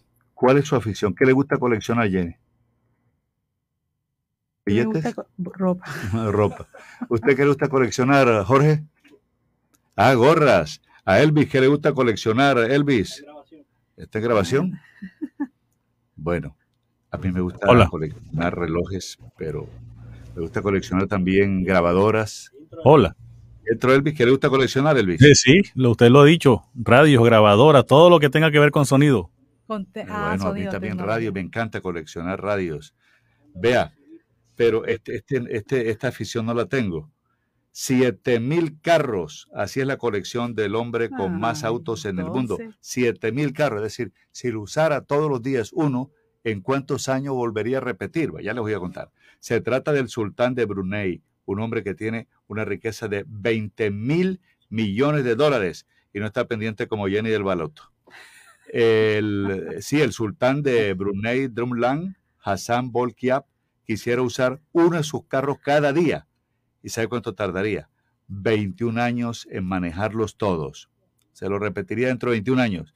Volkia ostenta la colección de carros más grande del mundo, con 7.000 vehículos en su haber y todos son de alto lujo, de alta gama, de exclusividad. Nada de Renolito, nada de eso. Hanel Volkian posee una riqueza de 20 mil millones de dólares, unos 81 billones de pesos colombianos. Ha destinado 5% de su riqueza a su gusto, a coleccionar aquello que más le apasiona en el mundo, o sea, conseguir ejemplares de carros únicos, únicos. ¿Qué tal la pasión por los carros? Fabuloso, ¿verdad? Cuando se puede, se puede. ¿Ah? sultán. Y me imagino que algunos están, estarán revestidos de oro, porque como eso es la costumbre. me digo que el mundo está loco. Sí, el mundo está loco. El mundo está loco. Ya que uno pensando en la patineta. 8, 15 minutos, 8 y 15. Las noticias de Barranquilla están en muy buenas manos con Noticias Ya y Radio Ya 1430 AM, la radio de tu ciudad. Noticias Ya le da la vuelta al mundo. Conéctese con nosotros www.radioya.co www.noticiasya.co, Radio Box, Radio Garden, Colombia.com, TuneIn Radio, en Facebook Noticias Ya Barranquilla, en YouTube Noticias Ya Barranquilla, en Twitter arroba Noticias Ya BQ. Noticias Ya se escucha en todo el planeta. Mire Jenny, está en Barranquilla Philip Goldberg, que es el embajador de Estados Unidos en Colombia va a anunciar hoy a las 1 y 45 de la tarde en el Parque Washington, al norte de Barranquilla, que regresan a Colombia los cuerpos de paz. Esta noticia eh, la va a entregar el embajador de Estados Unidos en Colombia, Felix Goldberg, a la 1 y 45 de la tarde y estamos nosotros ya acreditados para cubrir esa información. ¿Qué me decía ayer? Osvaldo, bueno, a esta hora tenemos a Yoconda Tapia de la Voz de América que siempre está conectado con nosotros y también le damos esa oportunidad a nuestros oyentes que tengan información, que amplíe el horizonte eh, de primera mano, que puedan eh, conocer más de manera internacional lo que está ocurriendo en las noticias. Y hay un tema interesante y muy importante. Hoy es la segunda cumbre global virtual sobre el COVID-19 y también se está hablando de unas cifras escabrosas porque el tema de COVID también fue muy fuerte o solo sigue siendo el impacto de esta enfermedad y se alcanzó la cifra de un millón de personas fallecidas por esta enfermedad. Eh, Yoconda Tapia, a esta hora primero iniciemos con este tema que realmente impacta al mundo y vemos de qué manera eh, Estados Unidos hoy eh, muestra estas cifras tan lamentables. Buenos días. ¿Qué tal? ¿Cómo están ustedes? Muy buenos días. Un saludo cordial como de costumbre. Así es, eh, a las eh, nueve de la mañana estaba fijada la hora para el inicio de esta conferencia global sobre el COVID-19, la lucha contra la pandemia, y que eh, tendrá la participación de diferentes representaciones que incluirán entre los países latinoamericanos precisamente a Colombia, a Perú, a Bolivia, Argentina y otras naciones, además de organizaciones como la eh, Organización Mundial de la Salud, el Banco Mundial, la Organización Mundial de Comercio, etc. La intención es poner sobre la mesa cómo enfocar la batalla de todos los países a nivel mundial que registra 6 millones de muertes ya hasta ahora, un millón de ellas eh, se han registrado en Estados Unidos, para eh, poder no solamente eh, prepararse para un posible rebrote o otra pandemia, sino también para continuar con el trabajo que se ha realizado hasta ahora, porque son muchas las naciones que no han alcanzado el cupo de vacunaciones o la media de vacunaciones que la Organización Mundial de la Salud esperaba con el propósito de que eh, la población se sintiera segura. Incluso aquí en Estados Unidos todavía hay un remanente importante de personas que mm, han decidido simplemente no vacunarse, mientras que otras han ido ya hasta el final de la línea recibiendo las dos primeras dosis o la primera de Johnson y Johnson y los dos restantes refuerzos que se han ofrecido en el curso de los últimos meses. El presidente Biden llega a esta reunión con las manos vacías porque el Congreso no logró aprobar el paquete de ayuda que él pidió para enfrentar la situación de la pandemia. Y la situación ha sido muy clara porque el presidente le ha pedido a los legisladores que consideren este tema de inmediato porque a más tardar en la segunda quincena de mayo, Estados Unidos se quedará sin dinero para enfrentar el tema del COVID-19. Y en estas circunstancias es que se realiza esta reunión global, que les reitero, en su mayoría es global, pero con la presencia del presidente Joe Biden. Eso le iba a preguntar, eh, Yoconda, dentro del marco de todo lo que se vislumbra en el futuro de Estados Unidos, por ejemplo, ya ellos, hay algunas medidas que, el tema de, de, los, de los tapabocas no es esencial, qué otras medidas se prevén y qué otros cuidados se cree que deben tenerse según las organizaciones de salud en Estados Unidos? Bueno, eh, en este tema hay que mencionar que los CDC emitieron una serie de, confusas directrices que han estado eh, en vigencia durante estos últimos uh, meses. Eh, ya después de que sobrepasamos esa crisis que provocó el Omicron y que nos alcanzó aproximadamente hasta febrero, cuando se registraban hasta 800 mil casos por día. Ahora, eh, en las últimas semanas bajó considerablemente, pero ahora ha vuelto a subir.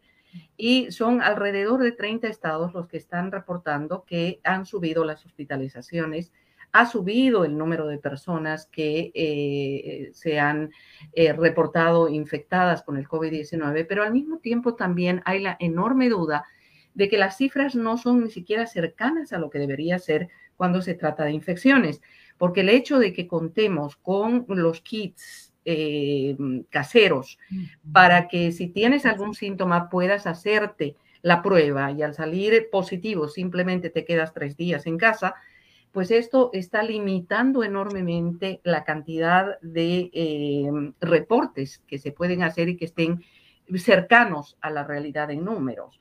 Ahora, hay algunos estados que están sugiriendo que en lugares cerrados se vuelva a usar la mascarilla. Sin embargo, en algunos otros simplemente eh, no están tomando ni siquiera en cuenta esa posibilidad. Así que eh, ahora estamos, diría yo, en una situación un poco de incertidumbre, pero al mismo tiempo em, ya enfrentando una realidad que en algún momento vamos a contraer el COVID y de pronto en algún otro momento contraeremos el COVID por segunda vez, como ya ha sucedido con personas que tienen el cuadro completo de vacunación. Sucedió con la presidenta Kamala, vicepresidenta Kamala Harris. Tenía las dos dosis más los dos boosters y contrajo COVID. Imagínense, ahí están. Ahí están, pues, un poco la, situación en Estados Unidos que nos está presentando Yoconda Tapia eh, hoy cuando se hace esta convocatoria en esta segunda cumbre global virtual sobre el COVID-19, donde se alcanza esta cifra de un millón de muertos, pero este, entendemos que ahora también, después de este proceso, hay un subregistro. Yoconda, otro tema, el tema que también nos interesa a nivel internacional, lo que ocurre entre Rusia y Ucrania. Eh, veíamos a través de eh, imágenes internacionales de un video que muestra cómo soldados rusos mataron a dos civiles en, en Ucrania. ¿Qué se conoce? Bueno, son imágenes exclusivas de la cadena internacional CNN que las difundió en las últimas horas y que obviamente pueden convertirse también en parte del proceso investigativo que se está realizando para llevar a Rusia al proceso por crímenes de guerra. Eh, es indudable que eh, aquello es impactante, pero mm, no solamente es eso, sino que ahora las fuerzas ucranianas están empezando a hacer un rastrillaje por las zonas en las que estuvieron las tropas rusas y donde se cometieron violaciones a los derechos humanos de una manera eh, absolutamente irreversible. Eh, esta mañana la eh, alta comisionada de las Naciones Unidas para los Derechos Humanos, Michelle Bachelet, decía que es algo atroz y que es algo inconcebible para resumir de alguna manera lo que se está encontrando se continúa en este momento con los ataques y aparentemente uno de los principales problemas, y este fue un problema desde el principio, cuando se decía que Rusia no tenía la intención de atacar eh, eh, edificios o lugares donde estuvieran civiles, pero la realidad es que sí lo hacían. Sin embargo, ayer hubo eh, una audiencia en el Senado donde la secretaria de Comercio, Gina Raimondo, dijo que en los tanques que eh, se han encontrado en el terreno en Ucrania, se ha podido observar que los semiconductores que utilizan han sido sacados de refrigeradores y de lavaplatos. Eh, y esto significa que no están usando los elementos necesarios y ahí es donde surgen los denominados errores que eh, Vladimir Putin eh, ha mencionado, negando que se haya atacado sitios civiles. Entonces, eh, el tema es realmente complicado, difícil, siguen siendo atacados. Mariupol es una ciudad casi completamente destruida y hoy se reportó que se cerraron los corredores humanitarios y todavía hay eh, una cantidad importante en Mariupol de civiles que no han podido evacuar esa zona. Eh, ya les digo que cada día amanecemos con algo y ahora uno, una de las preocupaciones es el tema de Finlandia, porque Finlandia ha ratificado que desea ingresar a la OTAN, intentará hacer el proceso, el lunes votará el Congreso finlandés para ratificar la posición del gobierno y mientras tanto, Vladimir Putin ya dijo esta mañana que ese es un error y que se atendrán a las consecuencias. ¿Qué significa eso, Yoconda? ¿Qué podría significar? Eh, es muy difícil que yo pueda hacer una apreciación de esa. Simplemente les transmito lo que escuché en las palabras del portavoz del Kremlin esta mañana cuando mencionaba específicamente eso. Ahora, Vladimir Putin lo ha dicho varias veces, todos los países que quieran eh, ingresar a la OTAN van a tener que pagar consecuencias y empezó con Ucrania. Bueno, ahí está Yoconda. Muchas gracias por ese informe en directo para los oyentes del Caribe colombiano, los oyentes Noticias, ya que tenga un hermoso día, Yoconda. Muchísimas gracias. Igualmente para ustedes y un saludo a su audiencia. Buenos días. Buenos días. Bueno, decíamos que el embajador de Estados Unidos en Colombia, Phyllis Goldberg, está en Barranquilla y dice que, que regresan los cuerpos de paz, o lo va a decir a la 1 y 45 de la tarde en el Parque Washington. Colombia hubo más de 4.600 miembros de los cuerpos de paz entre 1961 y 1981 y debieron salir del país por inseguridad. Los cuerpos de paz tienen 7.671 voluntarios en 76 países, pero hasta ahora solo son de, dos, son de 200 mil voluntarios y han estado en 139 países. Osvaldo, lo que yo le estaba preguntando a Yoconda, eh, bueno, están hablando a nivel internacional es que la entrada de Finlandia en la OTAN tendría unas consecuencias simbólicas para Rusia. Y es que desde el final de la Segunda Guerra Mundial Finlandia se ha mantenido no alineada militarmente y nominalmente neutral para no provocar a Rusia. En ocasiones ha consentido las preocupaciones de seguridad del Kremlin y ha tratado de mantener buenas relaciones comerciales. Sin embargo, esta guerra de Ucrania ha cambiado el cálculo de modo que la adhesión a la OTAN parece ahora el mejor camino a seguir independientemente de cuál sea la reacción de Rusia.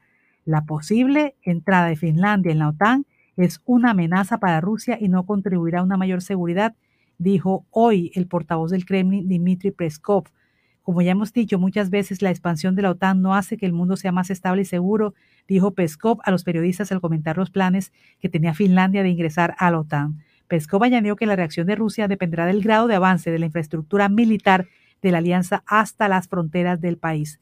Entonces, eso es lo que se está ahora en este momento. Eh, la entrada de Finlandia que puede ser un impacto para Rusia. Bueno, preguntan los oyentes, Jorge, ¿los Titanes jugaron anoche? Bueno, confirme que cómo estuvo el partido, que, que se mantiene el récord. El que venció anoche fue Junior, venció 1 a 0 a Santa Fe y avanza a cuarto de final. Ya tendremos a Richard Martínez hablando sobre ese tema con una sobresaliente actuación de Sebastián Viera, un golazo cabeza de Dani Rosero en el minuto 82.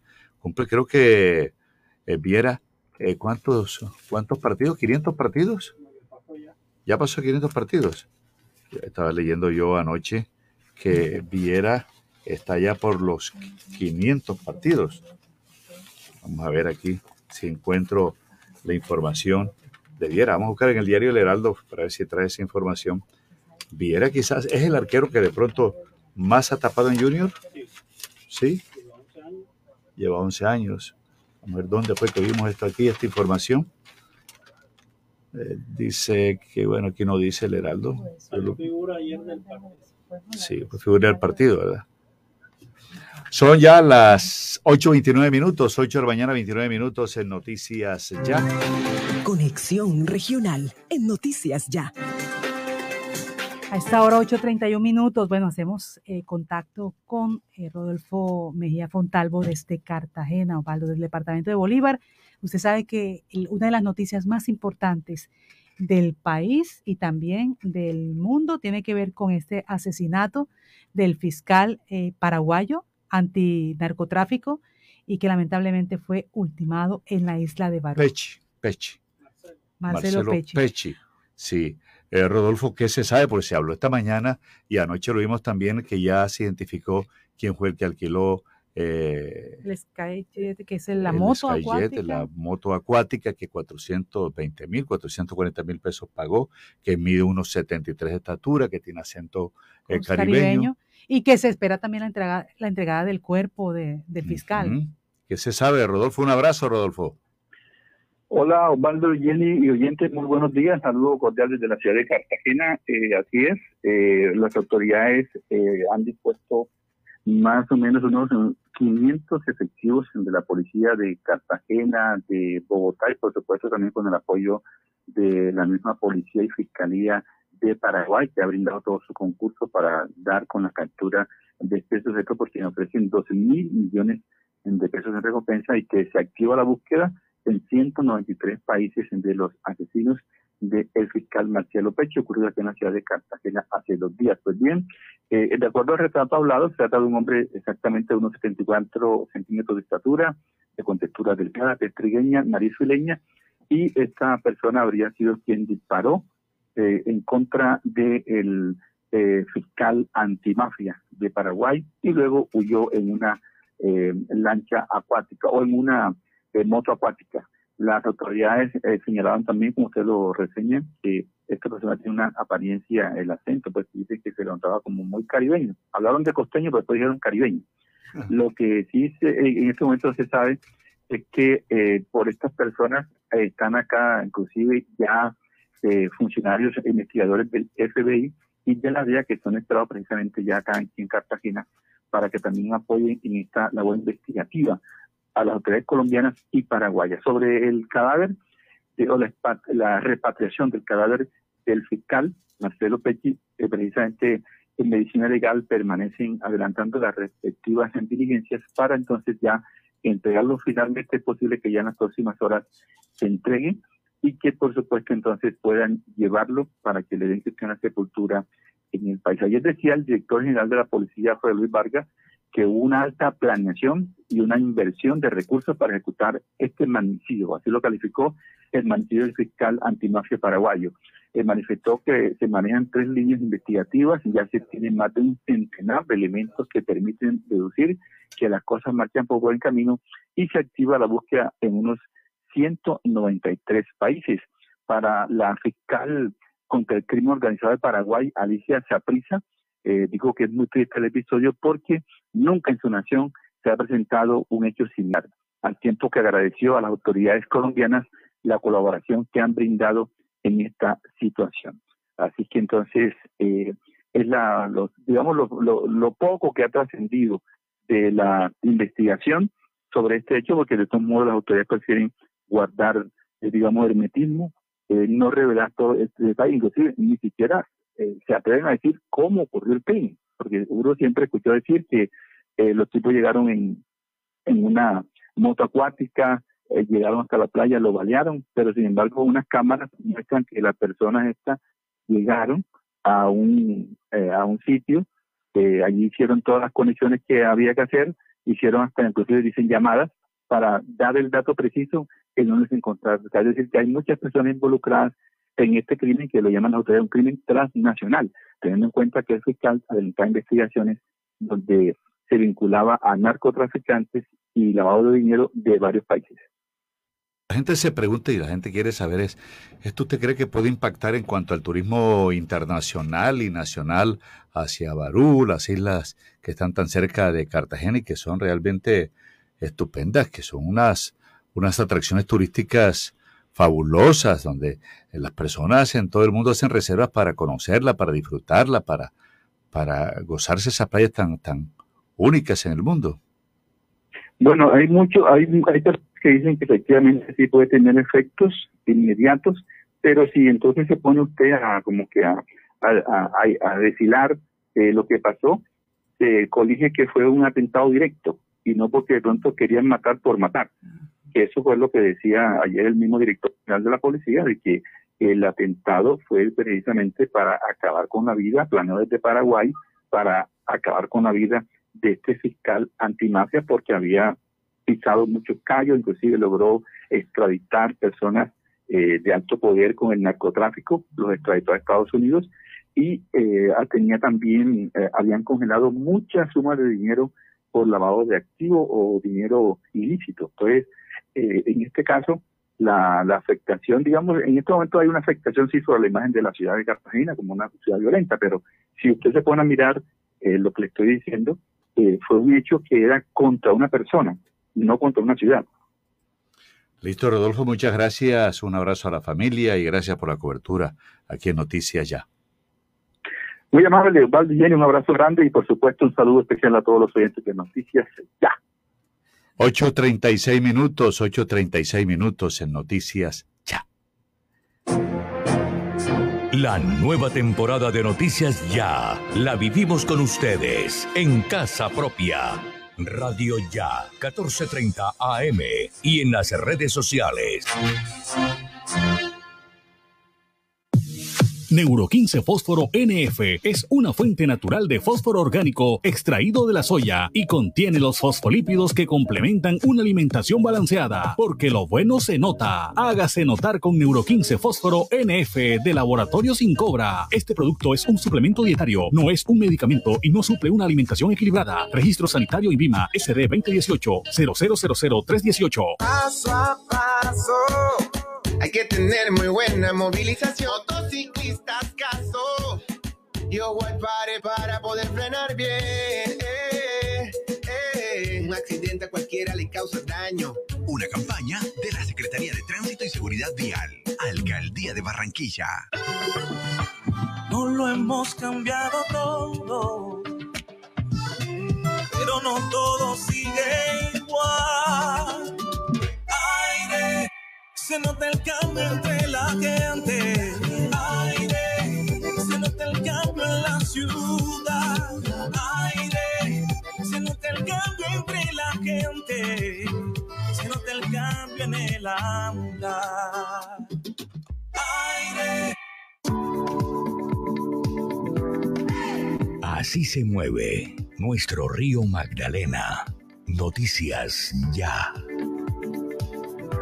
Para garantizar la navegabilidad del río Magdalena, se han invertido 309.116 millones de pesos, más de 15 millones de metros cúbicos dragados en los principales tramos, en el canal de acceso a la zona portuaria de Barranquilla, al tramo Barranca Bermeja Pinillo, sur de Bolívar, y el canal del dique, lo que ha permitido la reactivación de la economía portuaria y fluvial del país.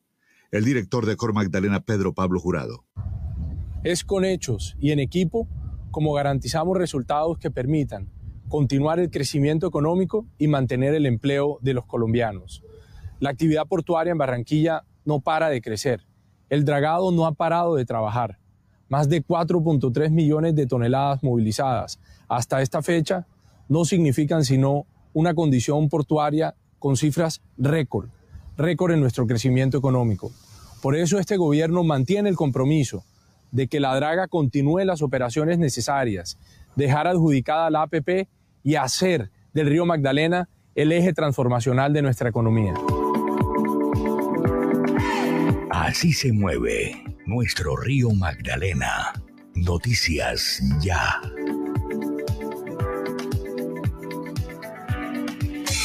Radio Ya Fútbol con Richard Martínez Blanco. Bueno, tiempo para hablar de los deportes. El oyente que preguntaba sobre el partido, que cómo quedó el partido anoche, que si juega hoy el equipo Titanes. Sí, aquí Jorge me envía en la Liga Baloncesto Profesional 2021-2022-1. La programación de hoy es en Itagüí, en Antioquia. Tigrillos versus Titanes, 8 y 5 de la noche, Polideportivo Oscar López. Eh, perfecto, bueno, Richard y Junior ganó 1 a 0 a Santa Fe, ya está en cuartos de final, eh, un récord también creo que, que rompió Viera como arquero en el equipo Junior de Barranquilla. Para usted, buenos días, buenas tardes, buenas noches, Richard. Buenas tardes, buenas noches, buenos días, buenos días mejor, buenos días, buenas tardes, buenas noches. No, no, me enreden, no me enreden, que vengo hoy, mejor dicho, vengo con el fuerte. Un saludo cordial para todos, a todos los eh, oyentes de Radio Ya Fútbol de Noticias Ya. Antes de comenzar con lo deportivo, me voy a detener algo en lo que tiene que ver con la ciudad, el departamento y la costa. Yo quiero saber cuál es la pendejada que tiene aire. Oye, pero esa empresa está peor que Electricaribe eso quitan la luz a cada rato en el suroriente eh, y en lo que no es el suroriente. Y mantenimiento y mantenimiento y plantas modernas. Moderna que yo sepa es la vacuna. Ah, pero ya está bueno ya de tanta vaina con esa quitadera de luz. Pónganse serios, señores, que las altas temperaturas en la ciudad, los hospitales, las clínicas y todas las personas necesitan. Hay niños chiquitos, personas hipertensas del corazón.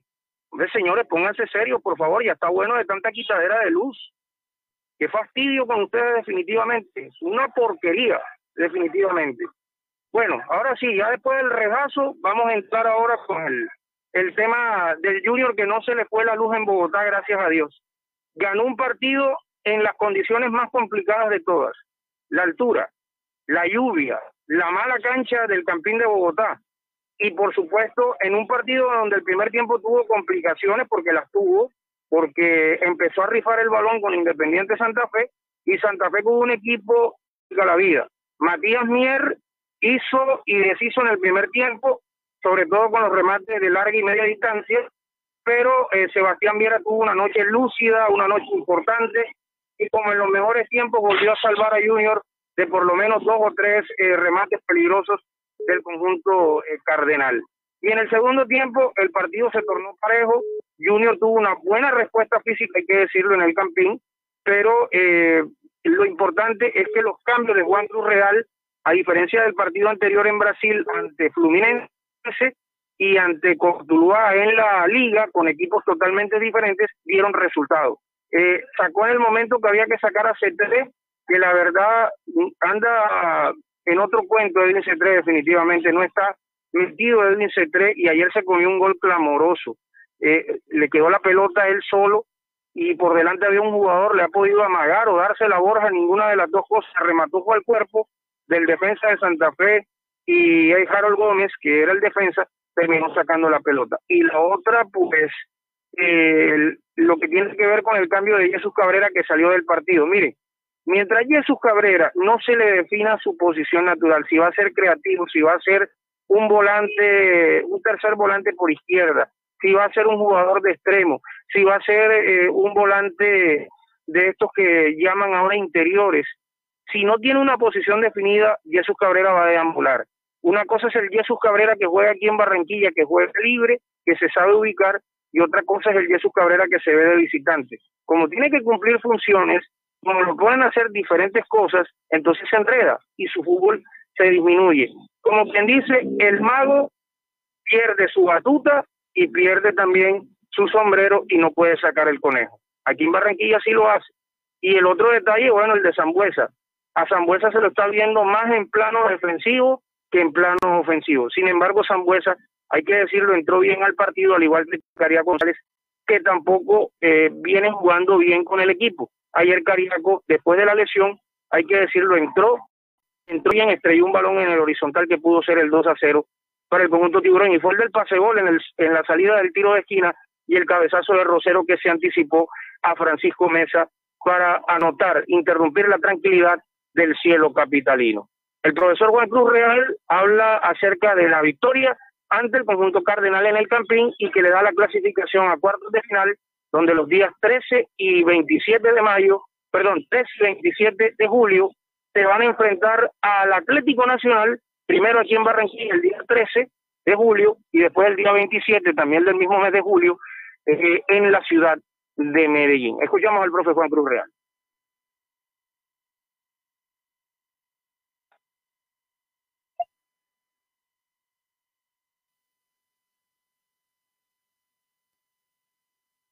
Sí, sí, sí, lo tiene Jorge de ayer, por supuesto, Jorge.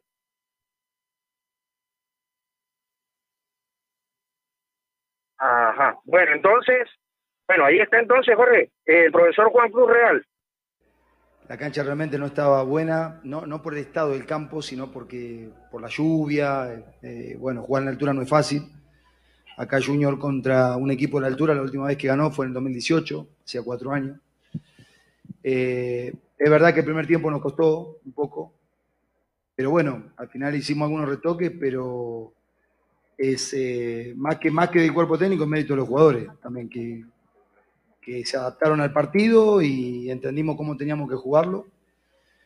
Eh, me alegro de haber ganado después de que veníamos de, dos, dos, partidos que no habíamos podido conseguir resultados importante.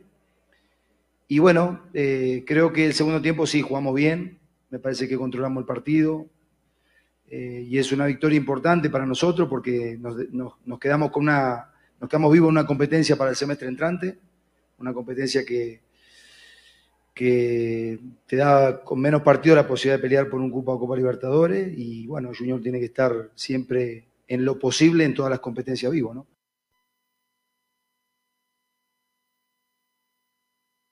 Bien, ahí estaba, bien, ahí estaba el profesor Juan Cruz Real. Y ahora vamos a escuchar a eh, el arquero Sebastián Viera, capitán uruguayo del conjunto del Junior, que tuvo una presentación de esas tremendas ayer en el camping. Contento de estar en Junior.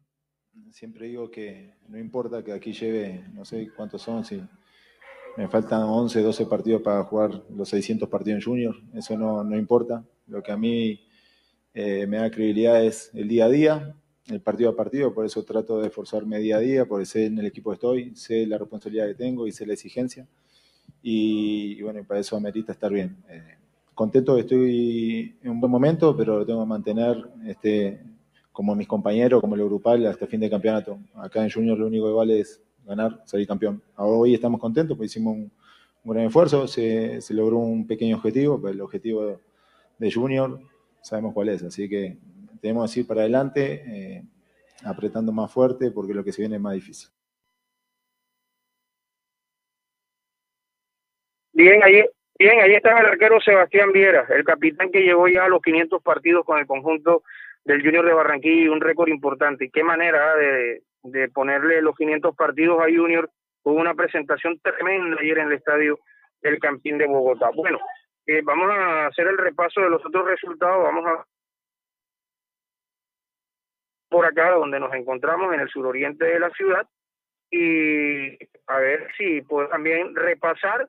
Hay que decir que a las 9 de la mañana, es decir, en unos 13 minutos, Unión Magdalena va a continuar el partido ante el conjunto de América de Cali. Eh, lo van a hacer jugar 11 minutos. Ya el partido se jugó el 70%, lo que exige el reglamento, pero lo tienen que terminar. Órdenes de la DIMAYOR, yo esa yo no la entiendo. Alguien que me la explique don Osvaldo, Jenny, alguien que me explique por qué tiene que terminar un partido que ya va 2 a 1 ganando la Unión Magdalena y que va ganando en la serie 4 a 2 y encima de todo le falta, eh, ya se jugó el 70% de la, del partido como tal. Esa yo no la entiendo. Ay, ay, ay. Bueno, eh, otros resultados, otros resultados también, clasificación de Independiente Medellín, ganó 2 por 1 Tigres en Bogotá, regresaron Tanga 0, la Equidad 0, pero la Equidad ganó la serie 2 a 11 Caldas perdió ante Atlético Nacional. Al final, uno, ¿no? Uno la victoria nacional y un global. Eh, Jaguares empató uno por uno ante Millonarios, pero Millonarios ganó la serie 4 por 1. Deportivo Pereira y Deportes Tolima empataron uno por uno, pero ganó la serie 1 a 3. Junior le ganó a Santa Fe con Santi Rosero, pero le ganó Junior 1. Magdalena gana 4-2 la serie, está ganando el partido 2 a 1 al conjunto de Unión Magdalena. Y hoy, Fortaleza, que le está ganando 3 por 1 la serie, el Deportivo Cali juegan en el estadio eh, eh, metropolitano de Techo en la capital de la República. Junior regresa después de las 10 de la mañana y eh, ya va a descansar para preparar el partido ante el conjunto de Descansar es un decir, porque los que están aquí en Barranquilla van a hacer movimientos y el grupo que jugó ayer en Bogotá, que es el titular, ya se va a quedar quieto para eh, después del día miércoles jugar su partido de Sudamericana el martes mejor ante el conjunto de Oriente Petrolero de Bolivia, 7.30 de la noche. Antes de eso, Junior el sábado va a recibir al conjunto de Jaguares en la fecha 20. Jaguares va a tener que venir a hacer aquí cinco goles y esperar a que eh, los otros resultados se le den para poder clasificar. Junior afortunadamente está clasificado. Terminamos la información en Radio Ya Fútbol de Noticias Ya y que por favor le devuelva a Ciudad su alegría con el tema de la luz. Un abrazo.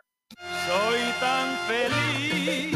Ferre Materiales Dawson, completo surtido de materiales para la construcción y ferretería en general. Ofrecemos créditos con precios de contado, sin fiador, para mejorar tu vivienda con Construya. Mayores informes en Barranquilla, en la carrera 29, número 3832 y en los teléfonos 301-243-9876 y 332-3906. Ferre Materiales Dawson.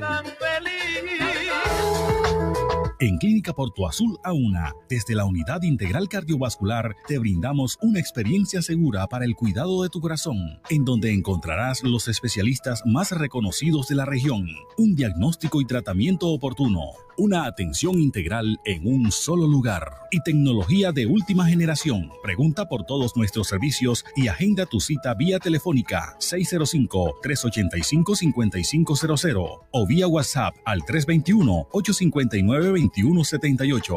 Corazón a una. Experiencia segura. La ñapa continúa. En Supergiros, gánate el 50% más en el premio de tu chance de tres cifras. Visita tu punto de venta Supergiros más cercano o con tu vendedor de confianza y disfruta 50% más. ¿Para qué giros? Cuando hay Supergiros. Autoriza EduSuerte. Para que en sus obras la mirada pueda pasar con libertad, manteniendo la seguridad y el buen diseño, controlando la temperatura y el ruido externo. Su mejor opción es Tecnoglass. Transformamos el vidrio según sus necesidades. Llámenos 373-4000 Tecnoglass, el poder de la calidad. Certificado por gestión ambiental y calidad y Contec. Restaurante Ciudad Bonita. Abre todos los días de 6 y 30 de la mañana a 9 y 30 de la noche. Atendemos reuniones y despedidas. Vía a Puerto Colombia, kilómetro 2, después de la clínica Porto Azul. El anfitrión Edison Hurtado los espera. Universidad Simón Bolívar, 50 años brindando educación de calidad y promoviendo la cultura, la investigación científica y la innovación. Universidad Simón Bolívar, 50 años impulsando el desarrollo del país. Institución acreditada en alta calidad, vigilada Min Educación. Simón Bolívar, tu Cuando recorres el Atlántico, se ve el progreso en su gente, en las obras que avanzan, en los sueños y proyectos que pronto serán una realidad. Para que el Atlántico siga sobre ruedas, paga tu impuesto de vehículo automotor 2022 hasta el 19 de julio en nuestra página web www.atlántico.gov.co y en sucursales del Banco de Occidente. También puedes pagar en los canales autorizados Red, Baloto, Redval y Conred. Realiza tu pago hoy mismo. Recuerda, Atlántico para la gente, Gobernación del Atlántico.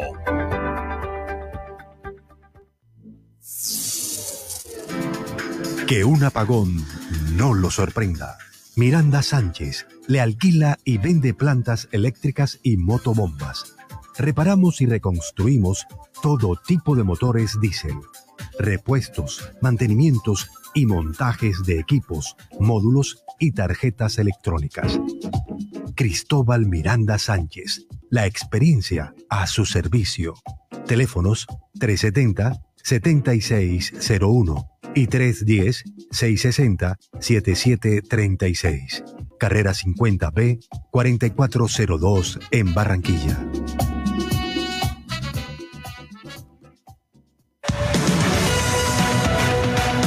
En Noticias Ya, los avisos publicitarios se dosifican para una mayor efectividad. La información no tiene límites.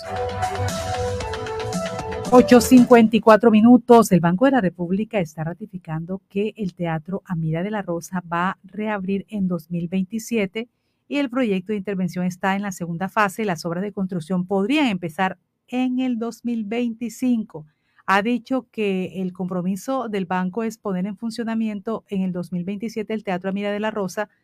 Actualmente el proyecto avanza en la segunda fase que contempla la contratación el desarrollo del diseño. El gerente del Banco de la República, Diego José Restrepo, ha dicho que hay interesadas varias firmas, siete, en el proceso para la contratación de los diseños, indicó que a mitad de año se conocerá la firma encargada de alentar el proceso y hay que saber que se está realizando un trabajo y que se están cumpliendo varias fases. Luego de que sea escogida la firma contratista, se construirá un cronograma específico de acción para la asignación de fechas en el marco de este proceso. Bueno, y les tengo que decir, eh, hace algunos minutos nos escriben una, una oyente, nos manda la foto de esta mujer que fue desaparecida. Recuerden que muy temprano emitimos la comunicación por parte de Son Forbes hablándonos de una mujer que había sido vista por los eh, por los pescadores en un sector de Puerto Colombia, pues nos manda las imágenes bastante crudas y al parecer ya recogieron este cuerpo, se está esperando, es que la persona me está hablando tan dolorosamente, me está escribiendo y me mandó un audio hablándome. Eh, hasta el momento ya parece que se hizo el levantamiento del cadáver. No han podido ver a la persona, obviamente, porque hay procesos por parte de medicina legal, pero vamos a estar pendientes de esta noticia de esta mujer eh, ahogada que viste un blue jean azul y una camisa roja y que los familiares están en este momento en el municipio de Puerto Colombia. Al parecer se haría el levantamiento del cadáver, pero bueno, estamos tras esa información. 8.56 minutos. A esta hora nos despedimos. Gracias por estar con nosotros. la parte eh, ingeniero de sonido Jorge Pérez. Elvis Payares Matute, a todos nuestros corresponsales y periodistas, Osvaldo Zampayo, nuestro director, quienes habla Jenny Ramírez. Gracias por estar con nosotros. Una vez más, a las 11 y 30 estamos con eh, eh, informativo 14.30. Ahora los dejamos con, aquí estamos con Cibelis. Gracias por estar con nosotros. Mañana, antes de las 5, en Radio Ya, 1430 M. Cantemos fuerte.